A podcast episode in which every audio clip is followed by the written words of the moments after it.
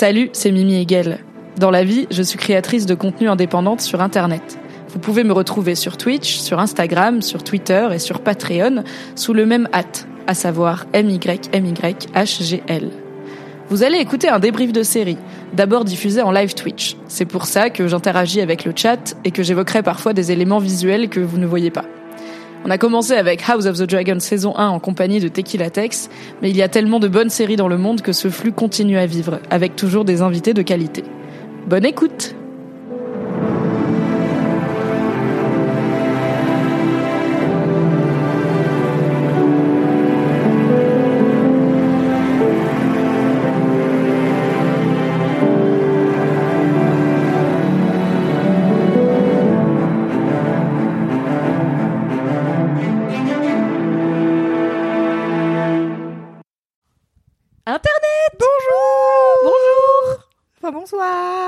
ça sera la miniature de la vidéo, comme ça j'ai pas besoin d'y penser, c'est déjà fait.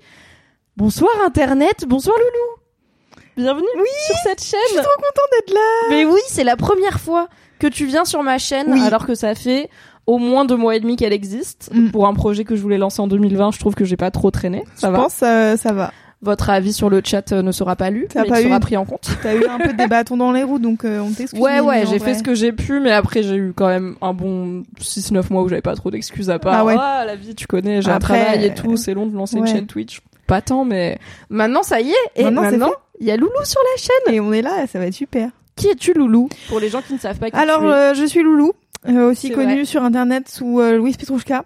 Vrai. Je suis euh, créatrice de contenu sur les internets. Euh, je fais des podcasts, j'ai trois podcasts.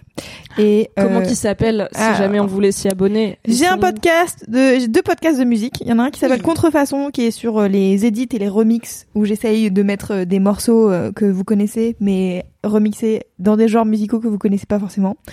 Euh, et j'ai un autre podcast qui s'appelle Le son d'après, euh, où avec mon co-host qui s'appelle Clément, et ben, On embrasse. on, on présente euh, quatre morceaux à chaque fois, quatre nouveaux artistes. Donc des podcasts que Mimi adore Ouais, et écoute attentivement. car comme vous le Bien savez, sûr. à force Elle de adore la parler musique. avec Tequila Tex notamment, j'adore la musique, c'est mon art préféré après euh, le ballet. Donc Oui. euh, vraiment euh, beaucoup beaucoup Vraiment, beaucoup ça de- top les champignons hein, en Mm. termes de, de passion, donc euh, préparez-vous quoi. Euh, Comme ça se voit avec tout le thème musical qu'il y a dans cette déco de stream par exemple. voilà, et euh, le troisième podcast euh, s'appelle 4 quarts d'heure, Oui. que je fais en compagnie, euh, pour les gens qui suivent Mimi de Mademoiselle, peut-être que vous allez connaître ces personnes, en compagnie ou qui de... connaissent Loulou de Oui, Mademoiselle ou qui sont dans la Voilà. sphère des gens Si de vous talent, avez euh, Si vous connu avez goût, Mademoiselle. Probablement que vous sachez qui sont les personnes avec qui je fais ce podcast, qui sont Alex Martineau, Kalindi Ramphel et Camille Laurent. Et c'est un podcast de discussion, de copines. On raconte nos ups euh, et nos downs euh, de la semaine et c'est débile à souhait. aussi, beaucoup. Beaucoup de, ça dérive beaucoup sur des sujets mm, crado en ce moment, mais j'ai j'ai espoir hein, a que ça revienne sur des trucs euh, un peu normaux parfois. Voilà. J'aime bien, c'est juste une forme d'espoir. C'est, on sait pas où le courant Non. va aller, mais on espère qu'il va nous emmener vers des contrées où il y a moins de trucs rados, C'est ça. finalement. Voilà. Car je ne suis plus là pour crier, j'aime pas les blagues caca!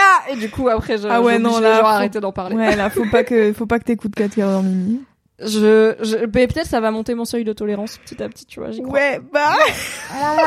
Après, il y a des super anecdotes de Kalindi, donc c'est donnant donnant. C'est ça, vois, tu vois, T'as envie d'écouter l'anecdote, mais ça parle de caca. Donc, euh, Ouais. Et en même temps, mon anecdote préférée de Kalindi, c'est elle qui fait caca depuis un pédalo, donc est-ce que je peux, Yes, tu vois, elle vrai. subvertit aussi mes propres expectations. Kalindi, Kalindi, je t'embrasse. Kalindi est une personne talentueuse et délicieuse qui ne se résume pas à ses anecdotes à Non, base de caca, mais c'est aussi une personne qui est capable d'en donner dans la vie des anecdotes à base de caca.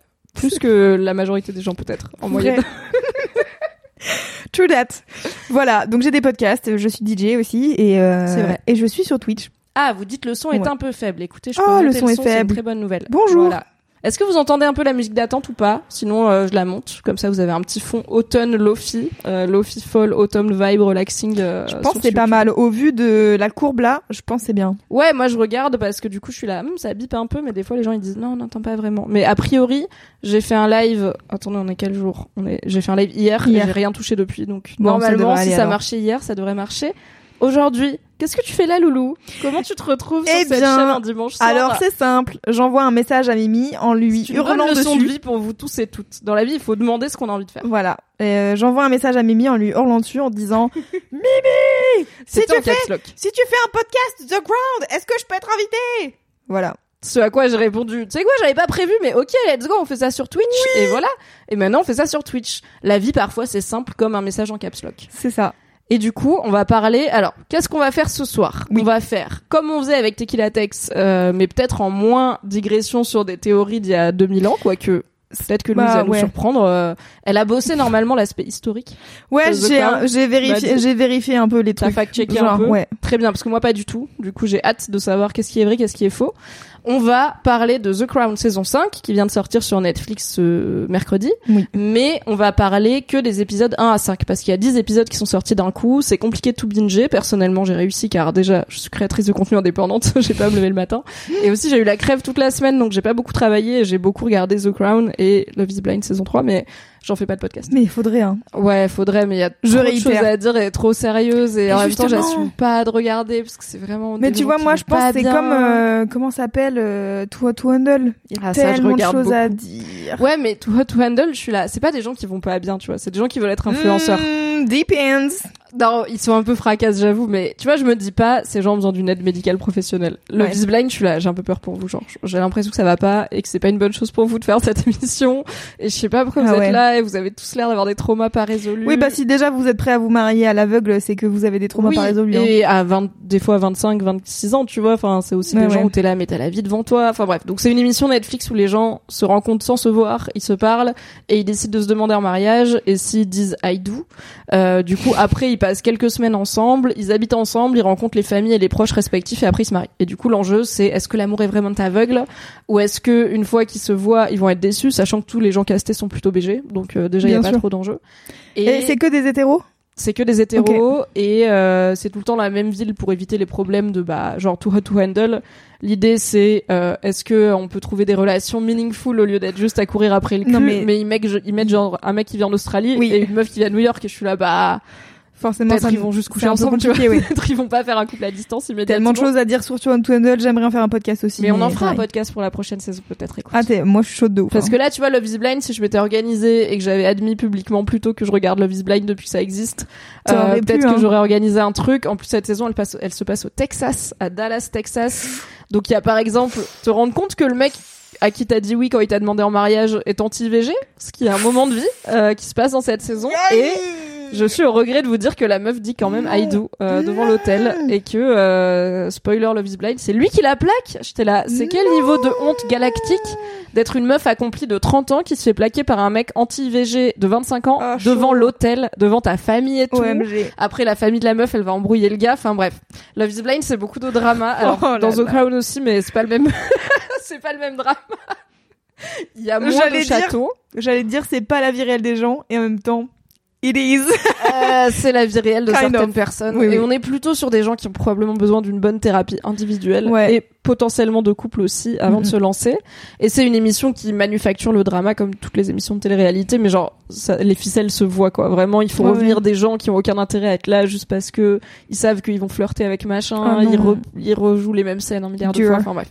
C'est pas très quali, mais tout ça pour dire que j'ai personnellement eu le temps de regarder tout The Crown saison 5.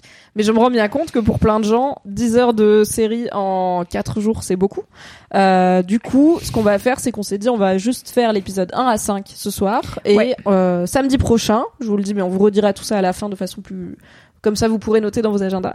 Euh, samedi soir prochain, on se voit pour faire la deuxième partie de ce live et parler des épisodes du coup 6 à 10 de Ouais. The Crown saison 5, sachant que toi, t'as pas fini. Non, Donc, moi euh, j'ai vu que jusqu'à l'épisode 6.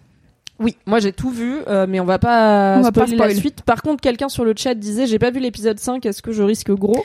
Un peu. Kind Euh, of. Il se passe un peu des dingues dans l'épisode Ouais. 5 de The Crown et on va en parler. On peut pas Après- ne pas en parler. À moins que la personne connaisse par cœur euh, mais après voilà, l'histoire euh, de la des royauté. trucs euh, qui des sont arrivés dans la 90. vraie vie ou si t'es au courant effectivement notamment des rebondissements entre Charles et Diana l'épisode 5 il est pas mal sur Charles et Diana sur Charles notamment bah tu seras peut-être pas surpris ou surprise et moi sur The Crown on va en parler mais en gros je sais pas trop ce qui va se passer parce que je suis pas Mhm. hyper au fait de cette période de l'histoire et de la famille royale en général mais j'ai quand même des grandes lignes, des grands événements. Et quand je vois arriver des trucs où je savais que ça allait arriver, je suis pas déçue, quoi. je suis ouais. là, Oh, c'est comme ça qu'ils le mettent en scène. Mais c'est vrai que la plupart du temps, j'ai vraiment maximum les grandes Ouais, lignes pareil. et pas du tout les implications de ah ouais à l'époque c'était quand même de ouf. une dingue. Et l'épisode 5, c'est celui où je t'ai envoyé en caps lock, je crie devant l'épisode 5 parce qu'il y a beaucoup de cringe. OK, il se passe des choses. Donc on va spoiler de l'épisode 1 à 5 Tout de à The. Crown saison 5 et du coup bah évidemment toutes les saisons d'avant. Euh, Il y a un seul moment où on peut éventuellement vous spoiler des trucs qui vont arriver dans la suite, c'est euh, dans le déroulé, il y a une question sur c'est quoi le truc que t'as le plus hâte de voir dans la suite de The Crown. Ça peut être des trucs inventés entre guillemets, Mhm. genre j'ai hâte de voir la reine se faire remettre à sa place euh, dans, Ouais, ouais. dans un contexte random, ou ça peut être des trucs précis, genre j'ai hâte de voir tel événement qui est vraiment arrivé dans la vraie vie euh, se produire dans la série. Mais du coup, vous saurez qu'à cette question, il y aura peut-être, si vraiment vous avez aucune idée des grands événements de la famille royale et de l'histoire euh, britannique et européenne, peut-être que vous aurez des surprises. Plot twist. Mais à part ça, si vous avez vu jusqu'à l'épisode 5, on va pas vous spoiler de choses que vous ne savez pas. Attendez, je vais faire tomber. Ah Mon hub HDMI, c'est Ça bon. serait dommage. C'est dommage car c'est lui qui tient la carte au son. Alright. It's good. On est bon pour le spoiler alerte. Dernière info, les récaps rigolos de The Crown sont arrivés, c'est une réalité. Trop bien Ils sont ça. disponibles sur mon Patreon. Euh, je te laisse s'il te plaît, Ezok, faire un petit point d'exclamation Patreon dans le chat. Alors je pense que ma description parle toujours des récaps rigolos House of the Dragon, qui sont là aussi. Donc en gros, l'idée c'est que House of the Dragon c'est fini, mais les récaps rigolos non. Euh, et du coup, je vais faire au fil de l'année, en attendant House of the Dragon saison 2, divers récaps rigolos de contenu qui me donnent envie. Et je me suis dit en vrai, euh, on est toujours sur une famille royale, on est toujours sur des gens un peu fracassland, on, On est toujours sur Succession, euh, drama une des nouvelle gens version. qui parlent dans des pièces avec beaucoup d'argent, Oui. énormément de pognon. Je me suis dit The Crown ça marche bien. De ouf. Du coup, j'ai publié là aujourd'hui euh, cet après-midi le récap rigolo de The Crown épisode 1 sur mon Patreon, accessible pour 5 euros par mois seulement. Et merci Loulou. Et il y en aura, on va faire les 10 épisodes euh, à raison de deux par semaine. Chaque jeudi et chaque dimanche, il y aura un récap rigolo d'un épisode de The Crown. Et du coup, d'ici début décembre, on sera arrivé à la fin de cette saison de The Crown en récap, en récap rigolo. Trop bien. Voilà, j'espère que ça va vous plaire. Personnellement, je me suis fait un peu rire. Et euh, Moi j'ai ri. c'est quand même ri confortable de image d'une famille royale, même si celle-là elle existe. euh, Il y a moins d'inceste que dans House of the Dragon, c'est moins risqué. Il y a un peu moins de violence sexuelle aussi, euh, mais il y a quand même du drama à peu près Oui. au même niveau. Donc on est ravis. On ravis de ce qui se passe. J'ai vraiment rigolé très fort. Euh, deux premières images. Voilà. Merci. Ça me touche. euh, Est-ce que cette discussion sera disponible en replay podcast Mmh, se Tout à fait. Elle sera disponible en replay podcast, bien évidemment. Et la deuxième aussi, celle sur la deuxième partie de The Crown. Ce sera sur le feed euh, où il y avait mes podcasts avec Tequila Tech sur House of the Dragon. Je vais juste le renommer Mimi Débrief, les séries télé, puisque du coup, ce sera plus que House of the Dragon. Ouais. Et ce sera dispo normalement bah, mercredi. Comme Can't ça wait avec for Tex. toutes les autres séries télé que Mimi va débriefer. Et les Wink, contenus de wink, type, j'aimerais. Love is Blind peut-être. J'aimerais Euh, maybe, maybe. Love is Blind, The Circle, euh, pareil, ça, The Circle. The j'aurais- Circle, j'ai arrêté, mais j'ai arrêté après genre vraiment 4 ou 5 saisons. J'ai arrêté quand j'ai commencé à me dire j'ai déjà vu cette saison, genre j'ai déjà vu tous ces gens, Ah oui, déjà- oui. ça ne se renouvelle pas comme euh, concept. Ce que tu veux dire. Mais euh, ça marchait très bien pendant le confinement quand même cette merde. C'est vrai. Je vais aller entrouvrir ma fenêtre car j'ai déjà très chaud, je suis de la moustache. Et après on va commencer Ouais. ce débrief royal Ready. de The Crown saison 5 épisode 1 à 5. Allez, on fait ça. Ah oui, Ezok, je te bah c'est merci, c'est très gentil, je te donnerai une dérogation euh, sur Nightbot. Je savais pas qu'on pouvait faire ça. Incroyable. Incroyable. On apprend des choses tous les jours sur Twitch. Non, ça va. Je suis yimbe. Je suis au KLM. La batterie du de la webcam téléphone. Let's go. Ok, pour commencer, Loulou. Oui. C'est quoi ton rapport à The Crown finalement? Pourquoi tu kiffes? Alors. tu m'as écrit pour en parler? Est-ce que Alors. tu regardes depuis le début Tout ça, c'est quoi ton rapport à la série? Euh, moi, j'ai commencé à regarder, je pense, euh, quand peut-être la saison 2 ou 3 est sortie, un truc dans le genre. Ok. Et je me suis dit, bon, tu sais quoi, vas-y, je me lance. Vas-y, Et hein. j'ai bingé tout bouffé? En fait, j'ai aucun aucun vrai rapport à la famille royale. En vrai, j'y connaissais rien avant de commencer The Crown. Par contre, quand j'ai commencé, j'étais en parallèle sur Wikipédia. Je Ah, mettais pause dans toutes les le deux minutes. de lapin en mode. Exactement. Attends, qu'est-ce qui s'est Wait passé for pour it. de vrai? Ouais. Et donc, qu'est-ce qui s'est passé pour de vrai? Sur les toutes premières saisons euh, J'avoue que j'étais tout le temps dessus parce qu'en plus, c'est des périodes qu'on connaît moins là sur la saison 5. On arrive Oui. dans les années 90. Moi, j'ai pas de grands souvenirs parce que je suis née en 92, donc euh, j'avoue que voilà. Oui, je suis née en 91, euh, le début de la saison là, c'est en 91. Voilà, j'ai ça. pas de souvenir On n'a euh, pas de l'actualité des, des Royals Exact. à ce moment-là, car j'avais vraiment deux mois. Mais tu sais que ça fait partie de euh, de la pop culture en gros, tu vois. Oui, genre Lady Diana, je sais qui c'est. En vrai, Margaret, la sœur de la reine Elisabeth, Oui, je savais pas que c'était. pas du tout Je savais pas qu'elle existait. Ouais, ouais. Je m'étais jamais posé la question. Donc euh, donc voilà, mon rapport à The Crown, c'est juste un jour j'ai regardé cette série, j'ai fait oh my god, interesting. Et après euh, avoir euh, bingé les deux trois premières saisons, euh, j'ai regardé euh, des documentaires euh, et ah des ouais, trucs ok. comme ça quoi. J'étais en mode genre dans- incroyable. Mais qu'est-ce qui te fascine du coup? Est-ce que c'est la famille royale euh, dans ce qu'elle représente? Est-ce que c'est un vrai attachement? Tu vois, il y a des gens qui sont attachés aussi au Non, symbole. suis pas et à- du tout attaché au symbole. Il n'y a euh, pas de non. rapport positif. à- Very very peu monarchiste ici. On est un peu le pays qui a décapité les rois. On va pas être très, mon- très monarchiste dans Non, ce pas trop. Et non, mais moi, ce qui m'intéresse surtout, en fait, c'est les, bah, c'est ce qui m'intéresse dans des, dans des successions, dans des hum, House of the Dragon. C'est juste euh, la politique euh, à l'intérieur. Comment est-ce que ça détruit les gens? Oui. Yeah, fun times. Euh, mais en vrai, et donc du coup, moi, c'est un peu ça qui m'a passionné. Et derrière, je crois la dernière saison.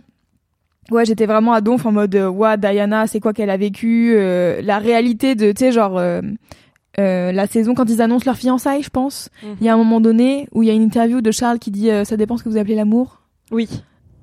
Et ça, j'ai mis pause, j'ai fait, attendez, il a vraiment dit ça. J'ai cherché, il a vraiment dit ça. Il y a beaucoup, pour le coup, il y a pas mal d'interviews. Enfin, tous les moments un peu journalistiques, c'est beaucoup de vraiment vrai. ces textos. Vous pouvez chercher, alors que le showrunner euh, Peter Morgan euh, embellit parfois même des discours de la reine, tu vois, des vrais Ouais, ouais. discours qu'elle a donnés, il les embellit, il les retravaille. Quand c'est du média, généralement, c'est du verbatim et Ah, là. En même temps, tu, c'est difficile d'écrire une punchline. Ouais, et puis ça. vraiment, Charles, c'est vraiment le, le mec qui délivre des punchlines euh, vraiment sanglantes, Il a quoi. peu le temps, hein. Ah, c'est dur, hein. Charles, il a peu la patience. Il a, il est, euh, il est difficile, hein. Il est difficile.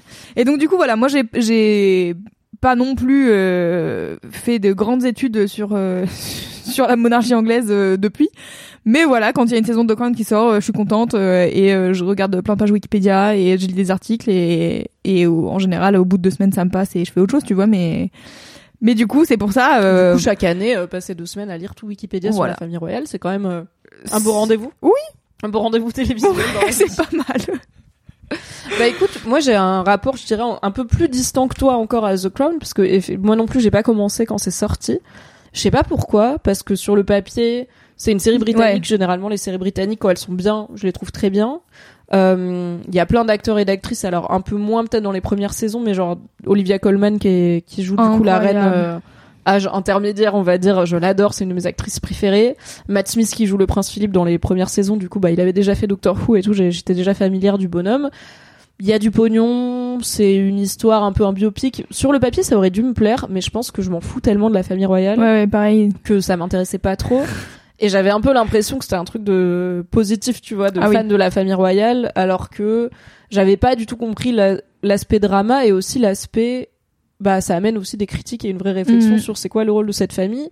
Et apparemment, c'est pas forcément volontaire dans le sens où donc le showrunner, lui, il est obsédé par la famille royale et notre, enfin, le, le rôle de la royauté et de la monarchie, et notamment la Ouais. figure de la reine Elisabeth, de feu la reine Elisabeth. Du coup, c'est notamment lui qui avait réalisé The Queen, déjà sur la reine Elisabeth Ah euh, avec euh, Hélène Mirren, je crois à l'époque, qui se passe, il me semble, au moment d'un moment charnière avec Diana justement, qui a représenté beaucoup pour euh, l'image de la reine euh, jusqu'à euh, dans l'époque moderne en tout cas.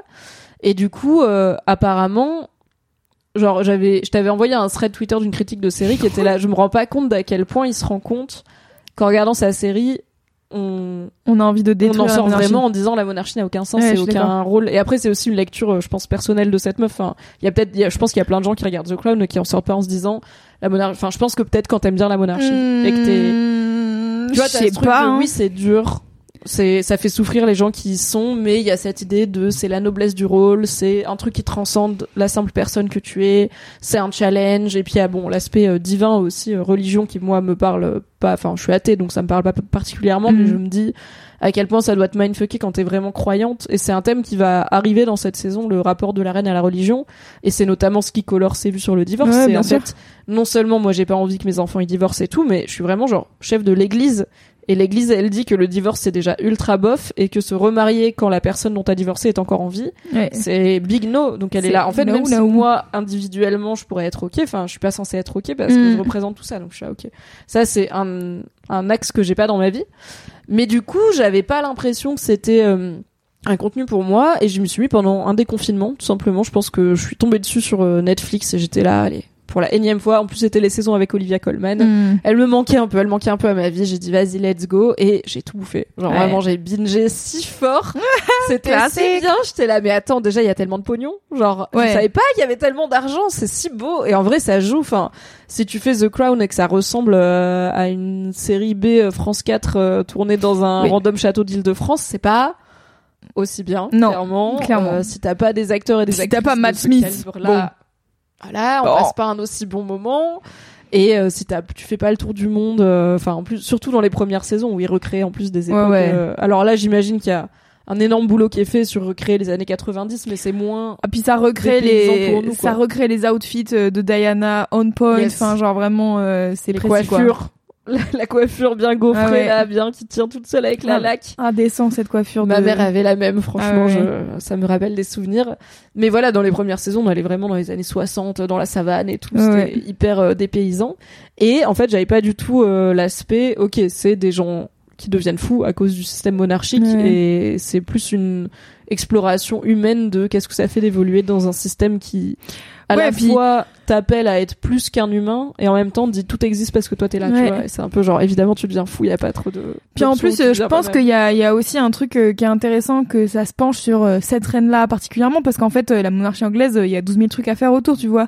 Mais Oui. je pense que le fait que ça se penche sur cette reine-là, qui a vécu toutes les évolutions de la communication aujourd'hui, des médias et tout, et en fait, euh, à quel point, bah là justement, on arrive dans les années 90 où il y a tous les tabloïds, euh, la manière dont ça traite l'intégralité de leurs faits et gestes et tout.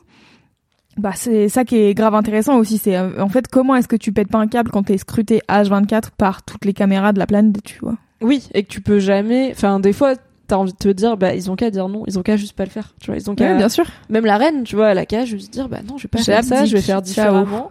Et elle est tellement entourée d'un milliard de gens qui lui disent, il y a pas de plan B. En fait, c'est comme ça qu'on fait. Mhm. Et si vous commencez à dire non à ça, la pente elle est glissante, et après on va changer les traditions, et après au bout d'un moment, si on Et change après les on a plus d'état en fait, donc Bah, euh, voilà. même genre, pour moi c'est plus, si on commence à remettre en question les trucs, les Ouais. gens ils vont remettre en question le fait que t'existes, tu vois. Genre, si on commence à détricoter le socle de la monarchie, enfin, ou même si on tire sur un tout petit fil de la pelote, on est trop, c'est trop risqué d'arriver à, ah, peut-être qu'au final on n'a pas besoin de vous en tant que famille et en tant que symbole et en tant que, Ouais, surtout qu'ils sont toujours remis en question et tout, donc euh, c'est ça qui est intéressant. hein. Donc, euh, donc là, euh, on commence euh, cette saison 5. Tu te souvenais, toi, de ce qui s'était passé un peu dans la saison 4 ou pas? Euh, non, j'étais contente qu'il y ait le previously, euh, enfin un petit reminder de ce qui s'était passé et euh, Mago euh, Johanna Robinson et euh, Sago Mallory Robin, qui sont deux podcasteuses américaines euh, critiques de séries, euh, qui sont dans un podcast qui s'appelle The Prestige TV Podcast. On fait un récap de The Crown saison Ouais. 1 à 4 où on en est, en anglais euh, par contre, euh, qui m'a bien aidé à me remettre parce que comme en plus j'ai tout bingé. J'avais vraiment un genre de flou artistique. je suis d'accord. Je crois que j'ai, ouais, j'ai bingé au moins trois saisons, c'est sûr, et après j'ai dû enchaîner sur la Mhm. quatrième. Donc j'avais un flou artistique qui commençait avec Claire Foy euh, en noir et blanc euh, à l'époque, tu vois, Ouais. avant l'électricité quasiment, et qui s'achevait sur il y a déjà Lady Diana puisque à la Ouais. fin de la saison précédente il y a Lady Diana, mais j'avais pas du tout en tête les enjeux et c'est une période que je connais très peu en fait, euh, comme je suis née dans les années 90, bah évidemment j'ai pas appris en cours d'histoire ce qui s'est passé dans les années Oui. 90 et du coup c'est un vrai flou artistique de je sais qu'il s'est passé plein de trucs mais qui commence à peine à être considéré comme euh, d'intérêt euh, Ouais, historique et à être regardé avec du recul, notamment bah tout le rôle des tabloïds et le regard qu'on a pu porter euh, sur la princesse sur Lady Diana euh, et sur la reine aussi. Mais euh, du coup, euh, j'ai très très peu d'infos. Autant il y avait des événements des années 50, 60, 70 dans l'histoire britannique que je connaissais un peu, la grève des mineurs, les bombes en Irlande et tout ça, j'avais Ouais. les infos, tu vois. Euh, mais là, j'étais vraiment en mode, j'ai aucune idée de ce qui va se passer, à part, je sais comment finit Lady Di, ok? Ça Ouais, se passe pas dans les cinq premiers épisodes, mais je sais comment elle finit, et je sais que maintenant Charlie est roi, et qu'il est avec Camilla, Mhm. et du coup que, bah, au moins, c'était pas pour rien tout ça. Enfin, a priori, ils ont vraiment envie d'être ensemble ces deux-là parce Oui. que ils ont fini par y arriver, mais à quel prix? Toi, tu t'attendais à quoi pour cette saison? Eh ben, euh, moi, je voulais qu'on focus euh, Charles et Didi. Hein. J'étais en mode euh, let's go, c'est now. Après, il y a eu un peu déjà la saison précédente, parce qu'il y avait quand même pas mal de trucs de ok, leur mariage fonctionne pas et tout. Mais là, j'étais en mode ok, qu'est-ce qui va se passer dans ce truc-là, dans cette fameuse euh, un peu guerre entre les deux, quoi. Et du coup, euh, moi, c'était ça mon intérêt principal euh, dans dans la suite de The Crown, tu vois, et de voir aussi un peu comment la reine euh, gère ce truc-là, quoi. Yes. Et au final, bah du coup, on va commencer avec l'angle Charles Lady Diana parce que je pense que c'est Ouais. l'angle principal que tout le monde attend pour cette saison 5. Déjà, qu'est-ce qu'on pense du changement d'acteur et d'actrice? Parce que c'est une des composantes de The Crown et pour le coup, c'est un des trucs qui m'intéressait de base. C'est The Crown en tant que production télévisuelle. C'est rare les séries qui font ce pari de changer d'acteur et Mm. d'actrice. On en a beaucoup parlé là avec House of the Dragon qui le fait dans une seule saison, mais en vrai ça se fait pas beaucoup et c'était un vrai. euh, même moi qui suivais pas la série, je j'avais les actualités de voici qui va jouer la reine euh, Ouais, dans la nouvelle saison de The Crown, donc je savais qu'il y avait un truc de. C'est quand même une série aussi qui ose et qui du coup met en scène plein d'acteurs et d'actrices et un recast dans The Crown, c'est toujours quelqu'un de prestige déjà, Mhm. c'est jamais genre des nobodes et c'est toujours controversé parce que est-ce que ça ressemble jamais assez à la Ouais, bien vraie sûr. personne et en même temps la liberté artistique et tout. Alors, on va commencer par Diana. Du coup, on arrive sur Elisabeth Debicki, que Ouais. moi j'avais vu notamment dans Tenet, euh, le Nolan euh, qui est sorti il y a deux ans. Qu'est-ce que t'en penses Alors Elisabeth moi, J'ai aucune idée de qui c'est à la base. Faut savoir que je suis très mauvaise en cinéma, tout ça, les acteurs, les actrices. Je sais pas qui, qui c'est à la base. Donc, euh, elle, Elle juste la voix arriver. Pour moi, je suis en mode ok, euh, très bien castée. Elle ressemble, euh, enfin, la manière dont elle se comporte, la manière dont euh, dont elle Oui, est que coiffée. du coup, toi, t'as vu des docus, t'as vu ouais. des interviews, parce que moi, j'ai pas fait ça, tu vois. Ouais. J'ai été un peu sur, j'ai été lire des articles en mode euh, The Crown saison 1, euh, Ouais, la série et la réalité pour avoir un peu les bails, où j'ai appris qu'une bonne partie de mes scènes préférées, en fait, étaient pas arrivées en vrai, donc j'étais là. ah, c'est bien de se rappeler que c'est une fiction quand même. ouais, grave. Ouais, c'est pas. Et c'était une des grosses discussions autour de The Crown. C'est, il faut rappeler aux gens que c'est de la fiction parce que les gens ils croient que c'est de l'histoire et les gens qui disaient mais c'est vraiment une série Netflix. Enfin, si les gens pensent que c'est un documentaire, on peut rien y faire. Hmm. Moi, j'étais là en vrai. Je pense pas être bête comme personne, mais quand tu regardes la série, tu sais pas ce qui est vrai ou pas. Donc tu peux juste te dire bon bah je vais partir du principe que tout est faux et après aller rattraper Oui. de mon côté, mais tout est à demi vrai quand même. Je me Bah, c'est surtout bah, que, notamment, enfin, euh, en vrai, il y a, y a une réalité qui est personne ne sait ce qui se dit euh, dans la chambre Non, oui, il y a de ça. de. Bien sûr, les discussions privées entre Voilà, Philippe tu et la reine, on sait pas, mais il y a une scène où il y a un, il y a un mec du peuple qui s'introduit dans la chambre de Oui. la reine, dans la saison 3 ou 4, je True crois. story. Et euh, ils ont une, donc True Story, il y a vraiment un gars qui s'est introduit à Buckingham Palace, dans la chambre de la reine la nuit et tout. Et ils ont une discussion qui, je sais plus exactement ce que c'est, mais dans la série, en gros, il lui dit des trucs graves, pertinents. euh, Oui, bah en Enfin, gros, quelques oui, phrases. C'est parce que c'est il y a euh, Thatcher euh, au pouvoir à ce Ouais, moment-là. la galère Et- du peuple et et, du tout coup, machin et elle elle, elle, a l'air d'être à l'écoute et tout et en vrai alors il y a vraiment un gars qui s'est introduit dans sa chambre Ouais. mais a priori euh, Mais MDR, elle était déjà levée euh, déjà. Oui. Et ensuite, euh, juste, euh, il y a quelqu'un qui est arrivé et qui a gentiment accompagné le monsieur dehors. Hein, euh, oui voire euh, peut-être euh, à la police, on ne sait pas. Mais je- tu vois, genre, elle a pas discuté avec lui du pas, tout. oui voilà donc en fait ma scène préférée Ah c'était ah c'est trop intéressant comme moment et tout et en fait bon c'est pas si intéressant parce qu'ils sont pas dit grand chose d'intéressant oui, le PC est branché, Ezoc. Le téléphone qui filme ne l'est pas. Donc, on va bientôt débrancher le PC et brancher le téléphone. Ah, waouh. Vous avez les bails. Euh, donc tout ça pour dire que moi j'ai pas fait le boulot, regarder les documentaires et tout, donc en fait j'ai très peu d'idées de à quoi ils ressemblent. Enfin, je sais à quoi ils ressemblent Charles, Diana et tout Mhm. dans la vraie vie, mais comment ils se comportent, comment ils parlent, c'est quoi leur manière, leurs intonations ouais. et tout. Ça j'ai pas encore. Bah écoute, euh, moi je trouve que Lady Di, euh, elle est super. Est-ce que le fait qu'elle soit grande ça t'a dérangé ou pas? Parce que l'actrice c'est sa ouais, c'est particularité, alors c'est le grande. c'est le grand truc pour une femme et pour une femme qui perce à Hollywood, Mhm. elle est vraiment grande. Et du coup, bah, elle est plus grande que tous les acteurs, euh, que tous les autres Ouais. personnages de la série. Moi, ça m'a pas dérangé. Mais c'est vrai que dans la vie de Charles, dans ma tête, c'est un grand maigre, tu vois. Ouais. Et du coup, quand elle le dépasse, c'est peut-être un petit peu surprenant, mais Ouais, moi ça m'a pas choqué en vrai. Je enfin, genre vraiment, j'en suis pas à ces détails-là. Après, euh, ce que j'ai trouvé intéressant, c'est que euh, j'ai, alors je sais plus si j'ai lu ou entendu dire que a priori, dans la vraie vie, euh, Diana faisait la même taille que Charles. ok. Et mais elle, elle paraît souvent plus petite en fait quand tu la vois. Bah par exemple sur les Ah, l'interview ont des fiançailles. comme avec Tom Cruise et ouais, elle est, il est, il est un peu plus haut qu'elle. Ils Et ont mis les talonnettes ou des petites. et euh, donc ouais, je pense qu'il y a tout un truc comme ça où euh, où en fait euh, en- quand c'était en truc de presse et tout, ils essayaient de faire en sorte que il soit un tout petit peu plus grand qu'elle, d'une ma- d'une manière ou d'une autre, sachant que je sais pas comment il faisait, puisque j'imagine que les trois quarts du temps, elle devait avoir des talons en plus, puisque vu Bah, l'époque... euh, Ouais, et en même temps pas forcément. Je sais que quand Nicole Kidman a divorcé de Tom Cruise, donc Nicole Kidman qui est plus grande que Tom Cruise, elle a dit euh, je vais enfin pouvoir reporter des talons. Donc, Waouh. Il y a aussi un- et je pense que Carla Bruni elle met pas beaucoup de talons, tu vois. Ah ouais, Je pense qu'il y a un true truc. that. Mm, mm. Elle en met moins que son mec en tout cas. Pas faux. Euh, donc ouais, non, j'ai euh, zéro avis sur le fait qu'elle soit plus grande que, que lui. Et ce nouveau Charles alors, Dominic West. Alors, we have something to say about that. Euh, Est-ce que t'étais familière de l'acteur déjà euh, alors, je vois sa gueule, euh, mais je saurais pas dire dans quoi il a joué et tout. Mon mec The m'a dit que c'était The Ouais. Wire. Euh, Moi, je l'ai dosé à faire. Euh, j'ai pas vu The Wire, j'ai jamais réussi à rentrer dedans. Faites-moi un procès, je fais quand même de la critique moi non de plus, j'ai pas vu. Si vous voulez, on peut regarder et on fait un débrief. Alors, Voilà. c'est Loulou qui s'est engagée à le faire. Elle le fera avec vous sur sa chaîne Twitch. N'hésitez pas à la follow et à vous abonner à elle est en mode jamais je vais regarder. Mais non, mais j'ai essayé trois fois le pilote de The Wire qui est censé être la meilleure série et la meilleure série policière de tous les temps. Et j'ai jamais réussi à finir ce putain de pilote. Je sais pas Ah si ouais, c'est mon d'accord. problème. Donc, bah, après, ça date un peu, mais Je quand crois que même, ça j'ai parle regardé vite, des trucs non plus vieux. Bah, j'ai quand même regardé des... je regarde Succession. Non seulement ça parle vite, mais ça parle d'OPA hostile, euh, du CAC 40 Ouais. et de termes que je, j'arrive même pas à inventer des termes de finance je sais pas. On je vais pas. juste enchaîner Moi, j'avoue, dans- pareil. Une APCE, je ne sais pas. Ouais. Euh, donc Dominic West, il est connu pour son rôle de dans The Wire. Euh, moi, je le connais pour un rôle très différent qui est dans une série qui s'appelle The Affair, qui parle d'infidélité, d'amour. Il y a beaucoup de cul dans The Affair. C'est une série qui donne extrêmement chaud. Franchement, on est sur des scènes de sexe où il y a des moments où j'étais là. Mais c'est un porn ou pas Genre, est-ce qu'ils sont vraiment ils sont vraiment en train de coucher ensemble les acteurs? Ça a l'air quand même très passionnant. Very real. Et euh, c'était une série avec un montage alterné, une temporalité éclatée. C'était vachement bien. Ça s'est perdu un petit peu au fil des saisons, mais c'était vachement bien. Et du coup, pour moi, c'est ce gars-là. C'est un peu un fuckboy dedans. C'est en gros, c'est un auteur euh, pas raté, mais qui a pas assez percé à son goût, qui est marié, qui a deux enfants, qui est qui se sent insécure parce que c'est sa femme qui vient d'une Mhm. famille qui a de l'argent et tout. Enfin, en gros, il s'est pas accompli en tant qu'homme et il trompe sa femme pendant des vacances de Maxi Bourges dans les Hamptons avec une petite serveuse locale. Ouais.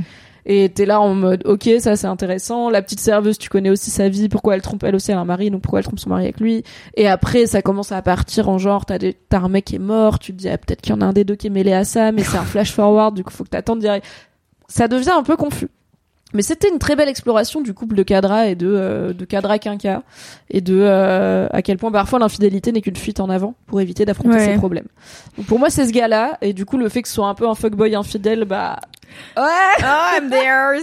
bon Oui, sauf que, euh, je vais brancher mon téléphone bougez pas. sauf qu'en soi, euh, je suis pas sûre que Charles ça soit un fuckboy infidèle. C'est juste un gars qui est amoureux d'une meuf qu'il a jamais pu, avec qui il a jamais pu construire sa vie parce que euh, il est dans une famille royale, euh, car il n'aurait pas eu il est dans the system. Voilà, il est dans le système. Euh, mais du coup, moi, ce que ce que j'ai trouvé dérangeant, et je vois quelqu'un dans le chat qui dit, moi, je l'ai pas reconnu à la première scène, et j'avoue qu'à la première scène, j'étais un peu en mode, c'est le nouveau Charles, parce que moi, je suis pas les, tu vois, j'ai j'ai pas spécialement le la volonté de chercher qui va être le casting et tout, ça je m'en fous un peu, tu vois, genre je suis un peu en mode donnez-moi la, la nouvelle. Ouais alors que moi euh, je cherche pas mais je savais quoi. Je Ouais, savais qui faisait la reine. Oui, mais parce que toi, t'es dans les- et qui faisait euh, les Toi t'es dans les bails de parce que je suis beaucoup de Voilà. de, de, de critiques de spécialistes de séries Ah ouais, télé voilà. et de médias spécialisés voilà. Et, Et que euh, je suis sur Reddit beaucoup. c'est vrai. ça aide. ça aide. que je le veuille ou non, je suis sur Reddit donc j'ai les bails. Et du coup, moi quand je le vois, je suis un peu en mode ouah, il est giga charismatique, hyper stylé cet acteur. Et après t'es en mode ouais mais Charles, il est ni giga charismatique ni hyper stylé dans la vie. Ouais, ouais, ouais. Oui, bah il y a Ada Warder qui dit pour moi il était déjà trop charmant pour être Charles, euh, même si je voyais plus la ressemblance. Donc Ah je ouais, pense dans- parle de John ouais. O'Connor, le précédent, Grave. qui jouait jeune Charles, qui était en vrai objectivement magnifique, ultra BG, Ouais, ouais, BG mais qui ouf. avait une vraie vibe. euh, En Bah, fait, il a une vraie tête d'anglais, West, il euh, a pas du tout une tête d'anglais, ouais. tu vois. Genre vraiment, on dirait un américain un peu bronzé, un peu mâchoire carrée. Ouais, je sais plus qui j'ai quoi. vu dire quel- quelqu'un dire euh, genre c'est un grec euh, suntanned euh, et du coup Oui, vraiment mode, bah oui. un, un genre de d'Apollon grec Ouais, qui grave. bronze euh, sur son yacht et c'est pas la vibe du prince Charles dans le Non, c'est ça. Qui est plutôt Et- une forme d'asperge. Ouais. J'adore les asperges. Et du coup, euh, moi, ça, ça m'a questionné. euh, j'ai noté dans mes notes, euh, mais en gros, euh, Car elle a des notes. car j'ai des notes.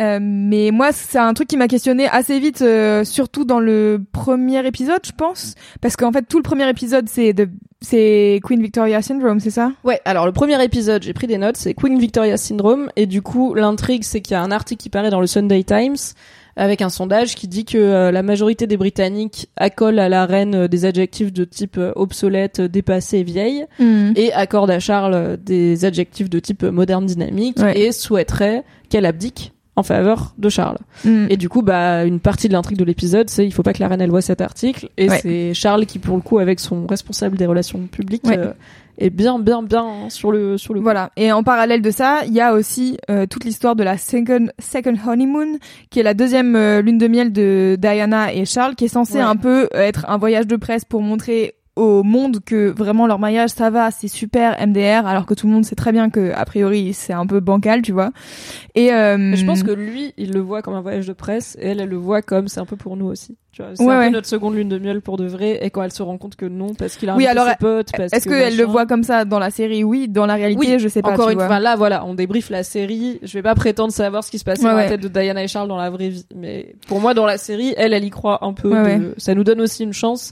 Et dès qu'elle se rend compte qu'il a invité ses potes qu'elle aime pas et qui sont en plus les potes de Camilla, elle est là, ok, bon, c'est juste vraiment pour le taf, quoi. Ouais, exactement. Et, euh, et donc du coup, moi, j'ai un peu, euh, j'ai un peu cherché le contexte en fait de ce de ce truc-là.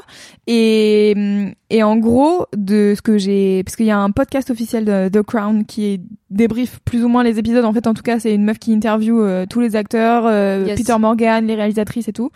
Ah oui. Euh, Avant, ils, avant, ils faisaient des commentaires ouais. DVD, maintenant ils font des podcasts. exactement. C'est bien aussi, hein, moi j'adore les podcasts. C'est super. Et donc en gros, euh, moi j'ai noté un peu des trucs sur euh, sur ce truc-là. En, euh, historiquement, euh, ils ont en gros séparé leur cabinet. Donc euh, tu vois, euh, ils font plus des trucs ensemble euh, à partir de la fin des années 80. Ah ouais, Euh, donc vraiment, euh, ils sont. euh, Donc euh, tu vois, on a c'est bien public que ça va c'est ça. C'est que-. On a vu euh, dans les saisons précédentes, ils ont fait le tour de l'Australie, machin, c'était un calvaire. Du coup, ils sont un peu sur un terrain d'entente de OK, on essaie de sauver notre mariage aux yeux du public. Donc en fait, on va arrêter de faire des trucs ensemble parce que on a peur d'être cramé ouais, que ça se passe mal. tu vois, ça se Ok. passe mal. Et, euh, et sauf qu'en fait, euh, à ce moment-là, ça le met lui dans une position délicate parce que elle, elle est adorée de tous. Et il l'a bien Bah, vu et il avait des deux. Hein. le gigasum dans la saison précédente. Euh, et donc du coup, en fait, le truc c'est que avoir des agendas séparés, ça veut dire que en fait, tu vas vite te rendre compte que ce qui fait que t'es populaire, c'est ta femme, tu vois. Ouais, et que quand elle, elle fait un truc en même temps que toi, Exactement. c'est elle qui va avoir des articles et pas toi, quoi. Exactement. Et donc du coup, tout le truc de la deuxième euh, lune de miel, c'était un peu de voilà de remettre des articles de on est ensemble et euh, ça va et c'est super et regardez ils font des trucs, euh, ils visitent des ruines et c'est super. Euh, mais sauf que du coup, avec ce casting de Dominic West, euh, je trouve que comme lui il a l'air charismatique de ouf. Euh, quand il parle, t'es en mode ok, je bois tes paroles, c'est super ce que tu racontes. Bah en plus lui il est grave intéressé par l'histoire euh, du lieu, Ouais. euh, par euh, l'antiquité, les ruines et tout. Et elle, alors c'est pas un jugement de valeur, mais en gros elle est là, moi j'ai envie d'aller faire du shopping et de danser. Donc tu te dis bon bah oui il a pas du tout l'air moins intéressant qu'elle. En fait il a Non, pas l'air moins ça. charismatique, il a pas l'air moins en soi, en- médiatisable. c'est ça. ça a l'air d'être un super potentiel futur roi, enfin héritier du trône ouais. C'est ok. Et du coup, euh, tu vois tout ce truc de devoir faire une deuxième lune de miel pour montrer que euh, que Charles il a un peu la cote dans les médias. Je suis un peu en mode bah vraiment vu le charisme du gars que vous avez casté, bon il pourrait déjà avoir la cote dans les médias, tu vois. C'est juste Ouais. un détail, mais ça peut aussi. Euh...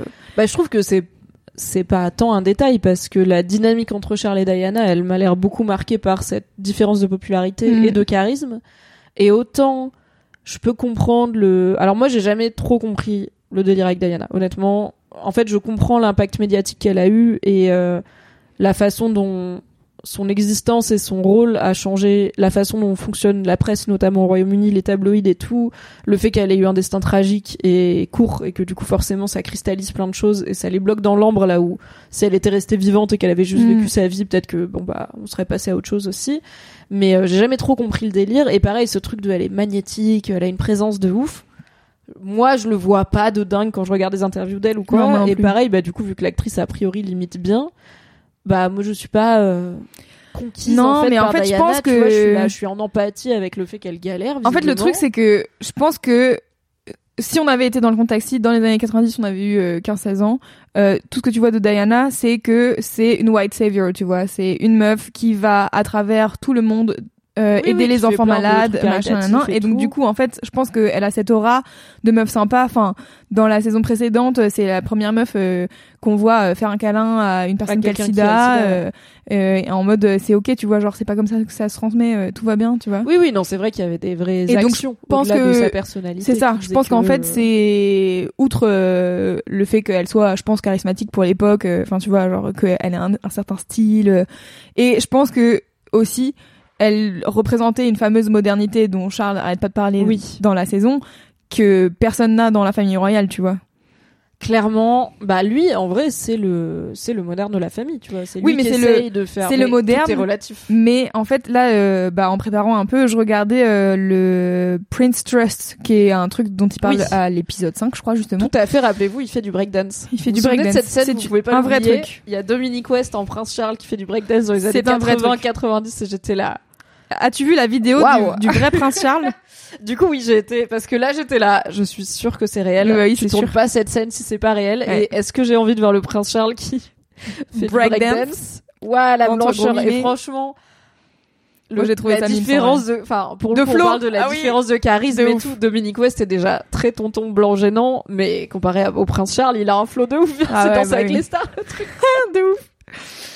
Euh, et donc ouais, je faisais des recherches euh, sur le Prince Trust. Et pourquoi je parlais de ça? Hmm, Parce que je disais Charles, c'est le moderne entre guillemets, euh, c'est celui qui veut moderniser la monarchie, c'est celui Oui, voilà. qui et en gros l'interroge même jusqu'à son rôle premier, tu vois. c'est ça. Et donc je regardais en gros des des passages un peu où il parle du. Bon, en gros j'ai euh, je sais pas un espèce de résumé un peu de Prince Trust. euh, Qu'est-ce que c'est Est-ce que ça a vraiment existé et tout. Et il y a une interview à un moment donné. euh, en gros ils ont commencé à faire des concerts euh, caritatifs où il y avait genre les plus grosses stars, Elton John, euh, euh, les mecs des Rolling Stones, enfin genre vraiment euh, les grosses stars de l'époque qui faisaient des concerts caritatifs pour le Prince Trust. Et alors, trop drôle, il y a une interview de Diana et Charles. Donc, euh, le Prince Trust, ça a été lancé dans les années 70, je crois. C'est un genre de, c'est pas une- c'est un truc caritatif. C'est un quoi, truc, euh, euh, oui, de d'aide pour les jeunes. du prince pour les jeunes défavorisés. C'est ça. Et, euh, populaires, etc. D'où le breakdance. Exactement. Et donc, et donc, en gros, ça a été lancé dans les années 70, donc ils ont commencé à faire des trucs où ils étaient pas encore euh, séparés l'un et l'autre, tu vois. Donc il y a des interviews d'eux ensemble, et notamment sur ces fameux concerts caritatifs, où tu sens que Diana, elle connaît tous les gens qui sont là parce qu'en fait, elle aime la musique pop et tout, et lui, il est vraiment en mode, ouais, il y a des gens, bah, j'avais encore jamais entendu leur musique, euh, j'avoue que j'aime bien la musique classique. Euh, Et tu vois, t'es vraiment en mode, ouais, t'es le gars moderne de la famille parce que tu penses que le climat c'est important et qu'on est dans les années 90. oui. Mais en attendant, tu restes quand même un vieux noble qui a Bah, pas, trop- les rêves, qui est pas sorti de chez toi plus que ça, tu vois. Donc forcément, oui. toi, euh, tu sais danser le Gillis Ball et, et les danses traditionnelles, mais t'as jamais écouté Elton. John, tu vois. Ouais. Et c'est vrai que ça, pour le coup, enfin, avoir Diana qui fait euh, du patin roulette euh, dans Ouais. Buckingham Palace avec son petit sweet 90s, que franchement, tous les outfits euh, civils de Diana dans cette saison, j'étais là.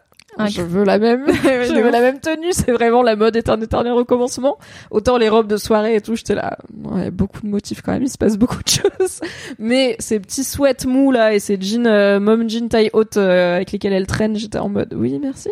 Ouais. Mais c'est vrai que ouais, voir cette jeune meuf euh, en jean avec son Walkman qui fait du patin à roulette euh, dans un lieu euh, millénaire où euh, si tu déranges le moindre vase, t'as le poids des ans et des ancêtres qui s'abattent sur toi. Je comprends la fraîcheur du perso quoi. Ouais. Du coup, bon, épisode 1 à 5, la dynamique entre Charles et Diana, c'est que ça commence du coup avec cet article dans le Sunday Times qui est plutôt valorisant pour Charles et cette seconde lune de miel euh, avortée avec Diana puisque bah il l'annule. En fait, il dit on annule, on rentre. Ouais. Et en fait, il lui dit pas pour lui. Moi, si j'ai bien compris, il- en tout cas dans la série, Oui. il rentre parce que l'article est sorti et qu'il veut en discuter avec John Major, le nouveau premier ministre, Premier ministre. Premier avant ministre. que sa mère soit là parce que sa mère est en vacances. euh, Exactement. donc la reine est en vacances d'été sur son yacht. Elle est sur son yacht pour aller jusqu'à Balmoral, non, c'est pas ça l'idée? Euh, ouais, jusqu'à Balmoral, qui est son euh, Summer Castle Voilà. en Écosse. Exactement. Et où elle passe Et la fin coup, de Il a une fenêtre. l'été. Car la météo au Royaume-Uni, l'été, on est en gros pull sous la pluie en Écosse, on est ravis. Franchement, je- I can relate. Moi Je- aussi. Je serais pas fâchée. On est ensemble. Ça me donne très envie d'aller au Royaume-Uni. Par contre, cette merde dans des châteaux en Écosse et tout, mais bon. Pas le budget pour le moment. Non, clairement. Euh, donc Charles profite de l'occasion pour aller faire un premier contact avec John Major Voilà. avant la reine, ce qui est déjà un move euh, très House of the Dragon, en vrai, très euh, calife à la place du calife. Ensuite, dans l'épisode 2, bah il y a le livre sur Diana qui sort, euh, qui est quand même un gros truc où Diana dit public, même Raconte si officiellement elle n'a pas participé à l'écriture du livre, elle n'a jamais témoigné. Bon bah nous, Ouais, a priori elle l'aurait fait, et en tout cas c'est un gros événement dans sa relation avec euh, Charles et avec la famille Mhm. royale. Du coup, dans l'épisode 3, alors l'épisode 3 C'est c'est Moumou. Moumou, donc on la voit très peu, euh, on la voit rencontrer Mohamed. Al-Fayed et surtout Dodi Al-Fayed, le fils de Mohamed Al-Fayed, qui moi, je, c'est un des rares trucs que je savais. Oui. C'est, et heureusement, parce que franchement, sinon j'aurais été là. À quoi il sert cet épisode? Ouais, ouais, Enfin, j'aurais ouf. été là, trop content de voir des Arabes, toujours content de voir des Arabes, c'est trop bien, mais j'aurais vraiment été en mode, c'est- qui c'est, en fait, Quel est le cool rapport de faire des t- trucs sur les personnes racisées dans cette dans cet Mhm. environnement, dans cette famille? Est-ce que avec la modernité et du coup le fait d'avoir des gens des fois d'anciennes colonies britanniques qui prennent du pouvoir Ouais. et qui en ont autant, voire plus que, tu vois, j'étais là, c'est des thématiques hyper intéressantes, mais quand même très survolées dans un épisode qui dure euh, une heure. Donc, si j'avais pas su que, en fait, le truc important Plot de cet twist à la fin, c'est Dodi. Al-Fayed. Ouais, ouais, grave. Mais ouais, mais quand ils se rencontrent, c'est, si tu sais pas que Oui, bien sûr. va compter dans la vie de Diana, qui est un des rares trucs que je sais, vraiment, je n'aurais pas ça. eu l'info, quoi. Donc, ça va que j'avais le spoiler de la vraie vie. Euh, mais du coup, dans cet épisode, on voit pas beaucoup Diana, à part, on voit qu'elle arrive à trouver un, un terrain d'entente avec euh, Moumou euh, Mhm. sur bah, le fait que c'est des outsiders qui ont beau Ouais. essayer autant qu'ils veulent, euh, Ils ils, rentreront jamais- jamais, dans ouais. cette famille et elle est un peu en mode et maybe c'est pas grave, tu vois, mais Ouais, ils sont pas très sympas. Épisode 4, euh, Diana et euh, enfin Charles redit à sa, à sa mère qu'il veut divorcer de Diana, que ça marchera Ouais. pas, Épisode arrêter 4, d'essayer. En vrai, c'est pas, Anus Horribilis du coup. il sert pas à grand chose. Il est pas fou. Par rapport au titre, en tout cas, j'étais un peu déçu. Ouais, moi aussi. Ah, ça va être J'étais en mode God bless, va y avoir tous les, toutes les séparations, nani nana. Non, pas que trop. Et épisode 5, du coup, on a la vraie séparation entre euh, Charles et Diana et se focus un petit peu sur le rôle de Charles et ses ambitions euh, de moderniser la monarchie. Et le Camilla Gate. Et le Camilla Gate, bien sûr, puisque l'épisode 5, ok, c'est maintenant pour la personne qui avait pas vu l'épisode 5, tu le sauras. C'est bien sûr l'épisode 5 où le phone sexe entre Camilla et Charles fuite. Moi, je ne savais Parce pas que, que- ça, ça avait existé, par exemple, tu vois. Moi non plus. J'étais là. Oh, mais c'est en mode. Genre nous on a eu François Hollande le matin qui amène des croissants à Julie Gaillet, j'étais déjà en mode mais c'est chaud. Ah. Attends, les gens ils l'ont pris en photo alors qu'il allait genre euh, faire son petite escapade romantique. Mais alors là, ma phobie, New, new fear vraiment. Mhm. Si un jour mes sextos ils sortent, je vais vivre en Antarctique, je change de nom, je Bah après, t'es pas Charles III. mais même roi du déjà, tu vois, Royaume-Uni, je suis pas vois. Charles. Et si mes sextos Ah ouais. ils sortent et que trois per... sa Non. mère, Mais c'est ça le pire.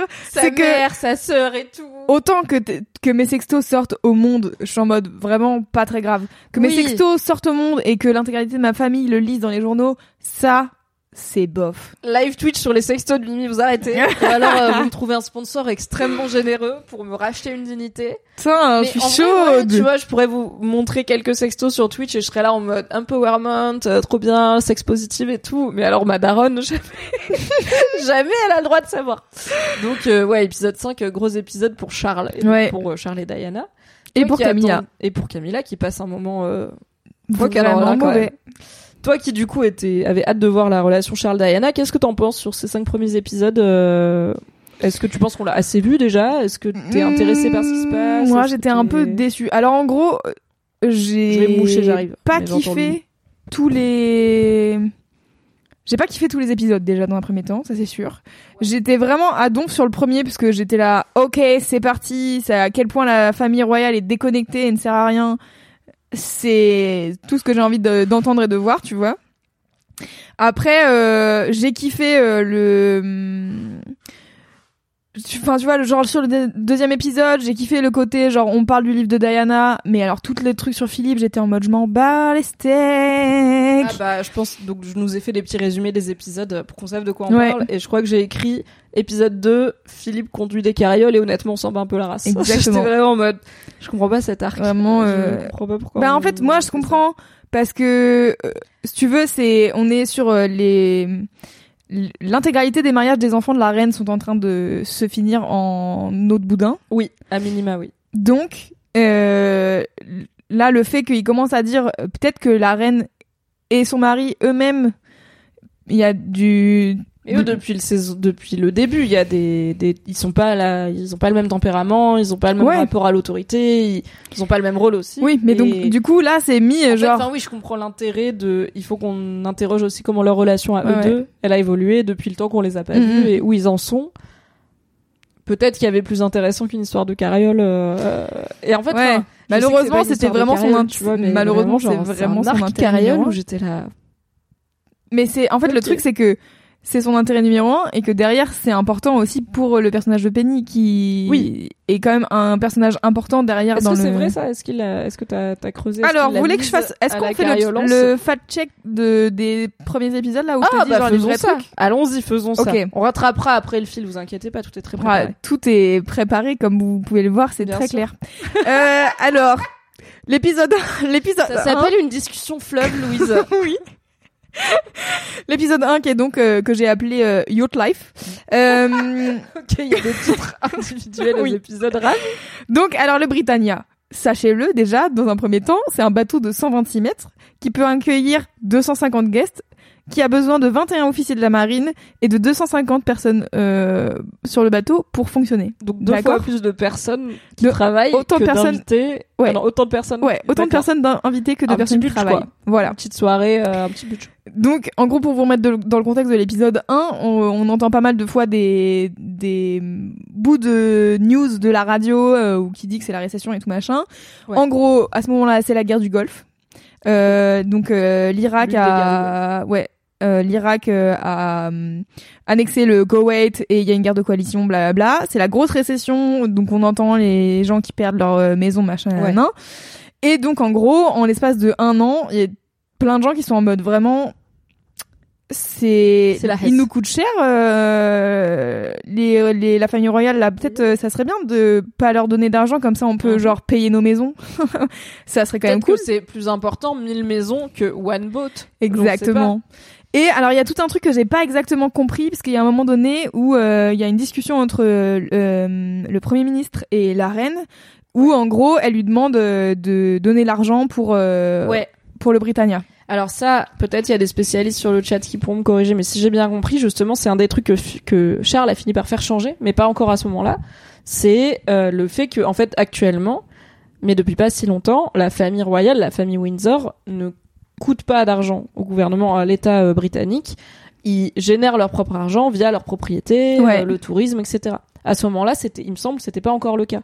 Donc c'était littéralement le yacht royal a besoin de réfection, c'est l'État qui va payer. Alors justement, moi c'est pas ce que j'ai compris dans la scène, parce que dans Ok. la scène, moi j'ai compris que, euh, en gros, Elisabeth elle lui dit bonjour, est-ce que tu peux réparer euh, le le truc? Et Ouais. lui il est en un mode petit 15 000, un petit 15 millions. ouais, et je crois que c'est 17 millions euh, en vérité dans la vraie vie. Dit 15 et après, Voilà. s'il dit ok à 15, tu On peux peut arriver monter, à 17 ouais, c'est derrière. ça. T'es en mode 2 millions, c'est quoi 2 millions? T'as dit pour 15, ça va. Et donc euh, en gros, au moment où elle lui demande ça, lui il dit écoutez, euh, là c'est la récession, peut-être que va falloir ne pas faire ça en fait parce que c'est pas l'urgence. Là euh, tout le monde est en train de scruter les dépenses, euh, le moindre centime qu'on dépense. Vous avez Problème jamais qu'elle n'a pas elle, puisque finalement elle n'a pas à être Ouais. hein, dans la vie. Et en fait, le truc, c'est que du coup, là, il lui dit un truc genre, vous avez jamais été aussi riche que qu'auparavant, aujourd'hui, parce que Thatcher, elle a fait je sais pas quoi. Et c'est un truc que j'ai pas compris. Ils en parlent dans le dans l'épisode euh, dans l'épisode 1 euh, de Ah. du- de l'épisode de The Crown là. Oui, ça me dit Du quelque podcast. chose cette histoire de Thatcher. Ok, oui. Mais il, j'ai il, y a- pas il dit un truc ça. sur Thatcher, mais j'ai pas exactement compris. Mais en gros, ce que moi je comprends à ce moment-là, c'est que la famille royale, elle a de la thune sa mère, Oui. et que au lieu de Mais demander aux contribuables, que Thatcher, elle a fait passer un truc. Euh... Encore une fois, dites-nous sur le chat hein, si vous fact-checkez en même temps. Thatcher, à mon avis, quand elle était au pouvoir, elle a fait passer un truc qui, un peu comme euh, lever l'ISF, je pense, qui fait que les très riches, comme la famille royale, Mhm. sont encore plus riches, ont moins d'impôts à payer et tout. peut-être. Du coup, John Major qui arrive après, qui se tape la récession de Thatcher Ouais, qui a favorisé les plus riches, il est là. En fait, non seulement nous, on est dans la Hesse, mais on sait que pour vous, Ouais, vous, fiscalement, euh, là, vous êtes avantagé depuis quelques années, donc normalement, vous avez de la trésor, quoi. Vous les Mhm. avez les 15 millions. Et elle, elle est là en mode. C'est un ordre. Euh, sauf que là. donc- En fait, tu sais pas comment ça marche notre relation. Exactement. Notre relation, c'est pas je te propose un truc et tu dis oui ou non. C'est je te dis un truc, tu fais semblant d'avoir une opinion, après tu dis oui et on passe un bon moment parce que moi je suis là depuis l'éternité et toi tu vas être là 5 ans et au revoir. Et Sauf il est que- là en mode plot twist. Euh, dans la réalité, ça s'est pas passé comme ça du tout. Bien sûr, vous vous doutez que euh, en fait, en fait, et moi, ce que j'ai trouvé étonnant Franchement, aussi. tu dis bien sûr, je suis là. J'ai aucune idée de comment ça se passe. Bah, en fait, entre un monarque. Non mais réfléchis sur les saisons d'avant. En fait, toutes les saisons d'avant, la reine, elle donne jamais son avis. En fait, elle, y a- elle reçoit les premiers ministres, elle est en mode bon, ok, machin. En fait, les moments où il y a neutre. Churchill et tout, elle est hyper neutre. Bien elle est vraiment en mode, je peux oui, pas faire grand est pas chose. là à demander frontalement, euh, donnez-moi 15 millions pour Exactement. réparer mon bateau. Et donc c'est pour ça que genre cette scène, elle, pour moi, elle collait pas. J'étais un peu en mode ah ouais, elle fait ça, c'est bizarre et tout. Et en fait après j'ai checké et apparemment euh, il y a des archives d'une lettre qu'elle aurait écrit en disant genre ouais ça serait bien qu'il y ait un nouveau yacht mais bon euh, enfin tu sais genre en gros ça me ferait plaisir mais tu sens pas qu'elle est en mode euh, merci de Oui. me, me donner un nouveau yacht et j'ai checké qu'en gros le truc ça a coûté donc 17 millions à réparer pour genre 5 années de vie du bateau tu vois genre c'est 17 Ah millions plus, pour le vraiment genre ouais, voilà, brûler de l'argent quoi. Et donc du coup, en gros, ça a été euh, ça a été euh, arrêté à partir de 97, je crois. Euh, le, ils ont décidé que c'était c'était sympa, mais qu'on allait euh, ne pas Ouais, laisser ce voilà. bateau euh, à l'eau, en tout Oui. cas pas naviguer, parce que je crois qu'il est dans le port d'Édimbourg, je sais pas où, Oui, et qu'on peut le visiter, quoi. machin, hein, quoi. Donc euh, ça, euh, donc c'est pas vrai. Euh, le truc de euh, Charles qui va voir euh, le premier ministre euh, en secret Ouais. pour lui dire. euh, Ça c'est pas vrai? mais non, c'est pas vrai. Mais c'est, mais tu vois, je suis là et encore une fois, genre, je sais que c'est de la fiction, y a pas de problème, donc je pars pas du principe que c'est vrai, mais je suis là, c'est quand même ma boule d'inventer ça. C'est quand même un acte hyper qui définit le personnage Oui. comme, enfin, vraiment dans House Mais- of the Dragon, euh, c'est un move de. En fait, je pense ok, parce que- ça de la haute trahison et du king, du kingslaying, tu Ouais, vois. ouais. Et là, c'est. Et tu vois, et moi, ça, c'est pareil. Je trouve que c'est un truc qui va pas dans, comparé aux saisons d'avant où Charles, il est en train de subir de ouf et tout. Je suis en mode, genre, pourquoi d'un coup, il veut absolument être roi et que sa mère, elle meurt, enfin, genre, qu'elle abdique, enfin, ça, tu sais, genre, j'étais vraiment en mode, ouais, c'est vraiment très présomptueux de la part de Charles. Quand les saisons d'avant, il était vraiment en mode, euh, toute votre monarchie de merde, euh, qui fait que je peux pas vivre ma vie correctement. Et moi, j'aurais aimé être acteur de théâtre et qu'on me foute la paix.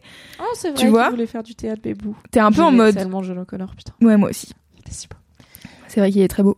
Alors j'entends, euh, mais moi, pour mo- moi, ça m'a pas choqué parce que c'est un peu, ok, il a décidé de vivre dans le système, un peu comme Margaret. Tu ouais, vois. ouais.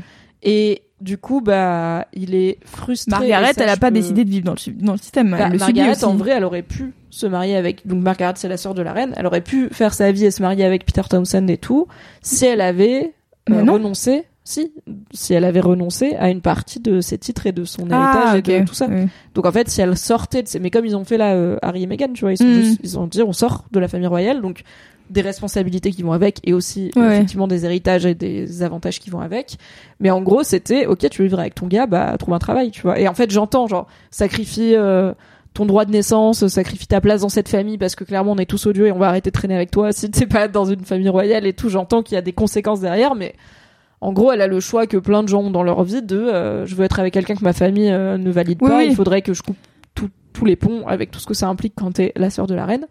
Euh, mais elle aurait pu se marier oui. avec Peter Townsend, tu vois. Oui, elle aurait pu Charles, faire il aurait comme, pu euh, dire bah je me casse et comme Édouard le VIII, nazi là, voilà, euh, le duc de Windsor, Mm. et dire je me casse, je renonce à mes droits euh, au trône et à mon héritage et tout, et euh, je Ouais, vais oui. euh, vivre ma life avec une femme euh, en étant divorcée et avec une femme vrai. divorcée quoi, C'est vrai. qui n'est pas validée par. euh, Donc comme donc- il a décidé de Ouais, ouais, c'est ça. Après, moi, je me dis, c'est forcément l'arc euh, dedans, aussi tu vois, comme genre tu restes dans ta boîte, euh, tu vas essayer de faire changer les choses, tu vois, sinon tu te casses. Enfin, Oui, oui. c'est ok, t'es là et t'en as marre que la manager ait 120 ans et soit ta daronne Oui. et veuille rien changer parce que c'est comme ça qu'on a toujours fait et tu te dis et je pense qu'il y a un peu un truc de il commence à se dire ça fait longtemps là, tu vois que j'attends et en fait c'est à Ouais, vie, ouais. enfin vraiment la meuf elle va pas partir à la retraite. Ouais, moi, c'est ce que je me suis dit. si elle décide d'abdiquer. Moi, ce que je me suis dit, c'est vraiment genre, waouh, on est en 91, frérot. 2022, ta mère, elle meurt. Mais C'est chaud, hein T'as encore 30 ans devant toi de ouf. Non, franchement, c'est hyper long. Et tu te dis, mais c'est ça aussi, c'est que les gens, le temps qu'ils deviennent roi ou reine, ils, deviennent, ils sont fous, quoi. ou c'est alors ça. leur tombe dessus plutôt que prévu et ils sont fous comme, bah, comme la Bah, reine, comme parce elle, que juste ouais. elle était pas prête ou que c'était pas censé être. quoi. Ouais, ouais. Euh... Oh, il y a Daz qui nous. Oh, bonjour! Oh my god! Salut Bonjour. Bonjour les Dazos, comment allez-vous? Oh, quels incroyables émotes vous avez.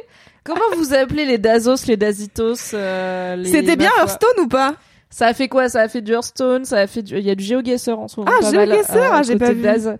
Apparemment, euh, les Dazos, Fibros, Lutos, Moicastos. Oh là là, mais il y a du monde. Bienvenue, c'est Mimi. Hello, Hello, Petrouchka. On est en train de débriefer The Crown, saison 5, épisode 1 à 5. Bien sûr, c'est Louise. Évidemment, c'est Bonjour, c'est moi. C'est la première fois qu'elle est sur ma chaîne. Je suis Oui, ravie. je suis très contente d'être là. Bienvenue, bienvenue. Euh, du coup, on débriefe la première moitié de The Crown saison 5 euh, parce qu'on aime beaucoup Tout à regarder fait. The Crown et on en était à qu'est-ce qui est vrai, qu'est-ce qui est faux dans ce qui est mis en scène dans la série. À part ça, euh, sur cette chaîne, qu'est-ce que vous pouvez trouver? Pas mal de débriefs de séries télé Cette en personne ce merveilleuse. Cette personne merveilleuse, c'est ma chaîne. Euh, j'ai beaucoup parlé de House of the Dragon et des univers de George R. R. Martin. Je reviens mardi soir pour parler de Rings of Power avec Tequila Tex que j'ai enfin fini et que je n'ai pas beaucoup aimé. et à part ça, je fais aussi du jeu vidéo, notamment je découvre The Witcher 3 en ce moment comme une personne euh, à la pointe de l'activité de l'actualité vidéoludique. Oui. Et euh, je fais des streams papotes où je parle de différents sujets, comme par exemple hier j'ai fait un live comment j'ai arrêté d'être extrêmement timide? Parce que j'étais avant extrêmement timide et maintenant je le suis moins et je fais des lives. Donc bienvenue sur vrai. ma chaîne, welcome. Merci Daz, merci les Dazos, Fibros, etc. Et je suis bien sûr dans Game of Roll, dans Game of Reroll, Et oui, anciennement Game of Roll Mademoiselle, euh, puisqu'avec Louise on s'est connus quand on travaillait chez, Chez Mad. mademoiselle.com, un magazine féminin et féministe sur internet. Et Mademoiselle, via moi, qui a une addiction à Game of Roll, a eu sa propre équipe Game of Roll, qui maintenant existe en dehors de Mademoiselle et qui s'appelle Game of Reroll, et qui revient, petit exclu normalement, d'ici trois semaines. Début décembre, début décembre. On espère. Ok, mais on ne va pas vous dire la date précise parce oh là peut là, la moitié des infos. Ce Non, j'ai moi j'ai l'info. Ah, t'as l'info, ok. J'avais l'info il y a trois semaines et c'était plus, c'est plus la bonne info. Ah, d'accord. les dates changent. Je sais Très pas bien. si vous êtes au courant, Game of Thrones ça change beaucoup en termes de prog. c'est compliqué. Il y a les OP, il y a Gozu, il y a les gens ils sont occupés. Mais on revient bientôt, Game of Reroll. Et surtout, on revient avant ça en podcast. Il y aura le replay en podcast de l'épisode 1 de notre aventure, qui devrait arriver, je sais pas, à Daz, on peut dire sous 15 jours. I guess. Je tente des trucs parce que c'est Daz qui le monte. Ah d'accord. Mais c'est moi qui dois m'occuper de la mise en ligne. Enfin Oui, bref, on réfléchit à des trucs. Vous êtes, On a euh, un call vous êtes une team en euh, fait. mardi euh, pour parler de ça. Vous êtes une équipe. Ouais, équipe quoi. On a Équipe, commencé équipe. à réfléchir à des synergies en termes d'indé quoi. Bref, Moi j'ai commencé à écouter euh, Game of Thrones Mademoiselle. Voilà, je suis à Ah. l'épisode 2. Et tu kiffes J'adore. car il y a Alex Martino et J'adore. Bah j'aime toutes tous les persos. J'aime tous les persos. J'aime le maître du jeu. Je suis ravie. On passe un très bon moment dans cette aventure. Oui. Et merci beaucoup Braxpo pour le sub. Merci. Mais oui, n'hésitez pas à sub. Vous avez un prime. à sub. Vous avez un prime qui dort. N'hésitez pas à un sub petit Mimi. prime qui dort, un petit sub qui traîne, un petit 5 balles, un petit cadeau à faire à des gens. Un petit Patreon. du chat et de la commu, un petit abonnement Patreon pour retrouver Pour des récaps rigolos, notamment de House of the Dragon et de The Crown, mais aussi des recettes de cuisine et des conseils jeux vidéo et plein de choses. N'hésitez pas. Je... Oh là là, il se passe des choses, ça fait bip bip. Pourquoi ça fait bah, C'est toujours Braxpo. Normalement, ça fait pas ce bip là, mais j'ai toujours pas compris pourquoi ça fait ce bip là. Bref, Ah oui. welcome, bienvenue. On parle donc de The Crown, Tout à fait. 5, épisode 1 à 5. On spoil Ça ce qui spoil. se passe pendant les 5 premiers épisodes.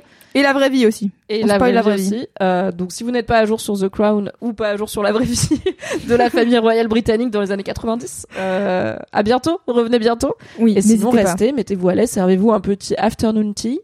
Et puis, euh, welcome à bas la monarchie. Tout à fait. Donc on en était où? On en était, ah oui, au prince Charles qui du coup essaye de trouver sa place dans cette faquine et Voilà. qui n'a pas été voir le premier ministre. Donc, il n'a pas vraiment euh, de la voilà. Et donc euh, John Mayer a dit euh, John Major. Major, Oui, parce que je sais pas pourquoi je veux l'appeler Mayer. parce que c'est un chanteur, John Mayer. Peut-être. C'est un musicien dans ma ok dans ma tête. Attends, Mimi a une brève musique, musique. pour moi. mais John Mayer. Ah oui, mais da- oui, ok. américain pour daron. Ouais, un gars un qui peu, fait de la folk, un euh, peu de la country. Ouais, un Yeah. peu, tu vois, un blanc euh, qui parle de bon. Major Laser aussi. Aussi. John Major. Laser. John Major. Ah, on peut faire des Mm. mashups. Ok. Ça marche. Euh, donc il a pas vraiment été voir euh, le premier ministre. Euh, Est-ce que vous voulez des infos sur le Gillis Ball Ça vous intéresse ou Ah, c'est la soirée où ils sont tous en kilt euh, dans Ouais. l'épisode 1. Grave. Où ils sont là en mode ça part en couille, euh, Ouais, dès que la reine elle va se coucher, ça picole, euh, t'as les gars qui font des feux d'artifice dans la cour et tout. Moi Exactement. j'étais là. Qu'est-ce que c'est que cette Alors, affaire? on est où? Et en même temps, j'ai un peu envie d'y aller. Bah oui, pour une fois qu'il y a de des trucs un peu fun. Tu vois, c'est fun. On est en kilt, il y a du champagne, tout le monde est bien habillé. On s'emmerde un peu au début à faire des danses traditionnelles et après Ouais. ça part en feu d'artifice dans la cour là. Donc ouais, en gros, ce qui, bon, globalement, ce qu'ils expliquent dans l'épisode, c'est assez euh, la réalité d'après ce que j'ai lu. C'est-à-dire que en gros, le Gillis Ball, c'est un truc de remerciement des des serviteurs, hein, littéralement, euh, de Ah, à la fin de oui, l'été. ils disent euh, on change. euh, On échange les rôles. C'est une vraie Saturnale que Margaret elle dit. Elle dit ça et j'étais là, j'ai pas compris. qu'il aura pas la ref. Moi j'avais pas la ref non plus. Moi, non, j'avais pas la rêve du le tout. terme quoi. Et lui, il la mouche. Hein. Il est là dans la série. Encore une fois, je sais pas si c'est arrivé dans la vraie vie, mais il est là. Ah oui, quand on inverse les rôles et que euh, le peuple devient le roi, etc. Elle est là. Ok, monsieur a lu un livre dans sa vie. Ouais, c'est ça. Le- les prolos. les Ok, le prolo. maintenant, On est où Ah putain, elle a, l'adore et je la déteste. la elle a vraiment une phase à un moment donné où elle dit un truc genre oh là là, c'était tellement second class. Et je suis là, waouh. C'est quand elle dit à la quand Elle, elle dit à sa quand la sœur. sœur de la reine et la reine se disent je t'aime et qu'après elles font oh it was very middle class of us. Ne le refaisons plus jamais. J'étais là vous êtes ma boule, je vous vous êtes ma bouse. rien ne va Euh, donc en gros voilà, c'est vraiment un j'ai fait latin au collège c'est un truc qui a été euh, instauré, il me semble, par la reine Victoria. On va arriver au Queen Victoria syndrome du coup parce que Mhm. j'ai vu quelqu'un qui me posait la question de oui ce que de c'était. c'est quoi finalement ce Queen Victoria syndrome Euh, mais donc en gros c'est donc le Gillis Ball, je finis là-dessus. Euh, c'est donc vraiment un- une fête où euh, tout le monde se réunit et où euh, bah en gros les prolos peuvent danser avec la famille royale, ce qui arrive quand même comment absolument never. parce que les prolos c'est là- les prolos de de Balmoral. En gros c'est tous les gens qui ont aidé. ah oui c'est les prolos qui travaillent avec la famille royale bah oui. euh, toute la journée c'est pas Et peut-être peut-être des gens des pas le des mec du kebab environs. d'en bas tu vois Je sais pas, il y a peut-être des, en- des gens des environs, je pense, mais bon, en gros, c'est pour être sur liste quand même un pour peu. célébrer, ouais, c'est ça, pour célébrer la fin de la saison d'été à Balmoral. En gros, ils font ça, et donc c'est un truc qui a été ins- instauré par Ah la là reine là. Victoria. La reine vient vous voir et quand la Non, reine mais- part pendant une soirée seulement, Exactement. avant qu'elle s'en aille jusqu'à l'année prochaine, vous pouvez lui parler comme une Et personne donc, humaine. C'est ça, ou pas et vous pouvez lui refuser de danser avec elle. Quel mood cette soirée, franchement. Voilà. Il en faut peu. Hein. Mais les gens, ils devaient dur, être à hein. fond, ils devaient être là en mode. Ah, j'ai dit non à la reine, elle voulait danser avec moi, je lui ai dit non. Mais voilà. après, je l'ai fait quand même parce que bon, faut pas déconner, c'est vrai. Parce qu'après, elle va me guillotiner. Non, c'est faux. Euh, donc voilà, le Gillis Ball, euh, apparemment, il y a Trop des danses bien. traditionnelles, euh, ça a l'air super. Voilà, je ne sais pas. Je n'en sais pas plus. Euh, après, Queen Victoria Syndrome, qu'est-ce que c'est? Car euh, ils en parlent souvent et ça a été traduit comme déjà vu, un truc genre un air de déjà vu en français dans les Ah, sous-titres. Et j'étais vraiment en Ah oui, mode, parce que du coup, il y a elle répète vraiment un ce que la reine sous-titre. Victoria faisait, mais ouais, c'est ça. il y a vraiment un plan où elle regarde un, Un tableau tableau. de la reine Victoria. C'est le plan final. Elle, re- elle va se coucher, elle regarde un tableau de la reine Victoria. Et elle a l'air satisfaite parce qu'elle passe l'épisode à dire bah moi c'est une comparaison qui me va donc du coup Ouais, c'est ouais. juste un air de déjà vu t'es là C'est pas vraiment. En gros, donc euh, ce qu'ils expliquent, c'est que donc bah du coup j'ai dû aller chercher faire des recherches sur la reine Victoria parce que je. T'as j'étais là, tellement genre- taffé pour ce post, pour Ouais. ce Twitch, beaucoup plus que moi. Bravo euh, Louise. Euh, donc c'est une des reines qui a régné le plus longtemps euh, au, au Royaume-Uni, donc un peu comme Elisabeth. Euh, et elle, donc en gros, ce qui, ce qu'ils expliquent dans le podcast de la du premier épisode là de The Crown, c'est qu'il y a beaucoup de similarités entre elle et Elisabeth parce que à la base elles étaient pas censées être sur le trône euh, et euh, elles étaient, elles ont été sur le trône euh, jeunes. Et elles avaient plutôt bonne réputation, jeunes, tu vois. Genre c'était euh, des, c'est des meufs un peu stylées. Sauf que Victoria, elle se retire euh, quasiment. Victoria, c'est ma pote. Euh, c'est ma poteau. Vic, Elle se retire en fait de la de la vie publique à partir d'un certain moment, la mort de son mari, euh, qui la dévaste complètement. Et donc du coup, en gros, pendant hyper longtemps, on sait pas trop ce qu'elle fout. euh, la reine Victoria, elle est un peu là pour être là, mais mais je veux une série vois. Netflix sur qu'est-ce qu'elle a foutu pendant ce temps-là. probablement elle était en déprime totale. Ouais, c'est moins fun. Euh, probablement dépression. Euh, et donc en gros, ce qui, il y a deux manières de le voir, c'est soit le public en a marre de d'avoir euh, un monarche, euh, enfin une une reine du pour le coup euh, vieillissante, Ouais. soit un peu le public en a marre d'avoir une royauté qui est plus vraiment euh, en contact avec la réalité et qui a vraiment l'impression que en gros la famille royale est un parasite puisque en fait si t'es pas enfin tu vois genre Victoria en gros si t'es pas dans toi la vie publique qu'est-ce que tu fous et pourquoi on paye euh, des impôts pour te payer toi tu vois? Ce qui me semble être une ce qui semble être voilà. be overtly de gauche, mais ça me semble être une question légitime à poser à des gens qui vivent dans non pas un mais plusieurs châteaux et qui ont des yachts à leur. Enfin, exactement Je suis là, oui, à la limite, genre, quand les gens vivent dans des logements de taille raisonnable et ont euh, de l'argent pour vivre, je me demande pas de quel droit je suis là. C'est un droit tout à fait normal euh, Ouais. d'une personne humaine. Quand les gens ont pl- plusieurs châteaux, on peut se demander Ouais. pourquoi. et qui se demandent quelle est leur résidence préférée Ah, on nous dit euh, globalement Victoria était en train de faire un deuil pathologique et se servait de certains de ses gosses comme des coussins émotionnels. C'était pas la personne la plus saine du monde. Ah yes. Honnêtement, je pense pas que tu peux être dans un système monarchique et être une meuf en plus. Euh, et, Et en être une plus à personne cette saine. époque-là et pas être euh, fracasse. quoi. Mais oui, Enfin, euh, mais en plus, euh, pas les, possible. enfin, l'époque victorienne en Angleterre, ça ne, no fun. ouais, dans ma tête, c'est No pas fun fun, tu vois, genre il y a un Ouais, truc c'est un, un peu. Il y a euh, Jack l'éventreur et du ouais. brouillard à Londres et des enfants ça a de, pas l'air ouf de ouf. 12 ans qui bossent dans des mines et tout. Enfin, compliqué. Pour la mort de son mari. Victoria a fait construire une giga statue en or de son mari mort au centre de Londres. Ce monument est hilarant tellement il est kitsch. Ah ouais, ok, c'était un, I deuil, euh, un deuil compliqué à traverser quoi. Je vais pas Incroyable. juger, moi j'adore l'amour, hein, mais euh, mais effectivement quand c'est un rôle Ouais ouais. de, de chef d'État, hein, finalement, parce qu'il y a ça. Alors il me semble que aussi Victoria, elle avait peut-être un rôle politique un peu plus actif que Elisabeth, ouais. qui pour le coup est complètement détachée, euh, évidemment du gouvernement des en vrai euh, au moins il n'y a pas d'enjeu de elle va décider des trucs qui vont avoir un impact sur la Mhm. vie du pays c'est plus à quel moment enfin est-ce qu'il y a un moment où le pays va dire on veut plus de on veut plus de vous tu Ouais, vois mais ça. au moins il n'y a pas elle doit décider des trucs hyper importants pour la vie du pays elle doit décider des trucs hyper importants pour la vie de sa famille et Oui. le symbole que sa famille représente mais elle a pas de décisions qui ont dans, en tout cas dans ces cinq premiers épisodes j'ai pas souvenir d'une décision d'un enjeu de la reine qui va avoir un impact national ou international, tu vois. Alors ils essayent de l'amener dans Bah, l'épisode ouais. 4 Annus Horribilis, je pense. Mhm. Mais en fait, c'est une année horrible, euh, bah, plus Pour sa famille, le ouais. prisme de elle, puisque c'est l'année où tous les mariages de ses enfants euh, volent en éclats, où euh, c'est compliqué aussi entre elle et Philippe, et où le château de Windsor prend feu. Ouais. Et donc, l'épisode finit sur ce qui, pour moi, est à la limite ok quelque chose qu'elle apporte à la société anglaise, c'est ce discours qui est dans la vulnérabilité, où elle dit c'était une année horrible. En Ouais. fait, c'était une année horrible pour nous tous, euh, moi y compris. Et vas-y, on va s'en remettre et en sortir plus fort, mais on va reconnaître que c'était une année horrible. Tu vois, moi, ce que je me suis dit, j'étais vraiment en mode, c'est une année horrible pour toi, parce qu'en fait, tu parles de ton château qui est en cendres et de tes, tes enfants qui sont... girl. Et t'es vraiment en mode-. Et du coup, euh, tu un mot pour les gens euh, qui, qui sont en train de souffrir de la récession Oui, en dehors voilà. de ton palais, peut-être. Je ne sais pas. Oui. I don't know. Peut-être qu'elle a fait un mot qu'on a eu un, tu dans vois. la réalité, tu vois. J'ai Oui. pas été regarder tous les discours non plus. À un moment donné, j'ai autre chose à foutre dans ma vie. Mais voilà, je me suis posé la question. Oui. Euh, et je vois Maluki, heureusement que tu es là, qui dit que Victoria refusait à son fils aîné l'héritier du trône un bon paquet de responsabilités, un peu comme Elisabeth a sapé Charles. Donc j'imagine que euh, voilà le Queen, Victor et Queen Victoria syndrome s'explique un peu euh, par là. Euh, Est-ce que j'ai d'autres trucs? Ah oui, on parlait à la base de Philippe et Penny, puisque tu m'as dit. Ah Est-ce que c'est vrai? Quid de est-ce que ils, est-ce que Penny a vraiment eu Alors. une aventure carriole avec euh, Il y a donc vraiment. Penny, c'est Lady Ramsay, c'est Ouais.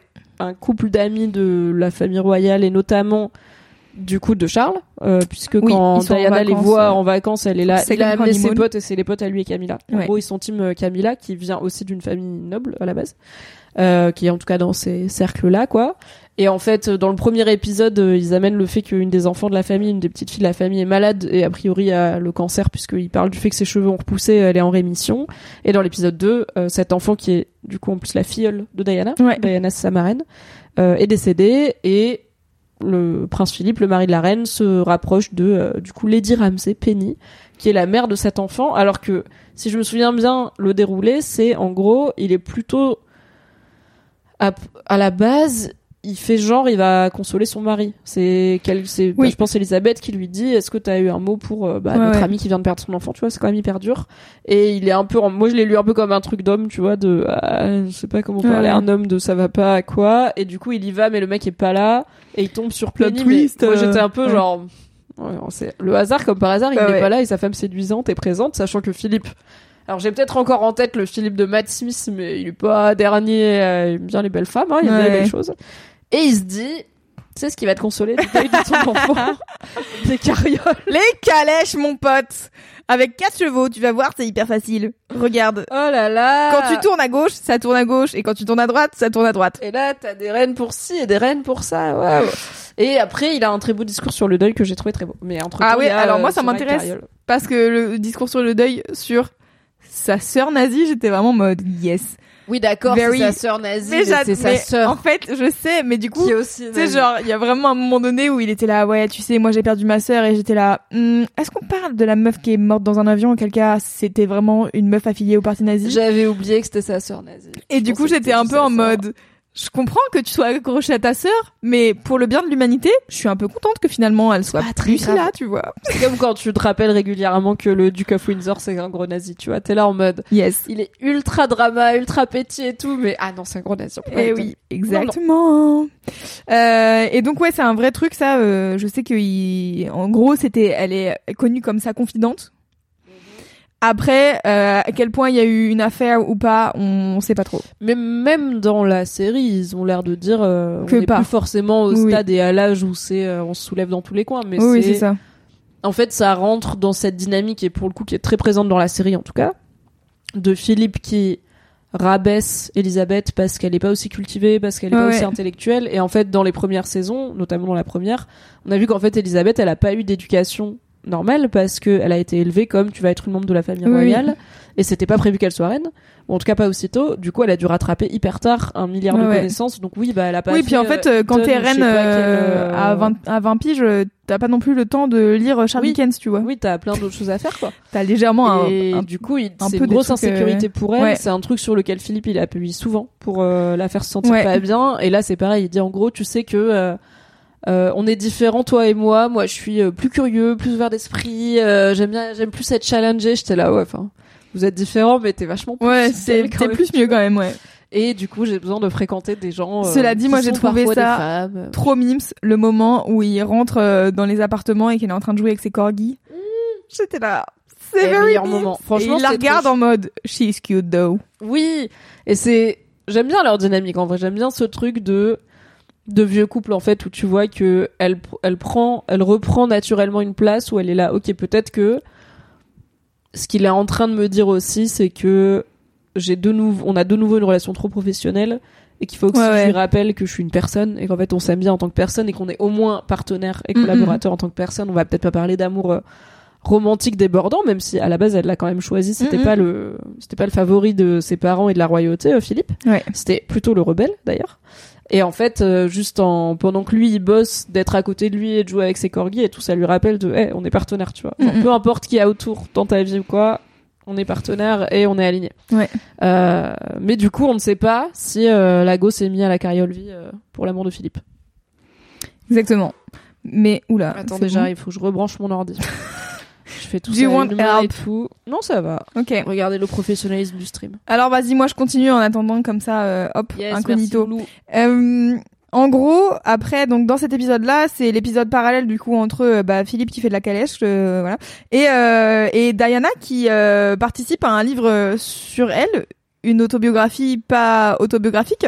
Ouais, du coup, il y a un journaliste qui se rapproche d'un Ouais. d'un proche, d'un ami Diana qui est qui travaille à l'hôpital, qui est ch- chef d'hôpital, enfin, en tout cas, Ouais, qui je crois qui qu'il est, est qui est bien placé à l'hôpital et euh, qui, euh, dans la série en tout cas, lui dit en gros, euh, je j'aimerais faire un livre qui raconte des trucs Ouais. sur Diana, qui raconte sa version parce que et c'est un, un truc qui a l'air assez décisif et on sait pas si c'est vrai ou pas, mais il lui dit il y a un autre livre qui est en préparation où il y a en gros le prince Charles est derrière quoi. Ouais, ouais. Charles et ses potes sont derrière.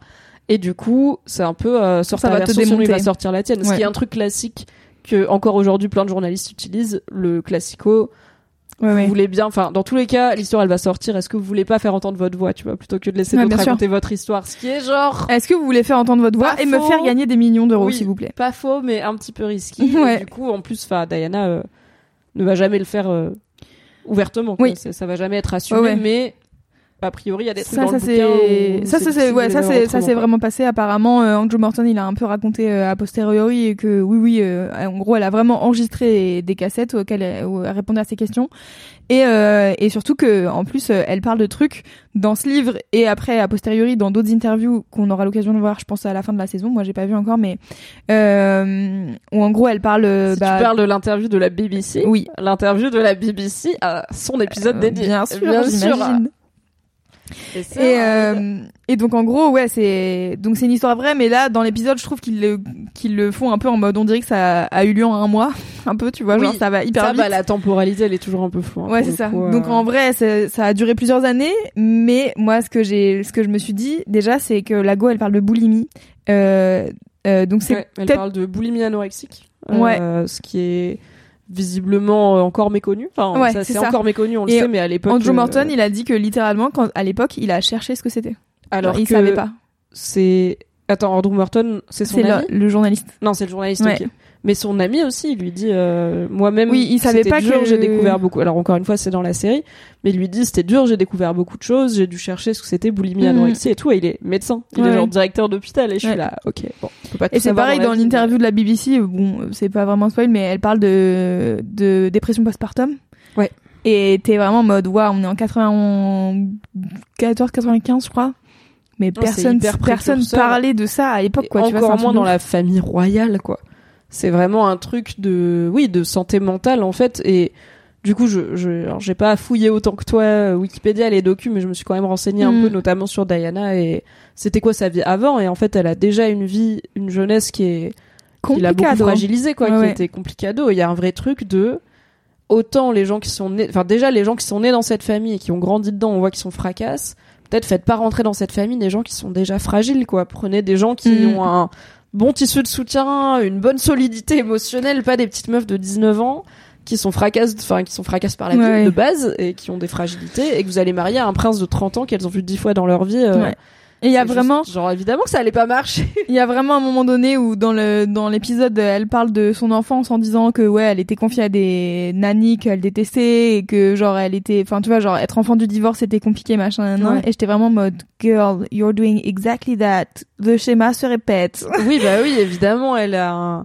Alors, moi, j'ai pas trop tiqué sur la relation de Diana et ses fils, donc William et Harry, euh, au début, mais c'est en lisant un peu des analyses et tout que je me suis rendu compte que, parce qu'en en fait, on les voit pas tant interagir, Non, tu vois, on les voit assez peu, les enfants, et je pense que euh, il y a un truc de temporalité où ils sont quand même relativement jeunes à ce moment-là, et aussi un truc de, pour le coup, ils sont vivants, euh, ils sont jeunes, enfin, tu vois, Mhm. ils voient leur mère qui est décédée être mise en scène dans une série, on sait que la famille a pas donné son accord pour que The Crown se Ouais, fasse, ouais. enfin, là, on arrive à ce truc très flou entre la vraie vie Ouais, ouais. et euh, Après, Et la le truc c'est que The Crown met quand même beaucoup l'accent sur à quel point Diana a souffert et tout. Donc je pense que tu Oui. vois, genre ils sont pas non plus en mode genre waouh, vous êtes en train de dire que notre mère euh, c'était une adultère Non, et mais que euh, justement, vois. c'est plus en fait dans la relation que Diana a à ses fils, euh, il y a un peu un truc de bah c'est un peu son soutien émotionnel ses Ouais, de enfants et c'est pas sain tu vois de faire peser ça Non, à non. tes enfants de leur demander de jouer ce Ah, rôle là même si au premier abord ça paraît un peu chou quand ils la soutiennent et qu'ils sont là nous on va aller Ouais, faire ouais. du shopping et tout. T'es- bah, en fait il y a, y a-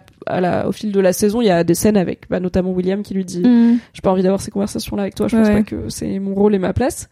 Euh, mais je pense qu'ils auraient ils y seraient peut-être allés plus fort si c'était pas des vrais gens euh, qui sont vraiment là et qui pour Et qui qui subissent encore, en fait, encore, euh, surtout. hypersensibles Ouais, tu ouais, vois c'est ça. ça. fait pas si longtemps Là, je j'écoutais, enfin je regardais un peu, euh, j'essayais de choper des interviews un peu de Harry euh, et et William et tout et et c'est Harry qui est, mar- qui est marié avec euh, Meghan Markle? Ouais.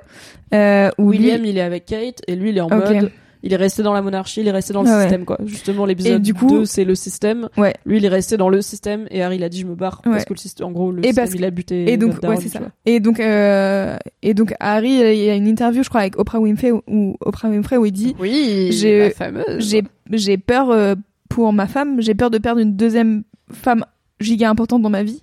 À Bah, cause parce de. que Meghan Markle a été traitée et alors Ouais, Kate. Middleton aussi mais Meghan Mais en plus, elle est, en plus, elle, est racisée. Elle est racisée, elle est parce qu'elle est américaine, en tout cas, elle a fait sa carrière aux États-Unis. Mhm. Enfin, en tout cas, c'est pas un profil genre euh, bien sous tout rapport Oui, oui, pour être mariée à un des fils euh, Ouais. de- du roi maintenant. Euh, et euh, du coup, elle a été diabolisée par les médias et les tabloïds Mhm. et les paparazzis. Et oui, je comprends que quand t'es le fils de Diana, t'es là une fois pas non. deux quoi. C'est ciao. c'est le prix à payer Ouais, d'être dans la famille royale. Autant ne pas être dans la famille royale. Et en même temps, je suis là. Peut-être qu'il y a aussi un truc de. Et du coup, c'est un des grands. C'est le grand thème de The Crown et encore plus au fil des saisons et dans cette saison 5. C'est quoi le rôle de la famille royale? À quoi Mhm. bon Tu vois, à quoi ça sert? Et du coup, qu'est-ce que tu penses, toi, de ce thème? Et de comment il est amené dans cette saison 5 et alors je pense qu'on est assez aligné sur on n'a pas spécialement envie d'avoir une monarchie de retour en France et on comprend pas foncièrement l'intérêt d'avoir cette famille. Mais ok elle est là. Qu'est-ce qu'on en fait maintenant qu'elle est là, tu vois? Elle Ouais, bien sûr. en faire quelque chose.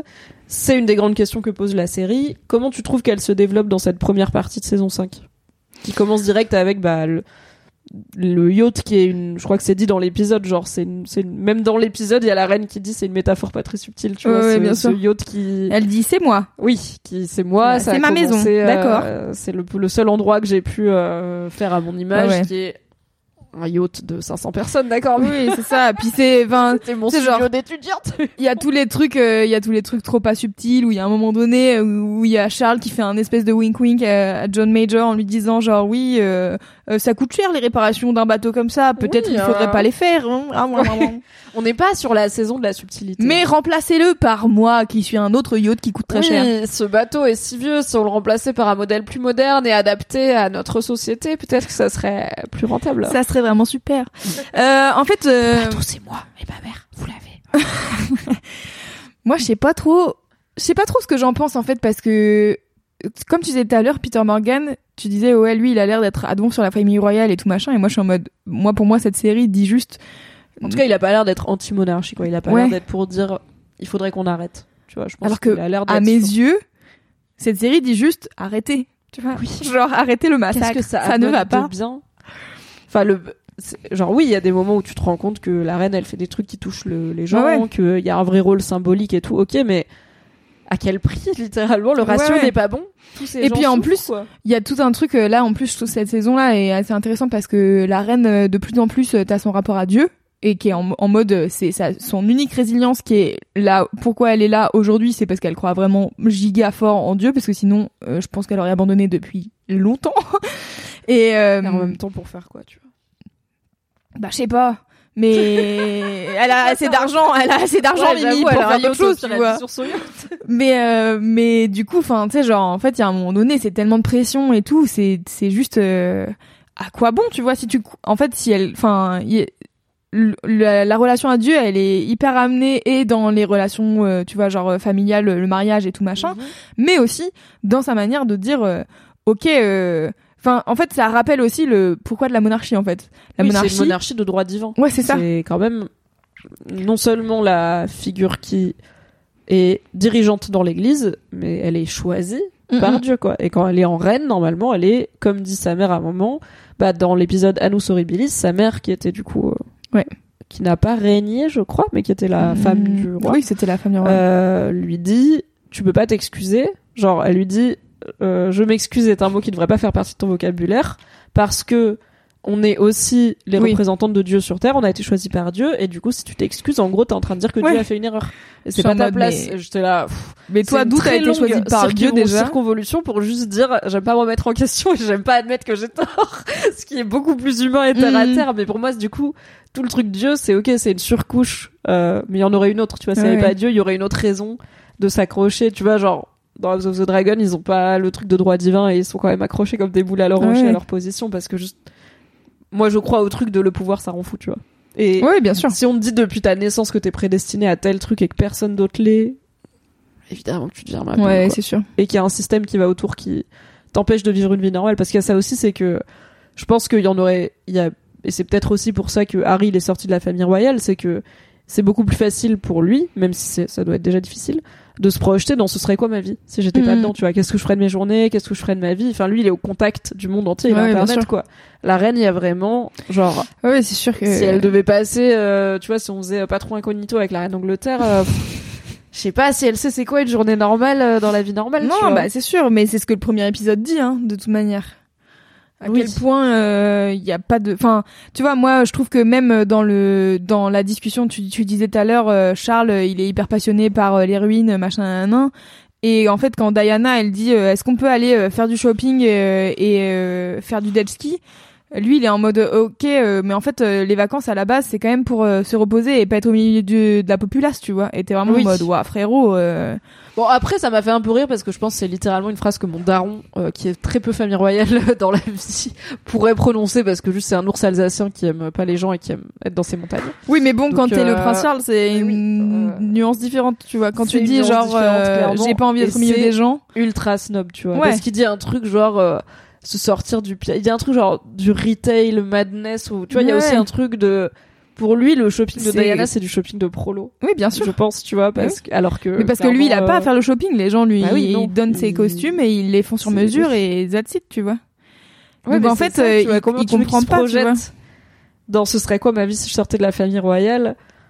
Si c'est même s'il comprend même pas le petit intérêt euh, de base de faire Ouais, du shopping c'est sympa tu Mais en fait, ce qui est intéressant, c'est que du coup- avec tes enfants quoi Tout, tout le, toute la, la logique là pour l'instant sur le, dé- le début de la saison, c'est de dire ok, il faut que ça soit une, moderni- une monarchie plus moderne. Et en fait, quand il y a une monarchie plus moderne, à un moment donné, il y a la discussion entre Charles et, et la reine où euh, il vient la voir en lui disant bon, on va divorcer parce que là vraiment, euh, on, on va Oui. péter un câble. Oui. Et elle, elle est en mode non, mais en fait, euh, et lui, il a, écoute, vous vouliez faire une monarchie moderne, on va être moderne dans le mauvais sens du terme pour le coup, parce que moi, c'est pas ce que je voulais vraiment. Mais bon, vous me cassez les couilles, tu vois. moi j'avais une autre idée de la modernité Voilà. À la base, en fait, je voulais marier avec la meuf avec qui j'avais envie de me marier, euh, et that's it, tu vois. spoiler alerte elle est toujours euh, dans le coin Ça va euh, arriver. pas loin quoi ça va vous mais euh, en fait c'est intéressant moi je trouve la manière aussi dont euh, dont en fait tout- toutes les décisions de la reine sont des décisions de reine et pas de la- de Elisabeth. En fait la manière dont il tourne le truc parce que en vrai euh, pour moi c'est the same tu vois. C'est qu'en fait tu choisis d'être la reine donc tu choisis de prendre des décisions en tant que Elisabeth qui font du mal à ta famille et qui font du mal euh, aux gens autour de toi. Mhm. mais il y a un moment donné, il y a une discussion euh, dans l'épisode 4 euh, avec sa sœur où euh, bah elle arrive en disant euh, écoute là t'es en train de valider à Anne euh, le truc que tu m'as refusé le à truc moi, que tu m'as refusé à moi. de se remarier avec alors qu'elle est divorcée, Alors, avec ouais. un mec qui en plus n'est pas euh, dans la noblesse la plus totale, alors que moi tu m'as refusé de me marier avec Peter Townsend. Ouais, c'est ça. Et, euh, Et bah, tu as on ruiné ma vie. et guess what, c'était l'amour de ma vie quoi. Euh, et donc du coup euh, là Elisabeth lui pour dit le coup, alors c'est le seul fact-checking que j'ai, Ouais. c'est la relation entre Margaret et Peter Townsend et a priori. Donc déjà, elle aurait pu se marier avec lui à différentes conditions qui en plus ont évolué au fil du temps. Genre il y a un moment où limite elle aurait pu se marier avec lui, genre ok marie-toi avec lui, tu vois. Mais ouais. il y aurait pu avoir. Mais en fait moi pour moi cet épisode il sert à rien. Mais Moi, j'étais trop contente de. En fait, j'aime bien Margaret. Oui, moi aussi, j'aime bien Margaret, et mais- j'adore Timothy Dalton qui joue Peter Townsend. Vieux, j'étais là. Mhm. Oh my god, c'est lui. J'étais vraiment ravie, trop contente. Euh, j'étais contente de revoir euh, Vanessa Kirby qui jouait Margaret John et tout. Mais j'entends que, en fait, ça, c'est dans l'épisode. euh, Oui, c'est dans l'épisode Annus Horribilis. Ouais. Et on est assez d'accord pour dire que cet épisode ça a un il peu est rien, assez mou. Et surtout par rapport au titre et au concept de c'est la pire année, c'est l'année où la reine elle se rend compte aussi que en fait ça va trop mal et il faut changer des choses. Enfin, Ouais. tu vois, c'est un peu la- l'année de rupture. Bon, un peu en l'épisode, mode, il ouais. est un peu mou. Mais en vrai, cette- ce début de saison est un peu mou. Mais-. Ouais, Bon, après l'épisode 5, il y a le phone sex qui fait Ouais, un peu c'est un peu croustillant. Mais moi Euh, aussi j'ai pleuré mes ouais, loupies mais en Margaret fait et Peter Townsend se sont en fait séparés euh, a priori volontairement, tu vois, de on Ouais, a ouais. fait le tour, euh, ce serait possible Non, mais- mais contraignant de se remettre ensemble. euh, c'est pour ça que je pense ce de, euh, que cet a épisode il... en fait tout ce que cet épisode dit c'est juste euh, voilà en gros enfin tu vois ce truc de Elisabeth elle doit prendre des décisions en tant que reine et que elle se dit tu sais genre quand euh, quand euh, sa sœur vient la voir elle lui dit non mais je te l'ai pas refusé en tant que sœur Oui. je te l'ai refusé en tant que reine. sœur en mode refusé, vraiment reine, same bah, thing parce que t'es les deux en même temps tu vois Oui, genre euh, tu peux pas séparer la reine de l'artiste comme dit c'est compliqué quoi. Mais euh, mais du coup, ouais, je sais pas, genre moi du coup, je trouve ça intéressant de de se poser la question en fait de où est-ce que ça mène en fait où est-ce que toutes tes décisions mènent euh, ta famille, tu vois? Et comment à quel point tu peux te cacher derrière le c'est la reine, c'est pas vraiment ta mère, c'est pas vraiment ta sœur, c'est pas vraiment euh, tout ça quoi. As a person with a very deep voice, I'm hired all the time for advertising campaigns. But a deep voice doesn't sell B2B, and advertising on the wrong platform doesn't sell B2B either. That's why if you're a B2B marketer, you should use LinkedIn ads. LinkedIn has the targeting capabilities to help you reach the world's largest professional audience. That's right, over 70 million decision makers all in one place. All the big wigs, then medium wigs, also small wigs who are on the path to becoming big wigs. Okay, that's enough about wigs. LinkedIn ads allows you to focus on getting your B2B message to the right people. So, does that mean you should use ads on LinkedIn instead of hiring me, the man with the deepest voice in the world? Yes. Yes, it does. Get started today and see why LinkedIn is the place to be to be. We'll even give you a $100 credit on your next campaign. Go to linkedin.com slash results to claim your credit. That's linkedin.com slash results. Terms and conditions apply. Bah c'est là où alors The Crown c'est pas une série qui est toujours très subtile, clairement c'est pas connu that. pour ça. Et euh, il y a parfois, euh, on n'est pas dans le show don't tell, on est dans vraiment, on va avoir des dialogues qui sont en train de dire ce que le message On a de montré la série le de bateau, vous voyez. Voilà, à un genre, moment donné, le bateau, elle dit, je suis la nouvelle reine. J'espère qu'il traversera tous les orages. oui. En même temps que moi, la nouvelle reine. Et elle il y a- a quand il y a un orage. une réplique où elle dit un truc genre the boat is me, tu vois. Et j'étais là, ça va, on l'a fait.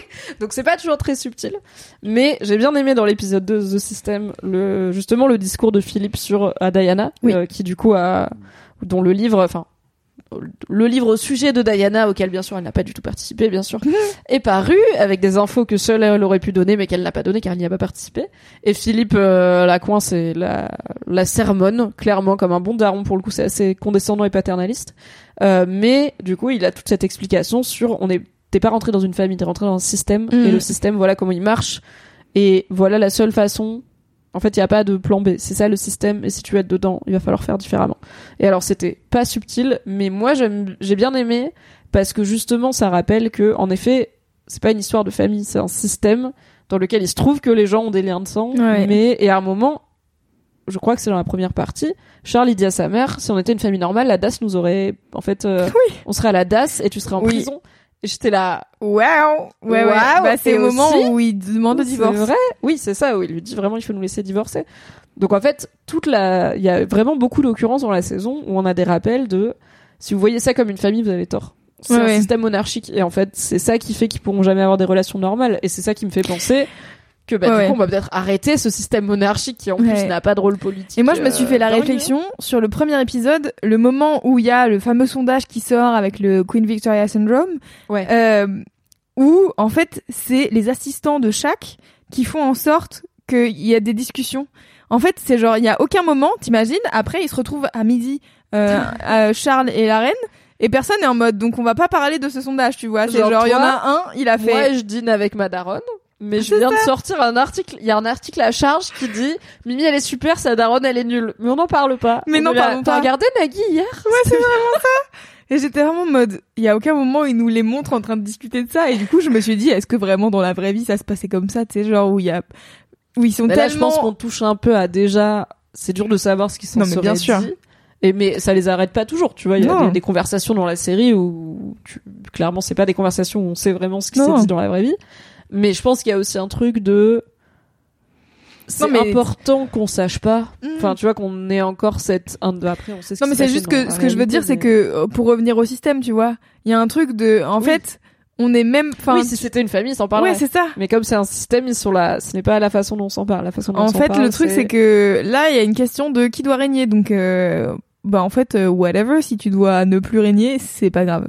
Oui. Et c'est pas une discussion de famille, c'est une Non. discussion de politique. Ouais, c'est euh, ça. Quasiment. Et c'est genre lui, il a l'info en avance que le truc va sortir et euh, les les membres de la famille euh, du côté, enfin les assistants du côté de de Elisabeth le savent pas. Ils les découvrent au dernier moment. Ils sont en Mhm. mode faut surtout pas qu'elle parte. planquer le journal sur le bateau parce qu'elle est en vacances. Et elle me fait trop rire moment. quand elle dit pourquoi tout le monde est bizarre? Oui, j'adore. Tout le monde est bizarre. Ils sont là. Quoi? Non, elle fait vraiment. Oh, tout le monde est bizarre. Donnez-moi le. Sunday Times. Est-ce que t'aimes bien cette nouvelle actrice pour la reine Je euh, l'adore. ouais. Je suis trop contente que Ombrage elle soit là. Mais moi aussi. Donc, Imelda Staunton est super. Elle a effectivement joué Dolores Ombrage dans Harry Potter, ce qui est probablement le rôle qu'il avait le plus connaître. Bien sûr. Euh, moi, je trouve que ça colle hyper bien. J'ai vu qu'il y avait pas mal de gens qui étaient pas trop fans. Euh, Ah bon Mais euh, là, je pense qu'on touche un- aux gens qui sont très habitués à voir la reine. Et en fait, effectivement, physiquement, elles se ressemblent comme deux personnes âgées, à peu près Oui, du même voilà. gabarit, mais en vrai, elles se ressemblent pas de ouf. Non, tu vois, elles ont bon. pas le même visage et tout. Bah, je veux dire, Olivia Colman, c'est pas non plus le sosie de la reine euh, dans les. quand Bah, ça a fait 40 parler aussi Olivia tu Colman, mais c'est aussi genre la reine dans les années 70-80, ça date un peu plus. Oui. On l'a moins sous le nez. La reine d'Angleterre, Elisabeth II, Moi, franchement, la même tête. Pour une personne qui 30 est ans, pas genre euh, giga en train de regarder tous les jours la reine d'Angleterre, euh, enfin qui est feu la reine d'Angleterre, euh, vraiment quand tu me mets Imelda Staunton, Mhm. Staunton. sous- Staunton Mhm. sous le nez, je suis en mode euh, c'est bon, I'm sold, j'ai compris pareil, toi la reine d'Angleterre, euh, bon, t'as la coupe, euh, t'as les chapeaux, c'est bon quoi. Voilà, Ouais. t'as les chapeaux, le tailleur de la même Moi, il y a couleur des fois, chapeau, il y a des cheveux, moments- les perles. Je suis là, bah c'est la reine Il y a des moments dans la dans la série où elle est un peu de loin, j'étais en mode est-ce que c'est la vraie reine? Ah non. c'est- Eh, c'est la vraie. tu sais genre ils ont mis des parce que dans le dans tu sais genre dans Genre le premier épisode ils ont mis des images des images d'archives avec euh, Claire Foy Oui. qui jouait la reine dans la saison. Voilà, J'adore quand ils font ça, quand ils mettent Ouais. des images, mais en fait c'est les acteurs. Et à chaque fois je suis là, attends, est-ce que c'est une ont scène fait de la saison? Est-ce qu'ils l'ont Est-ce qu'ils les ont fait revenir? Bah là, en tout cas, dans celle-là, ils ont fait les deux. fait revenir? Et je suis là, mais quel Ouais. quel pognon, Ouais. quel pognon dépensé pour une scène que tu peux ne pas faire, mais que tu vas faire parce que tu peux la faire. Tu vois, ça, c'est Et, euh, et du coup, ouais, il y a un moment donné, bah, justement, euh, pour euh, Anus Horribilis, euh, quand elle, quand elle marche vers, vers le truc où elle donne son dîner, là, Mhm. il y a un plan de loin et j'étais là. C'est là, c'est des vraies images d'archives, je comprends pas. Et après, j'étais là, bah non, pas du tout, c'est juste bien fait. J'ai lâché The Crown à Olivia Colman parce qu'elle me saoule. Je vais la regarder la dernière saison. Mais comment ça, Redding Alors, désolé, Choc. t'as peut-être raté le début, mais in this house, on est team Olivia Colman de ouf. Of course.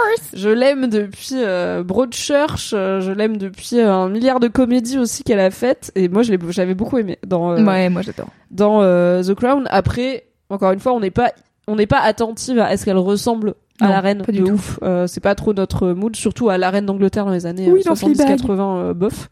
Euh, mais plus est-ce qu'on est, est-ce qu'on s'attache au personnage et est-ce que ça a l'air d'être une continuation logique du personnage qu'on a connu avant avec l'actrice précédente? Pour moi, oui. Mais après, j'ai vu que euh, donc la, la vie globale qui commence à, à poindre sur cette saison 5, c'est que c'est ça reste un avis positif, mais un petit peu voilà, c'est un peu ventre mou, c'est un peu Mm. lent, c'est on se un peu, on s'emmerde un peu. Euh, et j'ai vu qu'une des analyses de pourquoi, c'est en partie que en fait, dans, la, dans les premières saisons, on a vu Elisabeth et Philippe être en réaction à la monarchie et essayer plutôt de se rebeller contre euh, des aspects du système monarchique euh, en allant. Ils étaient quand même critiques à minima de plein de trucs qu'on leur présentait comme des évidences. Et ils étaient là, bah nous on veut pas faire ça. Est-ce qu'il y a un moyen de ne pas faire Oui, ça oui. Et là, au contraire, ils sont dans la phase Bah, où c'est maintenant eux qui les sont, ouais, représentants du système monarchique et où ils sont plutôt au grip avec des plus jeunes Mm. qui vont leur dire il faut faire différemment et c'est eux qui se retrouvent dans Ouais. la position euh, car la vie est un éternel recommencement de dire bah non mais on a toujours fait comme ça et du coup il y a peut-être un côté c'est peut-être moins intéressant à regarder des gens qui sont juste en mode on va renforcer le système et en même temps moi je trouve que c'est ça qui est fascinant tu vois d'être là en mode oui. euh, si tu restes assez longtemps dans le système Bizarrement, pas quand tu grandis dedans, à un moment donné, tu de deviens le système. nourrir et aussi de enfin c'est aussi une histoire de gens qui vieillissent quoi et qui perdent euh, alors encore plus parce que c'est des gens qui ont encore une fois de multiples châteaux et qui n'ont jamais eu de travail euh, Bah, littéralement, ils ils, ont un travail qui est quand même. euh, bah ils ont un ils ont un agenda qui est quand ils même. ont un agenda qui est rempli mais c'est un travail qui s'auto-nourrit tu vois en fait il y a Ouais, pas besoin mais- d'être représ- d'être la reine qui représente le peuple si le, le boulot de reine n'existe enfin tu vois Tu- Oui, je sais, mais bon, ça reste. Enfin, j'imagine que ça reste un diplomates, ils ont travail. fait des études et tout machin pour être diplomate il y a Mhm. un choix et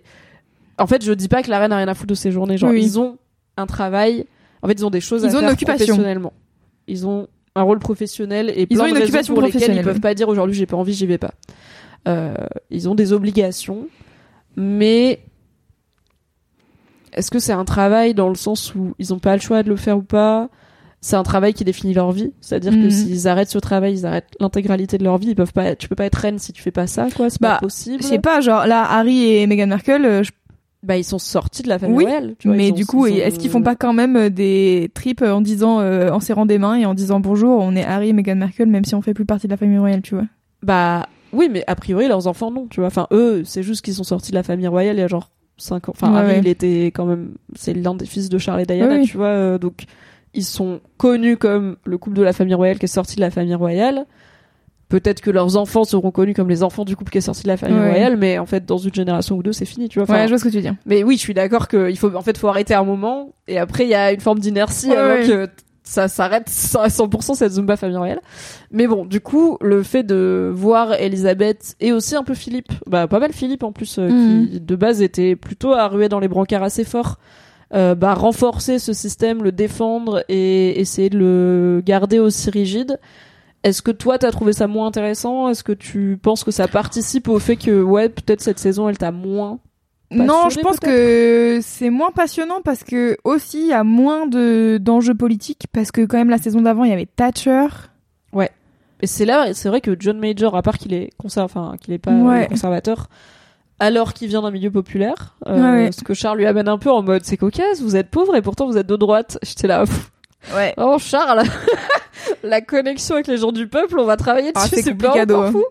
Euh, mais on connaît pas plus que ça euh, Non. ce qu'il fait politiquement quoi. Non, c'est ça, mais en fait, je pense parce que là, ils sont dans un truc de on va focus sur euh, Charles, Diana, euh, Camilla, quoi. Oui. Mais du coup, euh, moi, je pense que les, les, ce qui vraiment me passionnait dans les premières saisons, c'était un peu de voir, genre, en fait, à quel point la reine n'avait pas vraiment de pouvoir et elle devait un peu gérer, tu vois, genre quand il y avait Churchill et tout, t'étais vraiment en mode what the fuck, comment est-ce que tu gères un bonhomme pareil, enfin, tu vois, genre. là, il- Enfin, même, il est massif, il prend de la place et t'avais la petite clairefeuille en Ouais. face qui était là. Oh! Il va mieux me parler quand même, lui, hein. Exactement. Euh, du coup, ouais, je sais pas, je pense qu'il y, y a un mix entre en- entre euh, je vois pas trop où vous voulez en venir exactement avec euh, cette saison en dehors de ce truc euh, Diana Charles où tu sens que ça va prendre de la place mais en même temps il y a des épisodes entiers où on les voit pas t'es en mode bon ok du coup je comprends C'est pas un peu moins le thème de la saison que ce que je pensais au Ouais. Diana Charles. C'est plus. alors que littéralement c'est l'affiche tu vois et je suis en mode. Mais parce que c'est l'argument marketing. Mais. Parce que tu vois genre Est-ce que tu sais, alors on va pas vous le dire, ok, on va pas vous spoiler, mais est-ce que tu sais à peu près ce qui va arriver ou pas dans cette saison par rapport Non, au- pas à la tout. temporalité de la vraie vie Non. euh, Ok, d'accord. Ok, bah je ne vais rien dire du coup. on verra.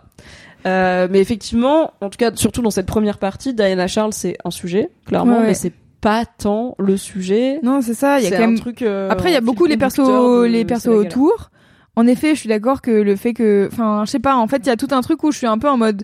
Du coup, euh, les histoires de de mariage de tous les autres qui ont pas vraiment d'impact. Je suis un peu en mode. Ah, franch- bah, on s'en Franchement, fout on un peu. fout. Et pourtant, c'est raconté par la reine comme euh, faisant partie de son Ouais, ouais. Manus Horribilis, tu vois. Mais là, bah, dans l'épisode 1, il y a Anne. Alors déjà, Anne, sa fille, elle vient la voir. Bon, j'avais un peu oublié qu'elle avait une fille, mais ok. Ouais. Ça, c'est moi qui ai pas trop révisé, ok. Elle arrive, elle ressemble de ouf à Margaret. Donc vraiment, oui. j'étais là. Moi aussi, j'étais là. Ouais, elle a vraiment pas mais- beaucoup vieilli, Margaret. Il y a un changement d'actrice qui a pas été opéré, mais non, c'est Anne. Donc au moins, la l'air de famille est là. Et elle lui dit, euh, ah, elle est mignon, tel mec qui bosse pour toi. Ouais. Et sa mère, elle lui dit, eh, oh, euh, c'est. Nono, tu vois, t'es encore, euh, T'es pas- encore mariée. Ouais, elle est encore mariée à ce moment-là. Elle a pas encore divorcé. Elle va divorcer l'année d'après, mais euh, ils sont déjà euh, séparés avec Ouais. son mari. Et euh, c'est vraiment une phrase quoi. Et moi j'étais là, attends, j'ai pas les bails, donc j'ai ok, j'ai compris. a ouais. priori, c'est sa fille, elle est mariée à un gars, et elle a Mhm. envie d'être avec un Et autre elle adore gars, les qui phares. est Super. Le problème de l'intégralité des gens de cette famille, vraiment. Peut-être que la monogamie était aussi une erreur depuis le début. Ouais. on en parlera pour The Crown euh, 2032 pour le coup, quand on sera allé encore plus loin que renverser la monarchie, on va renverser l'exclusivité dans le couple. Euh, mais du coup, ouais, il y a, et il y a Andrew qui du coup moi je sais Ouais. juste que c'est le fils de la reine parce que il a eu ses bails avec Jeffrey Epstein Ouais, ouais. euh, il est soupçonné du coup d'avoir fait partie euh, d'une grande affaire de pédophilie à l'interna- de pédocriminalité à l'international et d'être en partie protégé parce que c'est un membre de la famille royale et le fils de la reine. Et alors lui, il a genre deux scènes dans toute la saison. Ouais, déjà tu Et le vois. Moi je l'ai vu arriver, j'ai fait ah c'est Andrew lui. Et je suis là, franchement, j'étais ravie d'avoir reconnu parce que Alors, Je- il a vraiment la même tête. c'est vrai. Hein Abuseland parce que le gars, moi je l'ai vu que sur des photos Ouais, ouais. de l'affaire Epstein et tout. Pareil. Et l'acteur, il arrive, j'ai fait ah, c'est Andrew. I hate it. Andrew, j'ai envie de Et après il dit regardez, moi je me fais humilier parce que ma femme elle se fait sucer les orteils sur la plage. Ah oui, c'est lui qui a cette histoire d'orteil sucé et tout. T'es là, mais donc, hein, quand on sait. Ouais, quand on sait la suite mon gars, fais-moi le malin. Ouais, soupçonné plus il a payé des millions en settlement euh, pour euh, donc pour dans les C'est le favori, ouais ça on sait, c'est le favori de la reine. C'était le petit préféré de la reine. Là, ça se voit pas trop, mais peut-être que c'est déjà plus son préféré, mais en tout cas dans la série. Non, je pense euh, que c'est son préféré ad vitam, tu vois, mais juste. bah peut-être, j'espère moins maintenant. bah, de mais toute tu vois, manière, je elle est trouve ça. En fait, oui, elle est. La personne est décédée. Euh, ça se voit. Il y a un épisode plus tard dans la série où c'est l'anniversaire de la reine dans la saison. Ouais. Où du coup t'as un petit truc de dynamique avec Andrew, mais à part ça c'est pas. Enfin, Ouais, ses enfants, plus, à euh, part Charles, on s'en fout quoi. Fondamentalement. Euh, Oui, oui, ça, on s'en bat les couilles. Mais c'est juste que, en fait, euh, c'est juste que ça montre série, à quel point, genre, il y a un moment donné où quand t'as, quand tu peux pas refuser le, le divorce de, en fait, quand t'as pas refusé le divorce de tes deux autres enfants, même s'ils sont pas amenés à régner et tout machin, il y a un moment donné où Charles il est en mode bon écoute, même si je suis le futur monarque, euh, vraiment j'ai, il y a un moment donné où va falloir Oui. acter le fait que je vais divorcer. Et quand tu la vois discuter avec le prêtre en mode comment on va faire, et le prêtre il est en mode c'est bon ils sont juste séparés, peut-être on va pouvoir euh, prier pour eux et ça ira. J'étais en mode MDR. Ah, vous êtes mais vous Mais après, avez il y a tellement ça de, aussi, je de pense, foi en la vie. En dieu. Ouais, elle est en mode justement les autres ils vont pas être rois, ils vont pas être en fait ils vont ils sont Ouais. pas choisis de droit divin pour être la Oui, mais sauf que la dans- tête tu de sais- l'église qui dit que t'es pas censé Oui, mais sauf que encore une fois, tu sais pas dans deux jours si ça se trouve euh, Charles il se fait faucher par euh, je sais pas qui et, Et oui, c'est Andrew le on était même pas prochain, sûr tu vois. qu'il décède pas avant sa mère au final vu Oui, comme elle a régné longtemps donc en effet on n'est jamais sûr. Andrew c'était son prêtre jusqu'à sa mort l'été dernier elle a fait l'hommage à Philippe au bras de Andrew. Très bien. Ouais, ouais. Euh, plus tard, ça se voit à l'anniversaire de la reine, mais je sais pas si c'est dans les cinq premiers Non, c'est pas les cinq ouais, bah même j'ai pas trouvé ça ouf, euh, ouf clair que c'est son préf. Euh, Ouais, il y avait le en repas fait, en on tête sait qu'elle a des préfs un petit peu, mais c'est pas. En fait, Charles, il a tellement de raisons. Non, mais il y avait un épisode, il y avait un épisode entier sur son préféré. Tu te souviens les- la saison dernière? Ah non, j'ai oublié. Il y a tout un J'ai épisode. bingé d'un coup il y a deux ouais. ans, donc on est sur une forme de petit flou artistique quand même. Bah, il y a tout un, c'est ce que dit Malouka, il y a tout un épisode où où c'est focus sur c'est qui son Ah. préf. Ah mais oui, avec je me les souvenais, dîners en tête à parce tête, que c'est là où j'étais là. Attends, a- est-ce que c'est Ouais. celui que je crois? j'avais googlé, j'avais fait. Mais pareil, j'étais Oh, en elle a mode choisi le mauvais préféré. Oh no. Oups. Oh no. Euh, Qu'est-ce que je voulais dire? On était où?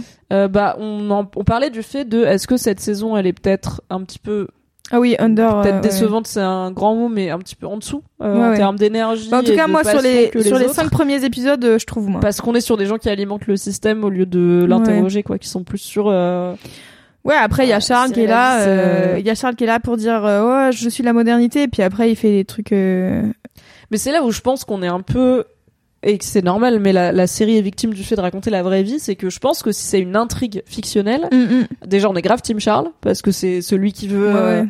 euh, renverser le statu quo, celui qui veut moderniser la monarchie, celui qui veut vivre son amour véritable au lieu de, enfin en soi, tu vois, de base, il est pas hostile envers Diana, il est pas là pour lui faire du mal et elle non plus, elle se lève pas le matin pour lui faire du mal, mais ils sont juste pas faits pour être ensemble. Enfin, ça aurait, ça, normalement, Charles c'est un héros, tu vois, Ouais, dans, un- dans une histoire de fiction sur la monarchie et sur le prince qui a Mm. redonner du sens à la famille royale et tout machin. Mais comme on sait que dans la vraie vie, il va se passer des trucs avec Diana, il va se passer des trucs avec Charles et que la famille royale est toujours pour l'instant ce qu'elle est. Alors, y a, elle s'est modernisée depuis dans ces 30 dernières années, mais c'est toujours ce truc qui, Ouais, ouais. pour nos yeux de françaises qui sont pas hyper royalistes et pas hyper fans de la famille royale, il y a un côté un peu lunaire de, Vraiment, ouais, vous Ouais, ouais. avez quand même ça, vous avez une reine. Bon, en plus, la reine est morte euh, très récemment, donc Charles est roi, mais pour l'instant, ça veut pas dire grand chose. On n'a pas trop vu la diff.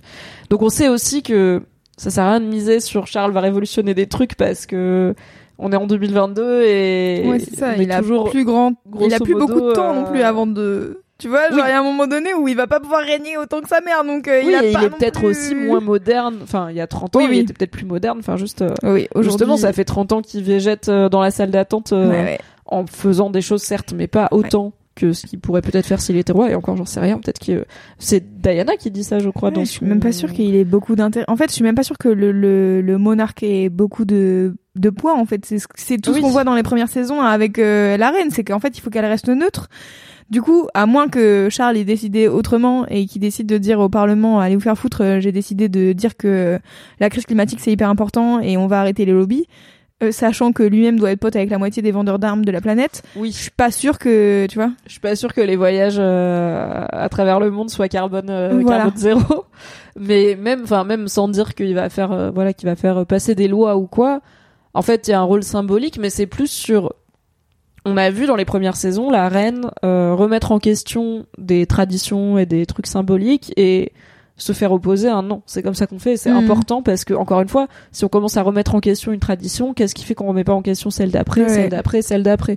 Et en fait, autant, ok, je pense que Charles, en tant que roi, peut dire, bah, typiquement, c'est un roi qui est divorcé et qui est marié avec Camilla et du coup, c'est c'est le premier roi, j'imagine, de l'histoire de l'Angleterre à pouvoir faire ça, ok.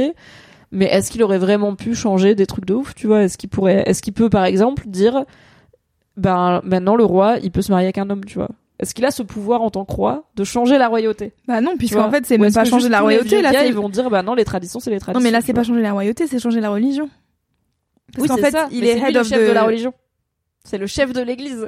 Non, Mais parce que le chef de l'église c'est le pape. qui vont lui dire non, non, l'église anglicane, justement. Ah. Henri VIII, roi Oh là là, anglais. J'ai pas les refs. Alors, Henri VIII, c'est un roi britannique, ok? Je vais faire Henri VIII mal raconté, ok? Les gens qui ont fait histoire euh, m'en voulaient pas. Henri VIII, c'est un roi britannique, c'est un Tudor, et il était marié à une go. Mm. Sauf que la go, il lui faisait pas d'héritier mâle, et aussi il était là un peu chiant, j'aimerais bien être avec d'autres go, tu vois.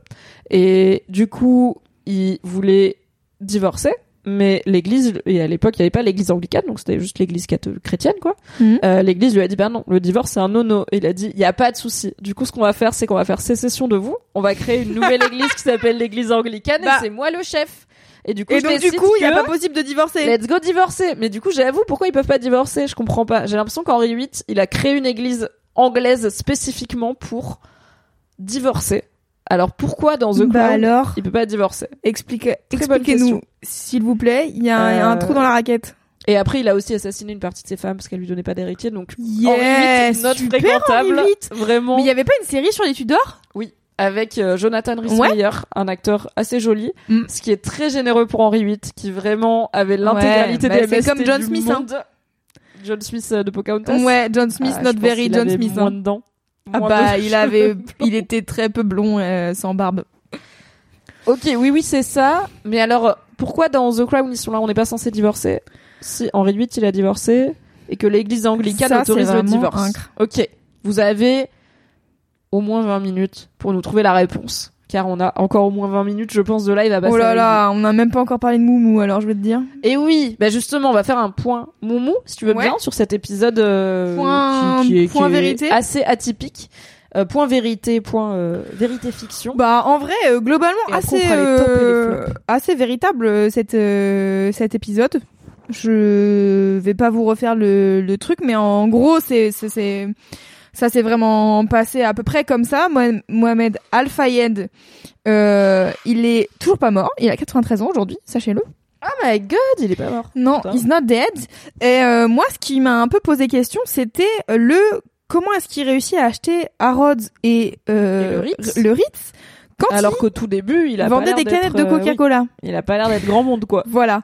Donc on comprend vaguement que euh, euh, tu sais à l'épisode euh, bah au début de l'épisode quand il vend du Coca là, il y a il derrière euh, derrière une grille, il discute avec euh, le frère d'une meuf et du coup la meuf qui va lui qui va être euh, sa première femme, Tout à fait. euh, qui va être la mère de Dodie. Ce mec là est un vendeur d'armes renommé.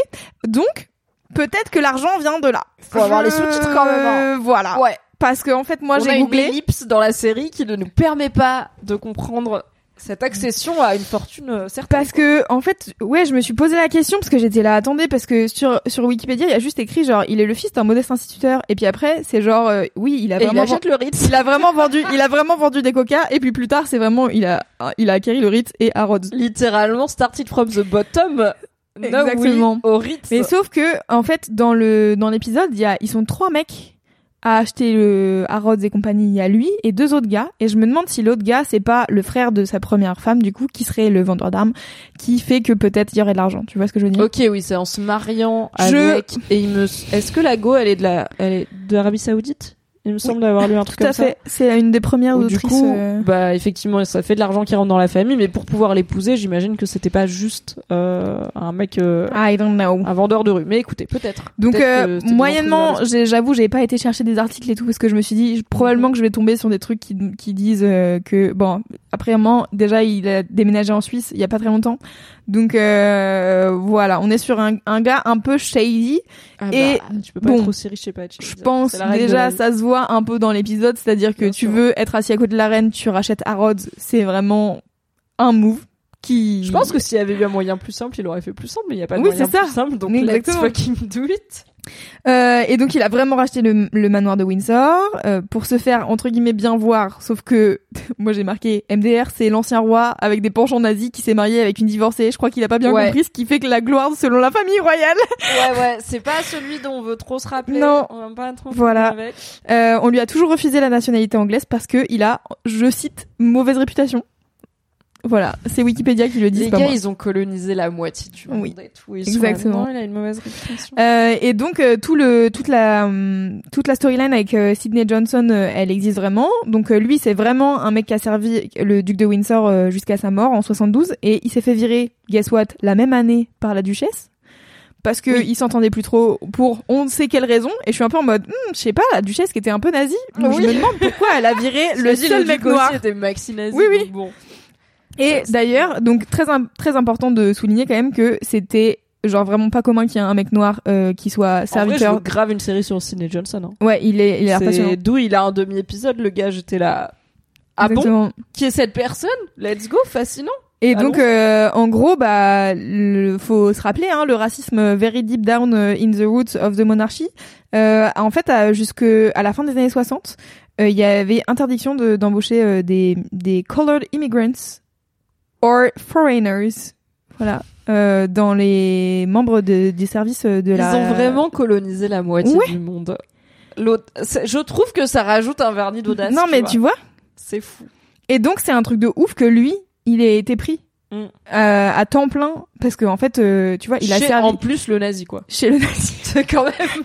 qui était euh, gouverneur des Bahamas euh, pour qu'il soit plus amènent un peu en mode ah ça me rappelle quand on était là-bas et tout machin genre on a ramené un souvenir. Non, mais vraiment, c'est c'est un vrai monsieur un qui a existé quoi, Sidney Johnson et qui a eu une vraie Voilà. aventure. euh, et qui a donc a vraiment été très proche vie, euh, riche. qui a été vraiment donc très proche de Moumou euh, avec qui donc il a a priori enfin cette relation était quand même plutôt véridique de il lui a un peu appris euh, les ficelles de l'aristocratie anglaise machin nan, sauf que MDR bah le racisme euh, toujours, hein. Toujours, hein. c'est-à-dire que donc euh, la cour en fait en plus c'est ça le pire c'est que Al Fayed il fait preuve de racisme envers Moumou euh, envers euh, euh, Sidney Johnson. Sidney Johnson direct au Ritz quand oui, il le voit il est en mode de la réception en disant sortez-le. Puis après, tu captes qu'il peut avoir un intérêt pour toi, donc t'es en mode ok, bah ça sera mon token, pas de souci, tu vois. Et euh, et après, il se fait lui-même bolos euh, par le racisme de la couronne euh, qui veut Mm. pas qu'il soit assis à côté de la reine. Et la reine, elle est vraiment en mode on va gérer ça autrement. Emmenez Diana, s'il vous plaît, merci. Oui. Euh, j'ai ça, je sais pas à quel point c'est vrai, vrai. euh, Mohamed Al Fayed avec euh, la reine, donc enfin à côté de la reine, euh, genre visiblement ils prennent une photo ensemble. Ouais. Ils ont été côte à côte à un moment dans la vie. Je sais pas s'ils ont passé une course de chevaux côte à côte. Euh... Qu'est-ce que t'as pensé de cet épisode? Comment tu l'as reçu? Moi, j'étais perdue. J'étais là, genre pourquoi est-ce qu'on passe autant de temps sur lui? On bouge beaucoup, c'est genre. En fait, j'étais là. En fait, je comprends qu'ils aient voulu raconter cette histoire parce que du coup, je la trouve intéressante et c'est vraiment. J'ai noté moi le titre de l'épisode pour moi, c'est l'épisode où il y a le plus de personnes non blanches ever dans The Crown. L'épisode de la diversité. Voilà. L'épisode des quotas. Il y a ça et euh, et le, le Fun Trust où vraiment Charles fait euh, un Oui, discours devant que- le plus de personnes noires et euh, et arabes de la vie et j'étais vraiment en mode ouais c'est quand même euh, dommage que ça soit les Yes. seuls moments où il y a des personnes euh, de couleur mais Après, je pense que c'est. C'est aussi la vérité. quoi. C'est aussi la vérité et euh, je sais plus qui disait bah euh, si c'est je regardais euh, sur la chaîne euh, de Behind the Scenes de Netflix il y a euh, des trop. ouais j'ai regardé tout cet après-midi c'était super euh, j'ai fait que ça La été très productive. il y a une meuf euh, qui dit que en vrai aujourd'hui je crois que c'est 8% de des serviteurs royaux qui sont euh, Sachant que euh, le Royaume-Uni est quand même un pays assez diversifié. Alors, le pays du ça. melting pot. euh, Mais n'oublions pas que Charles dans une interview a dit qu'il était pour toutes les fois donc ça va. Ah oui, merci. Merci, Ah, heureusement il a pensé euh, aux C'est un peu intéressant ce truc de Charles qui veut être chef de la foi en général et pas de l'église anglicane et tout. Je suis là, tu vois, pour les années 90, c'est progressiste. Après, Ouais, ouais. On est en 2022, il est roi, on verra quoi. On verra ce que ça donne. quoi. Ouais. Pour l'instant, il, il, il- il fait comme ça là pour que les gens enlèvent des trucs sur les sur les tables parce qu'il peut pas le faire lui-même. Donc euh, t'as pas vu ça?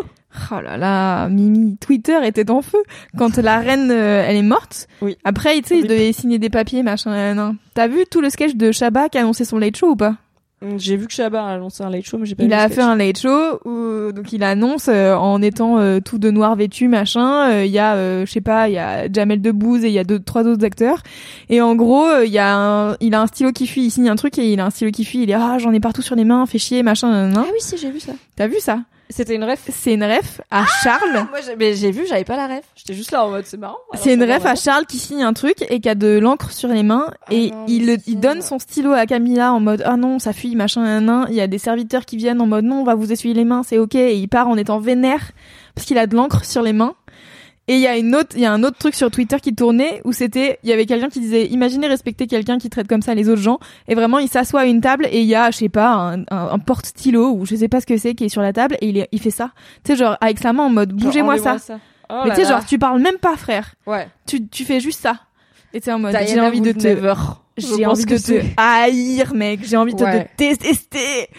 On- Faut pas juger les gens sur deux trucs sortis de leur contexte sur Twitter, mais Mais vraiment, quand une tu personne es... hors sol depuis si longtemps que oui, Non, je pense qu'il y a une. En fait, c'est compliqué pour lui d'avoir des interactions normales, euh, surtout avec le prolétariat finalement. Euh, Exactement. le- les gens qui ne sont pas de son niveau social, sachant qu'il y en a pas beaucoup. Non mais hein, t'imagines tes, tes propres serviteurs. Tu les vois tous les jours. Hein. Tous les jours, tu leur fais Quelle vie. l'enfer. Bref, pourquoi je racontais ça Euh, bah, on parlait de la diversité euh, dans The Crown et euh, de à quel point euh, euh, des choses qui pouvaient paraître modernes peut-être dans les années 90 euh, le sont Oui, voilà. moins.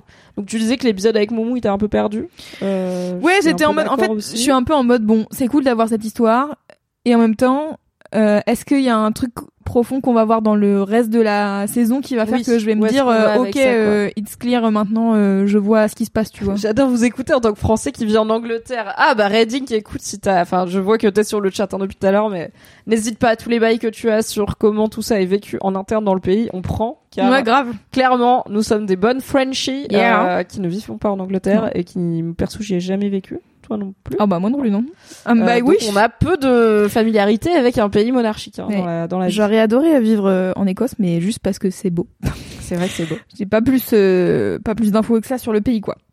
Euh, voilà, on était sur le fact-checking de, de cet épisode avec Moumou. Je sais pas trop quoi dire de plus. Bah, il se passe pas tant. En effet, Sidney Johnson a existé. Alors, il y a le truc de euh, c'est Moumou qui donc euh, Mohamed Al Fayed qui dans l'épisode pour se faire bien voir de la reine, euh, en gros, quand il récupère la maison du duc de Windsor, le truc important, c'est que il rend à la famille royale tous les documents personnels et notamment le abdication desk, qui est le bureau, qui était le bureau royal de quand euh, Ouais. euh, le gros nazi était roi, euh, et qui est le bureau sur lequel il a abdiqué et qui contient des correspondances brûlantes. Et a priori, ça c'est vrai que ce mec-là, le Duke of Windsor, euh, était faisait faisait les pages du matin.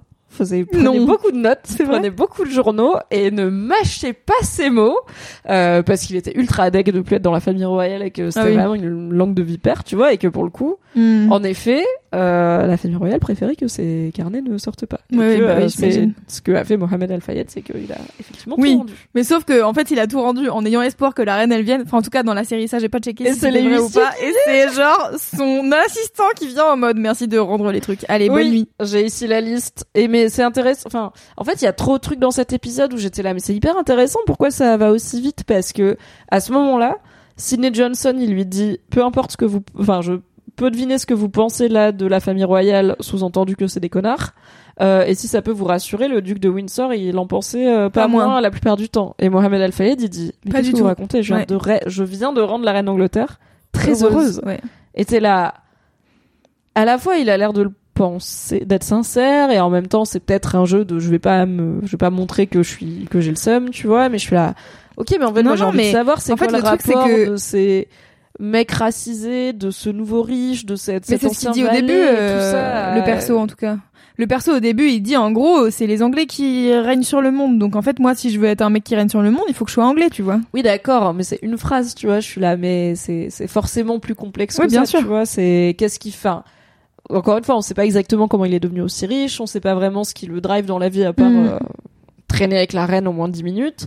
Quand il peut pas côtoyer la reine, mais qui côtoie le Diana, bah il a pas l'air, il a l'air un peu déçu, mais ça a l'air d'aller. Alors du coup, nous, ça nous informe sur Diana. Voilà, elle charme les gens, elle euh, elle peut devenir proche de n'importe qui, elle Mhm. peut connecter avec n'importe qui facilement, ce qui avait l'air d'être en effet une partie de Ouais, ouais. pourquoi elle plaisait autant, c'est qu'elle connectait hyper vite avec les gens.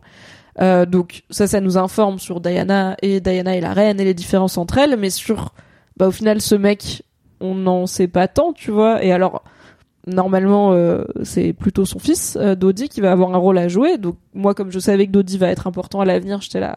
Ok, Oui, je oui. comprends pourquoi cet épisode est là du coup. Mais vraiment, à part ça, Oui, mais est-ce qu'on aurait vraiment eu, c'était bien. hein, est-ce que mais- vraiment on avait besoin de l'historique de du père Bah, pour je sais pas honnêtement. comprendre euh, Dodie, Je tu pense vois que c'était peut-être ils se sont dit que ça vaut le coup de raconter l'histoire de Sidney Johnson et que du coup c'est une des façons dont on peut Ouais, ouais. on va pas faire un épisode entier sur le valet du duc nazi qui vient en France et qui est Mhm.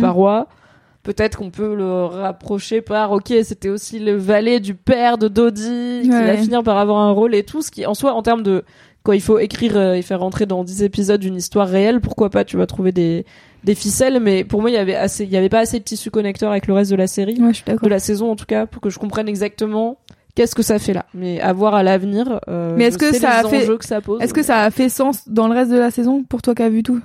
Non, ok. pas encore Ok. Euh, Enfin, pas, pas dans cette saison du coup. Euh, Enfin, oui, il y a deux, trois échos, mais c'est pas. euh, Il y a pas un moment où tu fais ah là, là, il valait le coup euh, cet épisode 3 un peu surprenant. oui, caméo de Chirac, ouais, je, me- je me suis Ah, j'étais deg qu'on voit pas Chirac. Il y a un moment où il y a quelqu'un qui passe et il dit lui c'est Jacques Chirac, le maire de Paris, et j'étais là. Jacques Chirac Ouais. Et euh, on ne voit pas la- l'acteur euh, qui c'est vraiment juste une silhouette euh, qui euh... sur Chirac il y avait un effort mais sur Bennett il y a eu aucun effort. Attends, moi j'ai eu l'impression que Si, je crois qu'on les voit. Ah, on le hein. voit Ouais. Putain, j'ai eu l'impression que vraiment c'était fait pour qu'on voit jamais son visage quoi. J'étais là, j'avais pas réussi à mais peut-être que comme j'étais sur ma télé et tout, peut-être j'ai pas réussi à mettre pause assez précisément. Je verrai pour le récap rigolo du coup. Ouais, Je grave. ferai des captures d'écran, image par image, Je jusqu'à suis tomber sur le plan Chirac. net de Chirac. sur Bernadette, il y a eu aucun effort. J'ai peu Bernadette des années 90 en tête, donc euh, Ah bah, si, ça m'a forcément. moins choqué. Euh, alors pas Bernadette des années 90 en tête? Bah, Parce que dans ma bah, tête, j'ai Bernadette des années 2000 et des pièces jaunes. Ouais, ouais, je Mais comprends. 91, tu vois, vraiment. euh, Non, En vrai, fait, comprends. c'est un peu comme la reine d'Angleterre avant qu'elle soit vieille. J'ai pas tant de Ah, visuel, moi tu vois, plus. de à quoi elle ressemblait avant. Maintenant, Zéro j'en ai grâce pour cent. à The Crown. Et euh, Bernadette Chirac, avant qu'elle soit déjà âge euh, Oui, oui. quasi grand-mère pièce jaune. Ouais. Autant. Jacques Chirac jeune, je vois. Bernadette Chirac jeune, pas tant. Pas tant. Donc euh, j'ai pas trop de visuel en tête. Donc l'épisode 3, c'est Moumou. L'épisode 4, Anus Horribilis, on en a Ouais. déjà pas mal parlé. Ouais. On l'a trouvé pas grand chose à dire assez underwhelming par rapport euh, à son titre et Ouais. à l'enjeu qu'il est censé raconter. Euh, L'épisode 5, du coup, The Way Ahead, il faut qu'on parle. Fun sex. Il faut qu'on parle. Il faut qu'on parle. Combien de... Quel niveau de cri aigu as-tu poussé quand... Là, en fait, c'est ça pour le coup en termes de réel, c'est incroyable parce que tu vois la conversation une première fois, Oui. elle est bon, euh, Elle est cutée elle est infidèle, enfin c'est une infidélité, mais elle est pas Oui, oui. croustillante. Elle est cutée, mais tu sais pas qu'elle est cutée. T'es là en mode, ok, ils ont une conversation, ils ont dit, ok, Oh, c'est dit, Noël, on elle est chez s'aime, sa euh, famille, bon, d'accord. on s'aime. En effet, si ça fuit, c'est compromettant, mais ok. Ouais. Et là, ça fuit, et en fait, il y avait des ellipses de ouf, et j'étais en mode, Oh my god. le tampon. Le temps, mais rien ne va dans cette conversation. J'ai entendu tout à l'heure, j'écoutais Joanna Robinson et Mallory Rubin, et apparemment, donc, euh, Josh O'Connor, ou John O'Connor, euh, qui joue euh, le prince Charles jeune dans les saisons d'avant, Mhm. a dit que quand il a, il a été pressenti, enfin, il était Ouais. en- pour parler pour le rôle du prince Charles, il a dit, je fais pas le tampon gate. Genre, je fais pas ça. Genre, je fais pas le truc du tampon, Ah ouais je veux pas, parce qu'il a dit, c'est peut-être le le plus grand truc de ma carrière que mes parents vont regarder. Genre, je vais jouer Ah le oui, prince. Charles, mes parents ils vont regarder, et je veux pas jouer le prince Charles quand tout le monde a su qu'il parlait dans le d'œil de Camilla. J'étais là, mais my god, c'est vraiment, tu vois, c'est aussi c'est un truc quoi. De l'acteur, il a dit je fais pas le tampon Ouais, ouais. tellement, il a dit c'est Charles, c'est le tampon gate, je veux pas faire Ouais, ça. ouais. Donc au final, il l'a pas fait. C'est ce bon Dominique West euh, qui s'y est collé. Et très bien d'ailleurs. Ouais. Qu'est-ce qu'on, qu'est-ce que, c'est quoi ton rapport à Camilla et à toute cette storyline euh, Moi, je suis en un mode. peu euh, d'amour tragique et en Vraiment, moi, je suis en mode de- pauvre d'elle tout le long. Ouais. Tout le long, je suis en mode vraiment Bah, elle choisit aussi, tu vois. Genre, elle a un mari, elle a non, des mais d'accord, elle a un mari, elle a des euh, enfants, mais en fait, euh, Enfin, je suis en en- vrai, tu peux dire à Charles, bon bah ciao mec, tu vois. Enfin, on s'aime, ok. Visiblement, tu veux pas lâcher ta vie pour être avec moi. Du coup, moi, je fais ma vie. Du coup, on arrête de se fréquenter, tu vois. Genre, elle pourrait faire ça dans la Oui. Quand t'es in love d'un mec avec qui tu peux pas Oui, être, non, mais tu en peux fait- ne pas subir tout. Non mais bien sûr, mais c'est juste que moi dans dans la situation dans laquelle elle est, tu vois, genre si tu acceptes ce fait-là, je suis en mode pauvre d'elle, l'interview où elle est en train de regarder la télé avec son mari. Et l'autre, il est en train de dire non, j'ai pas été euh, infidèle jusqu'au moment où vraiment le mariage a été brisé. T'es vraiment en mode Mais en même temps, t'es en train de dire que t'as été infidèle devant le peuple entier. quand son mari à Camille, là, il décroche. Oui, oui, il mais sait. il sait très bien. Ouais, il sait. Mais Tout donc du coup, enfin tout- tout le monde est au courant. J'ai pas l'impression que lui, enfin tu vois, je suis en mode euh, si lui ça le dérangeait tant, euh, il l'aurait foutu à la porte bien Oui, avant oui. le tampon Pour gate. moi, c'est euh, ce truc, Camilla, mais comme il y a pour le coup dans plein de couples où il y a pas de famille royale impliquée, de en fait, dont t'as C'est entendu. tu vois. Ouais, c'est ça. On le sait, on n'en parle pas, et par contre, il faut pas que tout le monde le sache. Ouais, Et c'est si ça. tout le monde le sait, je suis cocu, et là c'est non, tu vois, ça devient trop Ouais, réel et on arrête. Ce qui a l'air d'être ce qui s'est passé quand ça. Ce qui a l'air, ouais. Ça j'ai pas checké. euh. Camilla et son mari, euh, son premier mari, a priori, en tout cas dans la série, c'est ce qui a marqué leur séparation. C'est intéressant. Je trouve que ce qui était bien, c'est que nonobstant euh, le fait que j'ai pas un rapport empathique de ouf à la famille royale, parce que vraiment je suis là, bon, vos problèmes sont pas, des, problèmes de vrais gens. problème très relatable Ouais. pour la plupart des gens.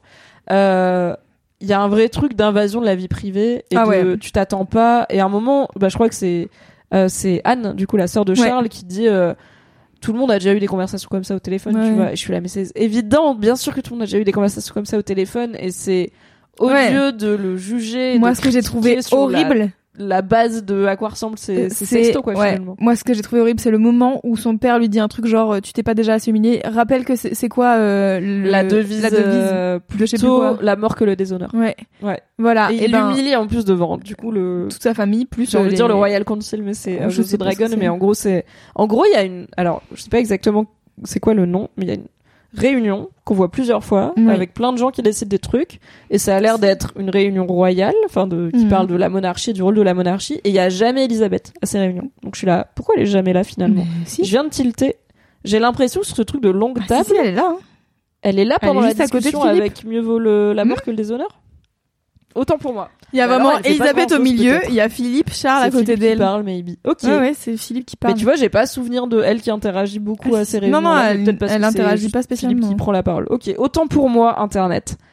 Euh, et oui, du coup, en plus, non seulement son père l'humilie, mais il l'humilie pas en privé. Non, non. Tu vois, en mode. Puis c'est surtout, euh, en fait, t'es en mode genre, alors, t'es bien content de t'être fait humilier? Je suis en mode vraiment, genre, il a rien demandé, c'est juste un gars qui a vendu une cassette qu'il a enregistrée il y a trois ans et il y a un média qui a décidé de le sortir. Enfin, tu vois, genre, en vrai, que ça soit Charles ou pas Charles, tu vois, genre, que j'ai de l'empathie Bon, ou pas Philippe, pour cette euh, personne, je suis vraiment en mode.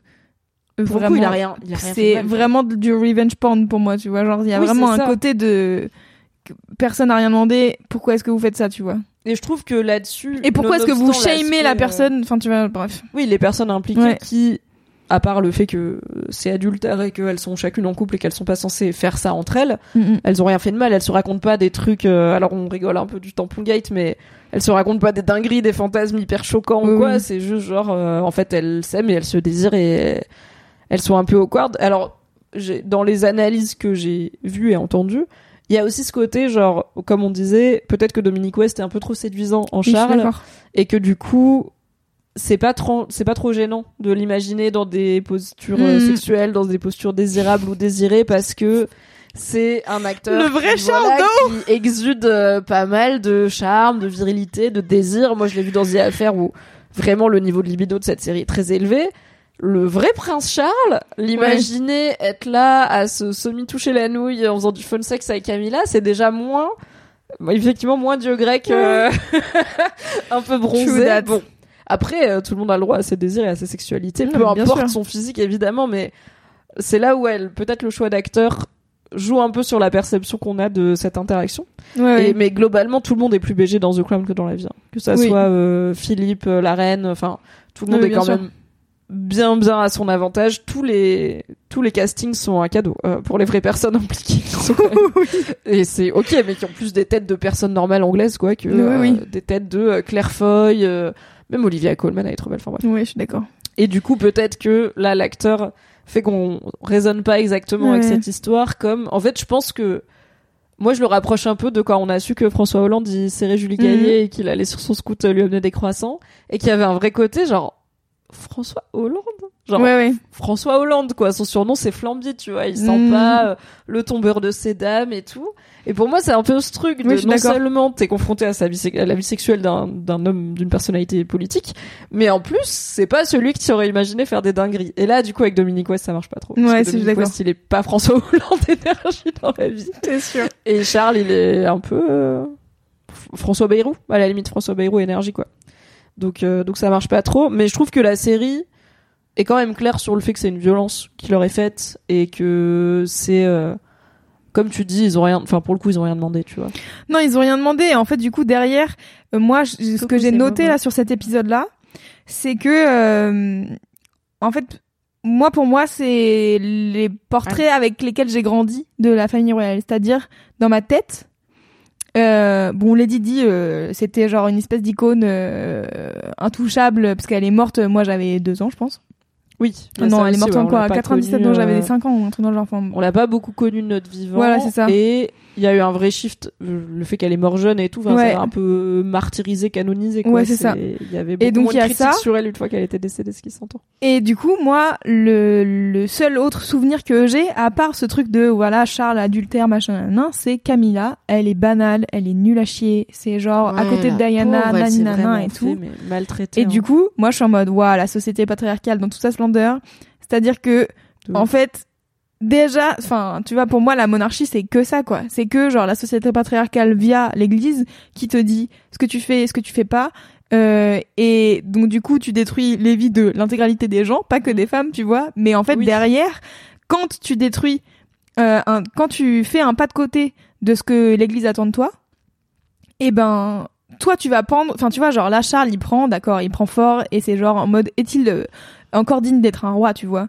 Ouais. Mais en fait, quand t'es Camilla et que toi, t'as rien demandé de plus que de juste euh, niquer avec le gars avec qui t'as envie de niquer, euh, et qui a envie de niquer avec toi, donc j'ai envie de dire ça tombe bien. c'est ça, et qu'on te renvoie dans la gueule que euh, t'es banal et que tu mérites pas, bonne pour avoir droit Ouais. à ça, quoi. c'est ça, et que que en fait le seul truc auquel on te renvoie, c'est pas genre est-ce que tu rends le gars heureux, tu vois, et est-ce que il te rend heureuse, c'est genre vraiment pas ça l'essentiel. c'est est-ce que à la hauteur de la beauté de la meuf d'avant. Parce que pareil encore une fois c'est pas est-ce que euh, Diana et Charles se rendaient heureux ensemble tu vois c'est Oui. juste genre elle elle était trop belle elle était trop stylée et toi euh, t'as des dents de c'est un cheval peu le conte ok de fées qu'ils ont vendu longtemps. C'est que justement, Oui, bien sûr. Diana et Charles se rendent heureux, alors qu'au final, ça faisait Ouais. longtemps qu'ils se rendaient pas heureux.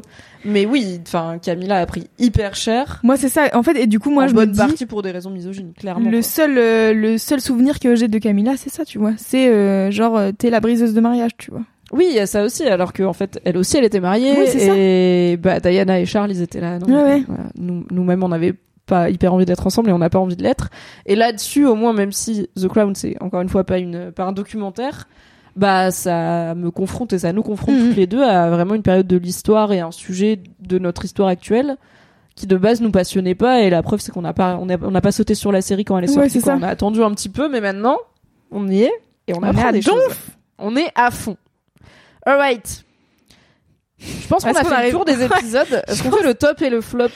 Oui si tu veux ok on n'a plus rien t'as plus rien à dire sur les épisodes Je crois euh, que j'ai ça va. je pense qu'on est bien on a parlé du breakdance On est pas mal. et c'est mon dernier point c'est Prince Trust et Breakdance. Du coup, on va faire un rapide petit top et flop, toujours de ces cinq premiers épisodes de la saison 5, et après on se dira bye bye jusqu'à la semaine prochaine, où on fera la partie 2 de ce débrief. Ok, les tops, pour commencer. Est-ce que t'as un épisode préféré, et est-ce que t'as un pa- et ou un passage préféré? Je crois que vraiment le, mon moment préf c'est vraiment anecdotique mais c'est la première fois qu'on voit les petits Le Harry euh, et... Harry Vraiment, j'étais en mode, waouh, ils sont tellement bien castés, j'ai envie de leur faire un câlin. Il y a un petit roux et un petit blond. Et vraiment, j'étais en mode, waouh, ils sont trop bien castés, c'est incroyable et tout. Et genre, vraiment, le moment où ils sont sur le yacht et où elle est en mode, peut-être on peut, genre, faire des trucs de famille normale. Mhm. Et que tout le monde est en mode, non, on va pas dire à Charles qu'on veut faire du shopping car, Oui. car euh, c'est lui qui On décide. adore les vieilles pierres et aussi Quand il y a les petits qui lèvent la main, j'étais en mode, mon cœur a fondu, j'étais en mode, non. Et en fait, Oh, je crois que c'est le truc qui me touche le plus en fait dans toutes ces histoires et tout, c'est comment est-ce que la mort de leur mère et toute la famille royale a impacté ces deux gosses en fait, Oui. qui sont plus des gosses aujourd'hui, tu vois. Mais moi, je sais que en, sor- en sortant de la saison dernière, j'ai regardé des documentaires autour de Diana et tout machin nanan, et genre vraiment voir les deux petits en train de marcher derrière le cercueil de leur mère, j'étais en mode waouh, c'est Oui, c'est là où euh, la- le côté euh, la grande l'histoire avec un grand H se heurte à c'est des vraies personnes Ouais, et en ça. fait c'est deux gamins qui ont perdu leur mère et qui euh, de peu importe le système bizarre dans lequel euh, toute ouais, cette ouais. famille évolue. Là, on n'est pas dans c'est un système, on est dans c'est des personnes qui ont perdu Ouais. leurs parents quoi. Donc euh, moi ça ça m'a j'ai pas été enfin j'étais là en mode oh c'est marrant de les voir petits et tout Moi, ça m'a un peu. j'étais en mode genre, d'en voir plus. veux trop les Euh, voir. Mais historiquement, The Crown s'en sort bien avec le gamin et le rôle un peu atypique qu'ils jouent par rapport à leurs Ouais, ouais. parents. Et moi, j'aimais bien jeune Charles, tu vois. euh, Moi, je suis d'accord. voir comment il grandit, comment il y avait quelqu'un qui parlait de euh, son voilà son éducation hardcore, son côté vilain petit canard Ouais, ouais. un peu awkward et tout ça, ça m'avait bien parlé. Et je suis curieuse de voir comment William et Harry grandissent. Après, je sais qu'ils vont être, si j'ai bien retenu euh, les messages de la prod et tout, ils vont être beaucoup moins mis en scène évidemment Ouais, parce bien que sûr. ils sont pour le coup encore très là et très actifs Ouais, ouais. et euh, que l'idée c'est pas de il me semble que la limite mentale du showrunner c'est on raconte pas de trucs qui ont moins de 20 ans Mm. donc euh, parce qu'il y a moins de 20 ans c'est pas encore l'histoire ce que je peux entendre et on connaît pas encore Ouais, euh, tous les tenants les aboutissants et tout Euh, mais euh, mais bon voilà ça c'était euh, anecdotique de genre un moment où je me suis dit genre vraiment je suis trop contente de les voir Mhm. mais le vrai vrai épisode bref pour l'instant pour moi c'est l'épisode de 5 de loin parce que il y a ce plot twist de bah après en fait c'est aussi je découvre un truc de la vie réelle que j'avais que j'avais tampon ouais voilà que je, je voyais quelqu'un pas. qui disait je vous écoute je n'ai pas vu la série je sais pas c'est quoi le tampon gate. Alors incroyable que tu sois sur ce live depuis deux heures à nous écouter parler d'une série que t'as pas vue et que t'as pas l'air hyper au fait de la enfin je- voilà t'as pas l'air d'avoir la vraie histoire. Du coup je vais te laisser googler parce que j'ai pas envie de me faire bannir de Twitch. C'est quoi le tampon gate entre Charles et Diana qui a leaké euh, dans le Euh, Daily. Mirror. Entre Charles et Camilla, pardon, qui a leaké dans le Daily Mirror euh, circa euh, 1994, 15, je dirais, ouais, 94, 94. 95. Voilà. oui 94 puisque après il a fait une interview pour se racheter remember? C'est vrai, c'est vrai. j'ai été voir du coup C'est rien. un plaisir euh, Donc c'est l'épisode 5 ouais, ton cet préféré. épisode-là, je l'ai trouvé bien parce que en fait, euh, je le trouve cool dans le sens où tu vois un peu plus de de Charles, un peu de ces ces trucs de putain. En fait, euh, j'essaye d'être un mec un peu cool pour cette monarchie et pour le futur de ce de ce pays, et on passe mon temps son temps à me mettre des bâtons dans les roues pour des trucs vraiment anecdotiques de ma vie de ma vie privée. Ça me casse les couilles. Oui. Et du coup, ça te donne un peu d'empathie pour Charles et en même temps, il est un peu insup. Et du coup, je trouve ça cool d'avoir ce genre de personnage euh, un peu insup et en même temps, euh, tu les comprends, tu vois. Oui, en vrai, tu comprends d'où il vient et tu comprends Ouais, qu'il a ça. des intentions qui sont pas que mauvaises, et enfin qui sont pas mauvaises. Et après, je pense qu'il y a aussi un truc de aussi pour se, enfin pour dédouaner, se dédouaner, détourner l'attention, tu vois, de dire Oui, euh, justement euh, non mais ma vie privée n'est pas intéressante. Moi, je veux faire des vrais grands trucs. Et t'es là, oui, mais tu peux, enfin encore une fois, tu peux pas séparer l'homme de l'héritier au trône et tu peux pas séparer Ouais. l'homme du ro- futur roi que tu veux être et tout. Mais euh, après, Euh, oui, encore une fois, est-ce qu'il fait vraiment un truc dramatique euh, en trompant sa femme? Enfin, tu vois, genre après, c'est des questions de morale qui sont liées à l'Église et euh, et à sa position. Mais je suis en mode, en vrai, tu serais random gars euh, 75, euh, tout le monde s'en battrait les couilles, tu vois. Enfin, genre pas, pas ta femme et ton amante, mais je veux dire, euh, dans le grand Oui, schéma de la vie, des- euh, c'est des fait, trucs qui arrivent un- tous les jours, tu vois. Il y a un vrai truc de votre vie n'est pas si intéressante. Oui, vous ça. pensez qu'elle l'est parce que vous êtes dans une famille royale et qu'on vous répète depuis que vous êtes né qu'elle l'est, mais c'est des problématiques euh, très euh, très courantes finalement.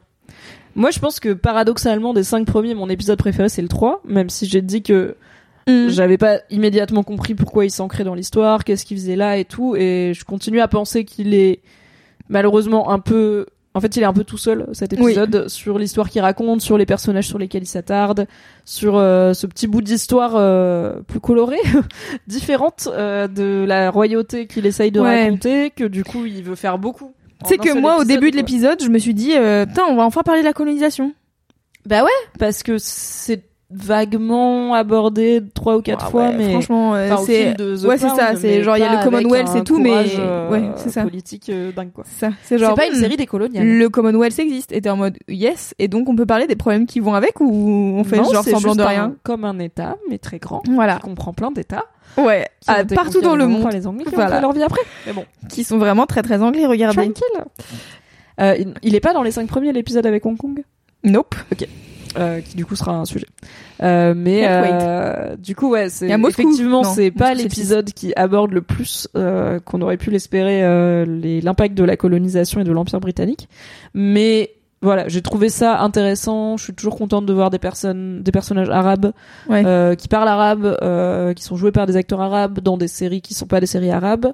Euh, j'ai quand même eu, en fait, très vite, tu vois, pour des personnages qu'on voit qu'un épisode, j'ai tout de suite compris c'est qui Dodi, c'est qui Mohamed, Ouais, ouais. euh, c'est qui Sydney, c'est quoi leur leur archétype, qu'est-ce qu'ils apportent à l'histoire, c'est quoi euh, la façon dont ils vont se définir par rapport aux autres persos. Donc je trouve que c'est plutôt bien écrit comme un épisode en tant que, Oui. que tel. C'est juste que il manque un peu de Oui, c'est ça. de- de Moi, je, suis assez d'accord avec toi. Moi, c'est un de mes quoi. épisodes préférés aussi des, des premiers.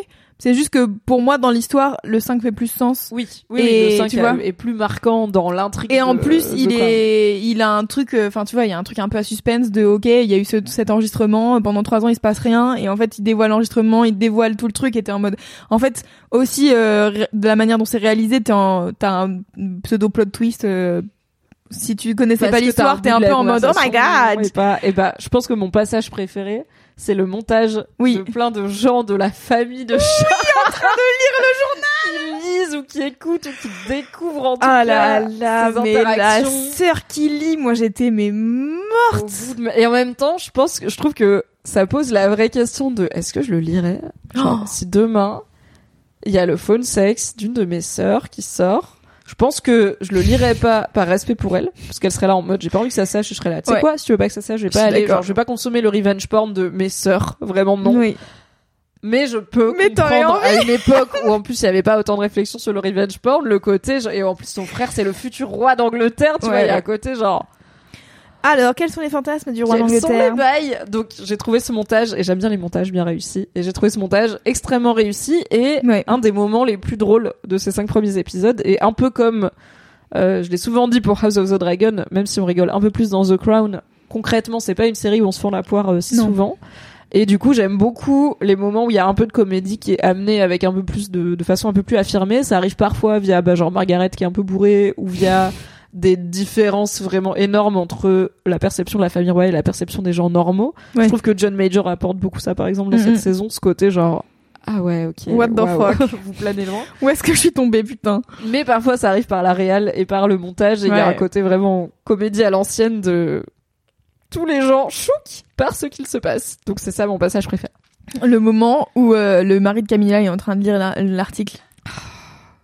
Aïe. Eh, le mari de Camilla, il a une vie. Lui, j'aime, lui, je vais voir s'il y a des docus ou des interviews de lui, parce que je suis un peu là en mode. T'es qui? C'est quoi Pourquoi? ta vie, mec? C'est quoi sa vie maintenant Tu vois, je sais pas. Je sais pas. Ton ex-femme, c'est la femme du roi. C'est des bars ou pas? Putain, et est-ce que leurs en- les enfants de Camilla, avec son premier mari, ils ont des obligations de royauté Ah, Je pense qu'ils ont des obligations de pas du tout traîner avec la famille royale parce qu'ils sont pas invités, à mon avis. Ouais, Vu comme ils ont l'air de travailler avec tout ce qui est bâtardise, à mon avis, Mhm. euh, ils sont pas trop invités. Pas. Mais je peux me tromper, je ne sais pas. Est-ce que t'as un acteur ou une actrice préférée dans cette première partie de la saison 5 C'est difficile, je trouve. Parce Toujours, hein. Franchement, ils sont tous quand même forts, quoi. Et c'est pas pour rien qu'ils sont castés pour The Crown, tu vois. Ouais. Il y a du budget, Genre, même, l'exigence. même Philippe Mountbatten, dont je m'en bats un peu les couilles de sa life, je suis quand même contente de voir Jonathan euh, Price. Price. Qui parce que, le High Le Sparrow. High Sparrow. Dans Game of Thrones, euh, quelqu'un dans le chat avait dit j'arrive pas à ne pas avoir le High Sparrow quand il y a Philippe. Je comprends. Mais euh, mais du coup, tu vois, genre même lui, je trouve que c'est un bon acteur. Enfin, genre le moment où il a la discussion avec Diana là dans euh, dans ses dans son appartement là. Ouh, est-ce qu'il va tomber? Est-ce qu'il va tomber? Euh, N'hésitez pas à sub à la chaîne afin que je m'achète un support pour téléphone qui tient mon téléphone. je vais Car là, ce n'est pas le cas. Voilà. N'hésitez pas à sub. Je pense que si vous vous y mettez, vous êtes 5 à sub, je peux m'en acheter un demain. C'est vraiment pas très cher. Non, Euh, donc n'hésitez pas. Merci. n'hésitez pas. C'est si vous avez un Prime, c'est même gratuit. Euh, mais du coup, qu'est-ce que je disais? Jonathan Price. Donc ouais, donc même si je m'en bats un peu les couilles de Mountbatten, je suis un peu contente quand même que ça soit joué par Jonathan Price, qui joue très bien, qui a un peu ce côté euh... ah, euh, pet sec, euh, il le fait très bien. vois. a, ouais, il a une Et en même gravitas, tu Et en même temps, genre, merci d'exister, Elisabeth, tu me rends meilleure chaque jour, c'est de la gratitude que j'ai envers toi. Mais je vais quand même aller euh, voir ailleurs euh, si Penny est Et quelque part. son, ok, son monologue sur le deuil, en vrai, enfin son explication du Mhm. deuil à Penny, je l'ai trouvé trop belle, trop bien écrite, trop bien jouée. J'étais là, ok, c'est, je sais pas la Royal Shakespeare Company ou quoi, mais c'est quand même ultra quali. J'étais émue pour de vrai. Mhm. Donc, euh, donc en vrai, est-ce que Merci Bruno pour le sub. Ah, trop Merci beaucoup. Grâce à toi, j'aurai un téléphone qui ne tombe pas pendant les lives. Mais euh, je sais pas, toi, t'as un, un ou une préf? Je pense que en termes de personne qui m'a marqué, dont je me souviens, c'est Elisabeth Debicki. C'est Lady Diana, tu Mhm. vois, dans cette saison. C'était déjà un petit peu Lady Diana dans, la- dans les précédentes, mais plus euh, Josh O'Con- John O'Connor, du coup, faisait Charles, qui pour moi est vraiment, si je pense à The Crown saison 4, je pense à John Charles, Ouais, je suis d'accord. Euh, si je pense à The Crown saison 5, je pense à Diana, qui est pas bien, qui est en train de pleurer, qui est sous les traits Ouais. d'Elisabeth Debicki, dont en plus je suis un peu familière aussi du travail. Mm. Donc ça joue, ça, ça joue aussi. Euh, Dominique West, comme on l'a dit en Charles, pour moi ça marche pas de ouf, donc je suis pas contre ce qu'il fait. J'aime toujours le voir à Ouais, l'écran, c'est ça. mais je, je suis pas sûre de qui il incarne et de comment je suis censée percevoir ce personnage, parce que j'ai quand même cette connaissance de. J'ai pas l'impression que le Charles de la réalité, il est vraiment dans cette Ouais. vibe là. On l'adore, il joue trop bien, mais c'est vrai que ça, Mais il a joue bien Charles Oui, c'est ça. Le prince, le roi Charles? De la vraie vie? de Je ne sais pas. Charles III. On a dit Imelda Staunton, euh, elle nous On l'adore. bien, euh, bien plu. En... Et je trouve que, en fait, je vois le personnage que joue Olivia Colman dans le personnage qu'elle joue. Tu vois, je vois une vraie continuation dans l'attitude et Ouais, les, ouais. les petites rigidités et en même temps un petit sens de l'humour euh, où Mhm. des fois elle fait des vannes, limite des dad jokes, tu vois. Et je suis là, ah waouh, c'est tellement Ouais. une bonne vanne de Daron. Et ça fait des flops à chaque fois. Et je suis là, c'est pas grave, c'est mignon. Euh, mais je pense que c'est Elisabeth Debicki qui pour moi reste l'actrice qui marque euh, cette Mhm. saison quoi. Et c'est aussi euh, l'actrice qui joue le personnage dont on a le plus euh, d'attachement au niveau du destin quoi. Oui, c'est sûr, bah ouais, forcément, puisque c'est la seule à avoir un destin tragique, tu vois. Oui, en Enfin, tout cas, aussi tragique Oui, c'est ça. parce que personne ne va bien dans cette famille. Non, mais bon, ils sont des gros privilégiés, donc. Oui. Ils pourraient arrêter d'être roi et reine et juste mieux investir leur argent. Ah, je me demande vraiment à quoi ça ressemblerait la vie sans monarchie en Angleterre. Ça ferait une bonne série. Est-ce que t'as un perso préféré? On a parlé des acteurs et Mhm. actrices. C'est qui le perso que tu préfères euh, voir?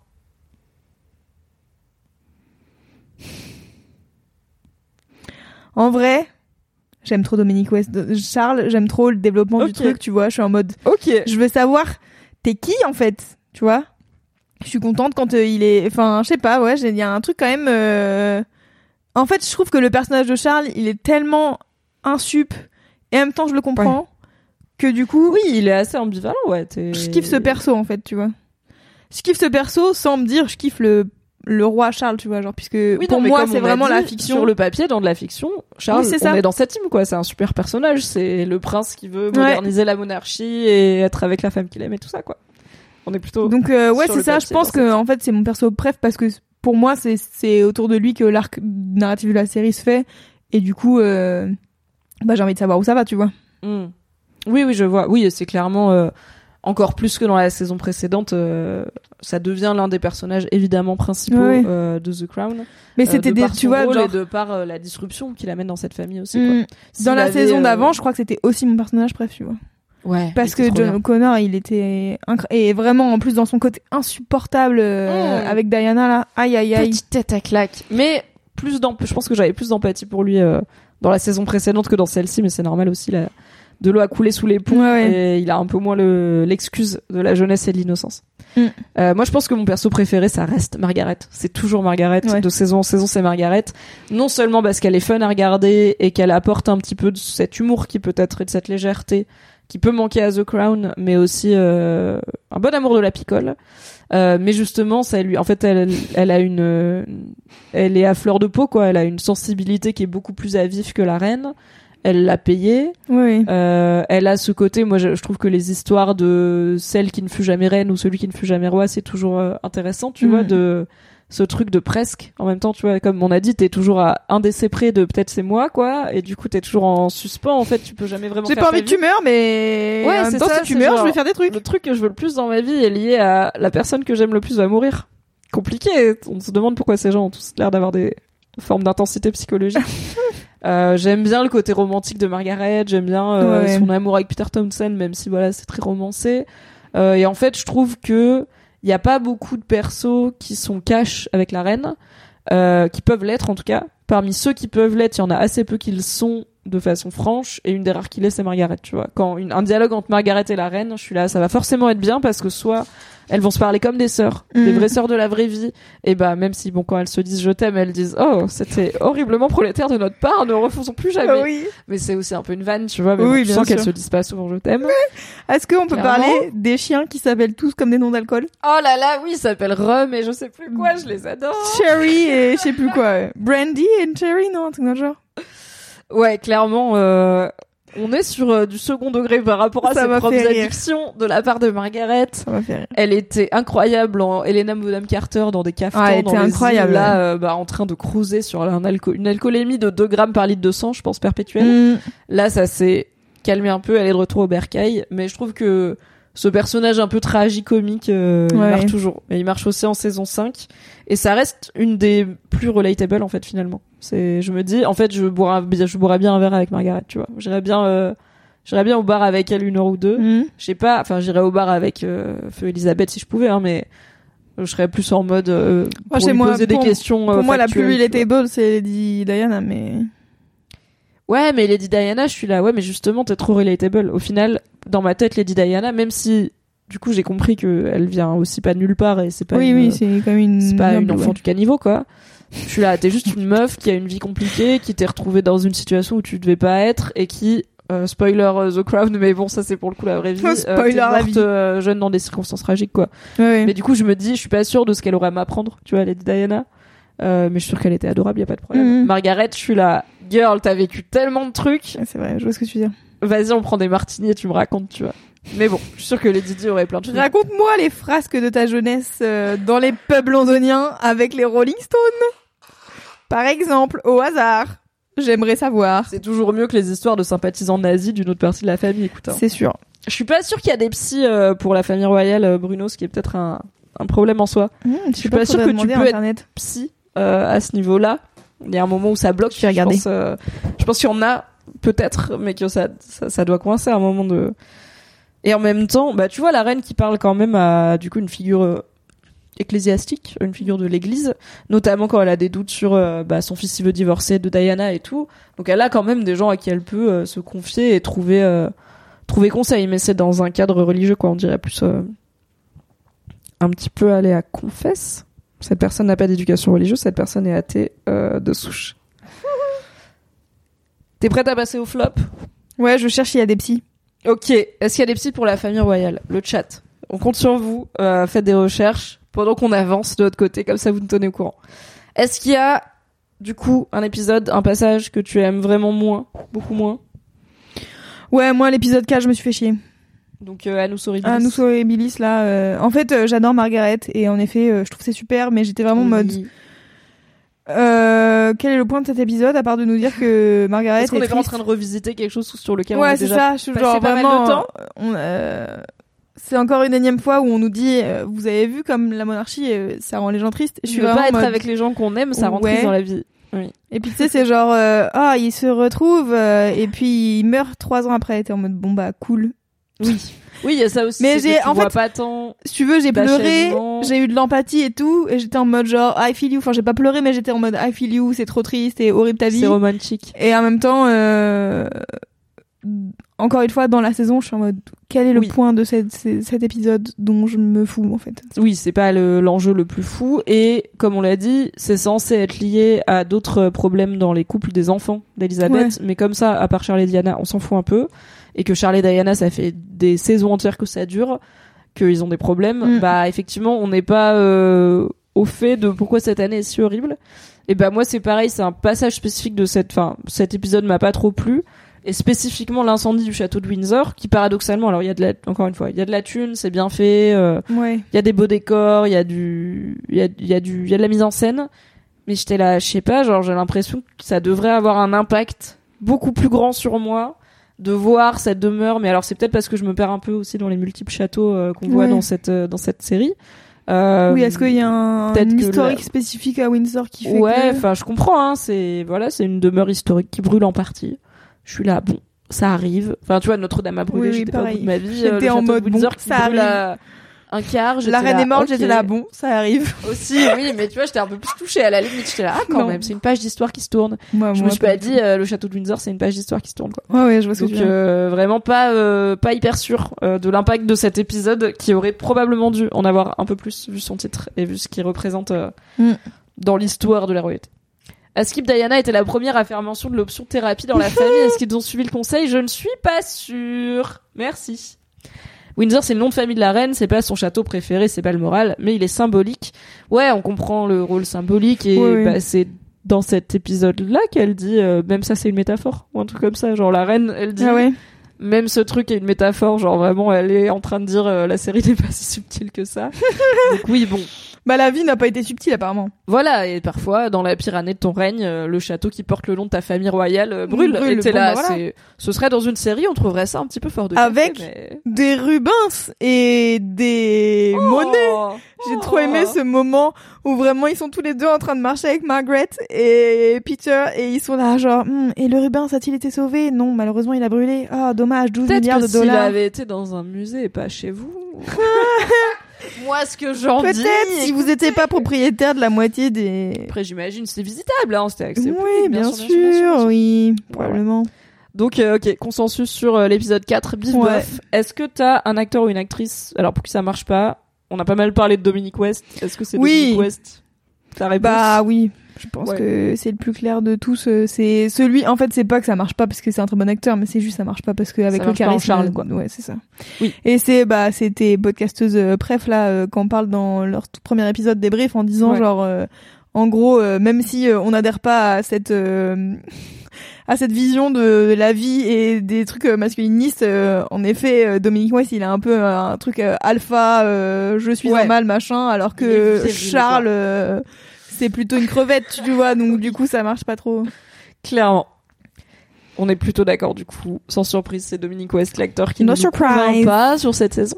En tout cas pour incarner Charles. Et est-ce qu'il y a un personnage avec qui tu, je sais pas, tu vailles pas, tu rentres pas dedans, t'es là, je pense que je m'en fous euh, de ton intrigue à toi. bah euh, Mountbatten je m'en fous Philippe du coup. ouais Ok. Je suis contente de voir Jonathan Price, c'est super, euh, et ça joue bien et tout, mais je suis vraiment en mode thé calèche, euh, Penny, je m'en bats les couilles.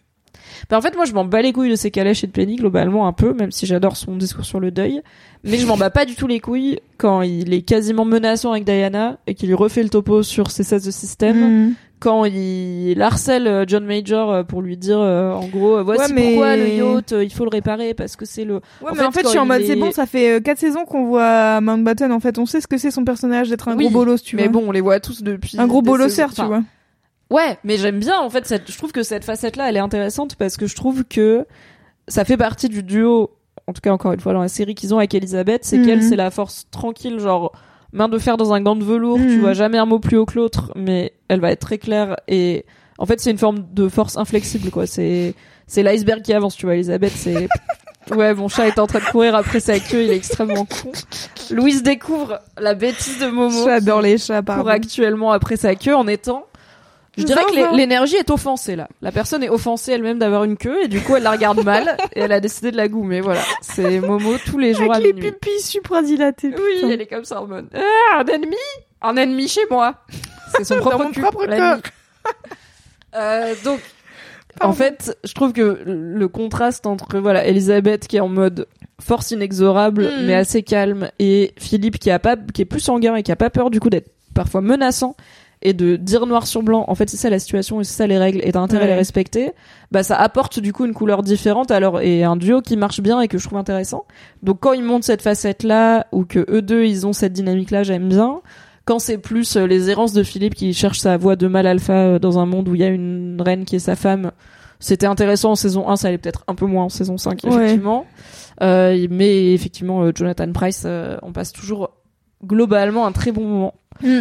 J'attends de voir la suite après, je sais pas, peut-être je vais être surprise, mais si tu veux, là, euh, à cette période de sa vie, je suis pas sûre qu'il soit euh, beaucoup plus surprenant que ça dans le reste de la saison, tu vois. Ouais, et en même temps, alors j'ai pas euh, fact-checké avec beaucoup de précision, mais apparemment c'est vraiment une période où Philippe, dans ses apparitions publiques, disait des trucs de plus en plus border et vous êtes, enfin, était un peu oui, plus euh, j'ai vu passer des trucs comme ça. en termes de. Oula. Ah, mais c'est toi papy qui m'as envoyé dans le thread euh, oui, où en mode euh, il était il est connu quasiment que pour avoir dit de la merde euh, Ouais. pour ses phrases qu'en gros Et tu ça, c'est pas pour l'instant dans ces cinq premiers Non, épisodes. En tout cas, c'est pas visible, quoi. Donc Mm. j'étais un peu en mode. Bah ça m'aurait plus intéressé que Philippe qui fait du la carriole. Donc ouais, je vaille pas encore de ouf avec euh, Philippe Mountbatten euh, dans ces cinq premiers épisodes. Mm. Mais j'aime bien quand il est menaçant et tout, donc je vais lui donner un pass. Euh, pour l'instant, je dirais que la, le personnage qui m'intéresse le moins, Oui, après il y a Anne et bah Andrew Anne, et euh, compagnie, tu mais vois. mais Anne, bon, c'est enfin Anne et Andrew, peine quoi. là, en vrai, ils ont deux scènes, tu vois, de Oui. 5 minutes chacun max, euh, donc c'est pas grave. William et Harry, je dirais que pour l'instant, je les j'oublie une fois sur deux qu'ils existent, ce qui est un peu un problème parce que bah c'est important que Diana et Charles aient des enfants ensemble, c'est des enfants qui vont avoir un rôle important dans la vie, on les Ouais, connaît. je pense que ça va Toi, arriver t'as parce dit qu'ils t'ont que marqué quand dès qu'ils sont Ouais. arrivés, t'étais là en mode oh là là, ils sont trop bien castés. Et moi, j'étais Ouais. vraiment en mode En plus, comme on arrive, te jure, de- la même tête. plus jeunes et tout, j'étais là. Ah oui, c'est vrai qu'ils ont des enfants, il faut intégrer les gamins. Je jure, William. Et tout. La même gueule, j'ai regardé des photos petits, j'étais là, mais c'est un délire en fait. Ouais, tu vois, moi j'ai pas du tout leur tête gamin quoi. J'ai leur tête quand ils Ah commençaient à être jeunes adultes et que les meufs Et commençaient tout le monde était en à... mode Harry, oh my god! Oui, Harry qui s'est déguisé en Asie quand même à une fête. Oui, hein. n'oublions pas, hein. D'accord. Ouais, ouais. J'oublie pas. Je, parce Je que sais pas lequel c'est, je sais pas si c'est Harry ou William, mais je sais qu'il y en a un. Harry. C'est Harry parce que c'était le petit frère Wild. William c'était Ah le grand oui, frère euh, straight carré. et Harry c'était le petit frère Wild et il y a une Yes. soirée d'Halloween où il s'est déguisé en SS. J'ai envie de dire, on peut Ouais. pardonner à beaucoup, euh, on peut pardonner les erreurs de jeunesse à plein de gens. On peut aussi vivre plein de jeunesse sans se déguiser en Asie. Ouais, par Écoutez, exemple. euh, surtout quand on en a eu dans sa propre famille, lol. Mais bien, on remue pas le couteau, mais bon. Ouais. C'est chaud. Ok. Ouais. Last question. Du coup, c'est le moment où ça va peut-être un tout petit peu spoiler la vraie histoire réelle de la réalité véritable et pas ce qui va se passer euh, forcément dans les épisodes à venir. Est-ce qu'il y a un truc que t'as hâte de voir du coup Euh, Bah, Alors après, moi, comme je disais au début, euh, j'ai pas spécialement d'accroche avec la famille royale, donc en vrai, je connais pas plus l'intrigue que ça. Je sais Mhm. juste qu'il y a la fameuse interview de Diana de la BBC qui arrive forcément à un moment- à un moment donné. Ok. Donc j'imagine que ça, c'est genre catastrophe internationale parce que euh, elle dit euh, des trucs euh, ultra cash. Et en même temps, euh, moi j'ai regardé cette interview et je suis un peu en mode boring, un peu, mais bon. Mais peut-être parce que en 2022, c'est genre ok bah c'est une interview d'une meuf. Enfin, c'est Diana. On connaît ses bails, on connaît sa vie. En 2022, on a vu des interviews déjà beaucoup plus euh, trash à la télé. Peut-être que c'est dur de se remettre dans à l'époque dire ça sur la famille royale et tout. C'était en Ouais, tout ouais. cas pour le coup, il y a un- moi j'ai vu un épisode dessus et je trouve qu'il il t'explique bien. En tout cas, tu comprends les enjeux dans l'épisode. Tu comprends pourquoi cette interview c'est un Ouais. tel truc. Et effectivement, c'est pas forcément que ce qu'elle raconte, qui en plus sont des trucs bah, qui étaient déjà pour une partie dans le livre Publié, et tout. Euh, mais c'est il y a tout un contexte qui fait que ouais c'est une bombe et euh, c'est en partie parce que c'est sur la BBC et que la. BBC elle fait pas ça tu vois c'est genre euh, la chaîne de Ah oui, référence euh, ouais. c'est pas la chaîne qui fait du scandale et et c'est pas une chaîne qui va contre la famille royale euh, trop donc euh, il y a ça aussi qui Ok. joue, quoi. c'est pas n'importe où et euh, bah on en reparlera du coup euh, la semaine prochaine mais euh, j'ai hâte je pense que c'est mon épisode préféré de la saison mais parce que j'adore quand euh, étant moi-même une ancienne journaliste euh, j'adore les séries qui parlent de journalisme. Mhm. J'adore euh, analyser le rôle des journalistes, la façon dont le journalisme va façonner la société, être façonné par la société et tout, et du coup voir comment le journalisme a évolué avec la famille royale et le personnage de Diana, et comment le personnage de Diana a forcé le journalisme à évoluer aussi dans son traitement de la famille royale. Du coup, Ouais, forcément, ça m'intéresse, mais on en parlera la semaine prochaine. Grave. Euh, moi, le truc que j'ai le plus hâte de voir, c'est du coup, euh, c'est peut-être un peu morbide, mais c'est bah, la mort de Diana et Mhm. qu'est-ce qui va s'en suivre, parce que c'est vraiment, je pense, un des premiers événements de politique internationale dont j'ai été vaguement consciente dans ma vie d'enfant. Putain, moi pas. hein. Mais j'ai mis hyper longtemps à comprendre pourquoi c'était aussi grave. Je sais que pendant hyper longtemps, je pensais que, en fait, quand elle est morte, c'était la femme de. J'étais vraiment en mode ah c'est la princesse quoi, c'est la princesse Ah oui. Diana, c'est la femme du prince. Et j'ai appris hyper tard que non, en fait ils, Ils étaient déjà divorcés, séparés depuis hyper longtemps et tout. Donc en plus je croyais que c'était un truc d'infidélité, genre ah non elle était poursuivie, elle était avec un autre homme, alors que pas, enfin oui elle était avec un homme mais elle était plus oui. avec euh, Charles donc euh, c'était réglo. Donc vraiment j'avais pas tous les bails et j'ai hâte déjà de voir comment ils mettent ça en scène Mm. et de voir le niveau de pudeur qu'ils vont mettre dessus aussi. C'est intéressant de voir comment traiter un événement aussi tragique mais aussi récent ouais. dont bah une bonne partie tu vois ces enfants ils sont encore vivants et tout c'est quand même euh, en vrai moi j'aurais les j'aurais les, les chocottes de devoir réaliser euh, la mort de Diana en Mhm. sachant que peut-être William et Harry vont le regarder tu vois genre euh, c'est quand même des vraies personnes qui vont regarder la mort de leur mère Moi, mis je, sur Netflix quoi, je serais je serais William et Harry, je regarderais pas The Crown, mais bon. non et a priori officiellement la take c'est aucun membre de la famille royale ne regarde The Crown Mhm. mais en vrai de vrai c'était une, juste une personne en fait et que tu vois William et Harry ils ont Netflix dans la vie ils ont accès à sûr. Netflix partout et en fait peut-être qu'il y a un jour où ils vont se dire fuck it on va voir. Enfin tu vois c'est un truc Ouais. de c'est pas une bonne idée euh, oui, oui, qu'est-ce qu'on dit sur ma famille et sur ma mère et sur, oui euh, c'est comment on va mettre ça en scène quoi. On Donc, euh, bref c'est un gros enjeu humain déjà empathique.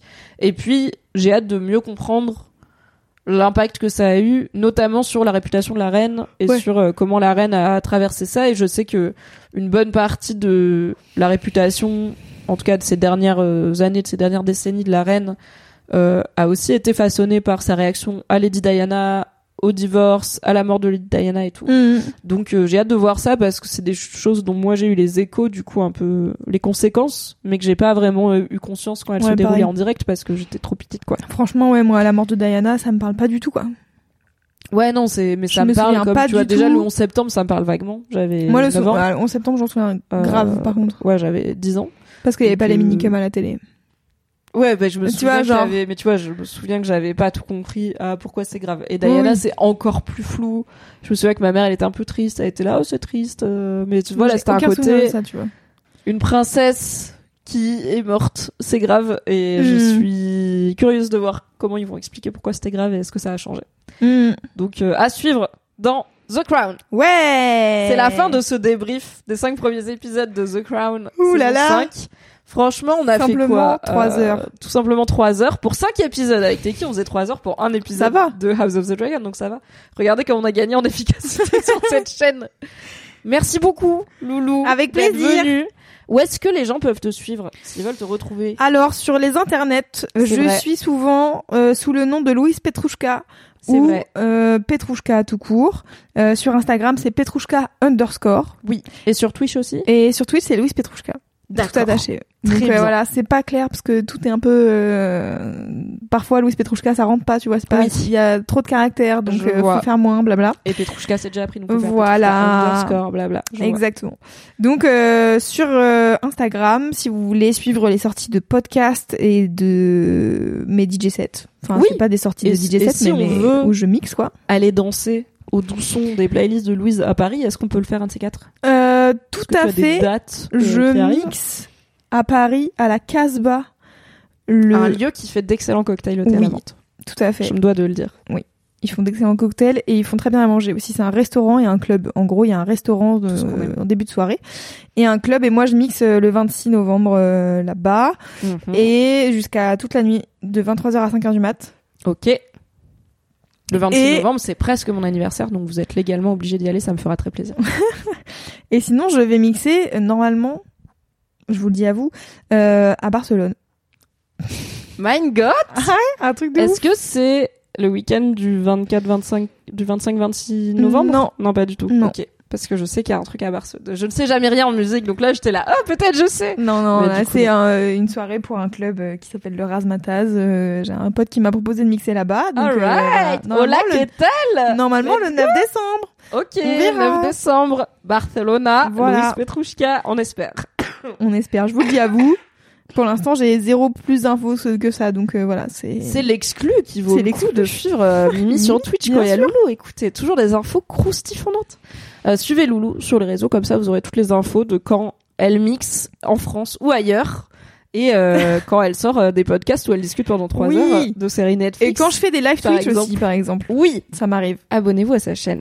Vous pouvez retrouver les récaps rigolos de The Crown chaque dimanche et chaque jeudi euh, pour toute la saison 5 à partir d'aujourd'hui. L'épisode 1 est déjà sorti sur mon Patreon Abonnez-vous. pour seulement 5 euros par mois. Abonnez-vous. On se donne rendez-vous mardi prochain sur cette chaîne. Suivez Loulou sur les internets. Ouais. Abonnez-vous bien sûr à cette chaîne pour ne rien rater. Euh, Abonnez-vous au podcast. Suivez-moi sur les réseaux. Abonnez-vous au podcast Mimi débrief les séries. Abonnez-vous à mon Patreon. Allez dire que vous les aimez aux gens que vous les aimez. Finalement, c'est peut-être la leçon à retenir de toute cette vrai. aventure. Et, ne faites pas partie de la famille royale aussi. Ouais, si vous pouvez, évitez. Si vous avez le choix, ne le faites pas. Merci d'avoir écouté cet épisode. Pour soutenir le podcast, pensez à lui mettre 5 étoiles et un gentil commentaire sur votre appli préférée. Vous pouvez retrouver le reste de mes contenus audio sur le flux Mimi Hegel, mais en podcast. M'écouter avec la créatrice de contenu Marie Kigaille chaque mardi dans le podcast BFF et me retrouver tous les dimanches en compagnie de Fabrice Florent dans notre podcast cinéma Le Film Club. Pour les récaps rigolos de séries, ça se passe sur Patreon. Tous les liens sont dans la description. Je vous souhaite une très belle journée et un grand merci à Valentin Nortier pour le générique.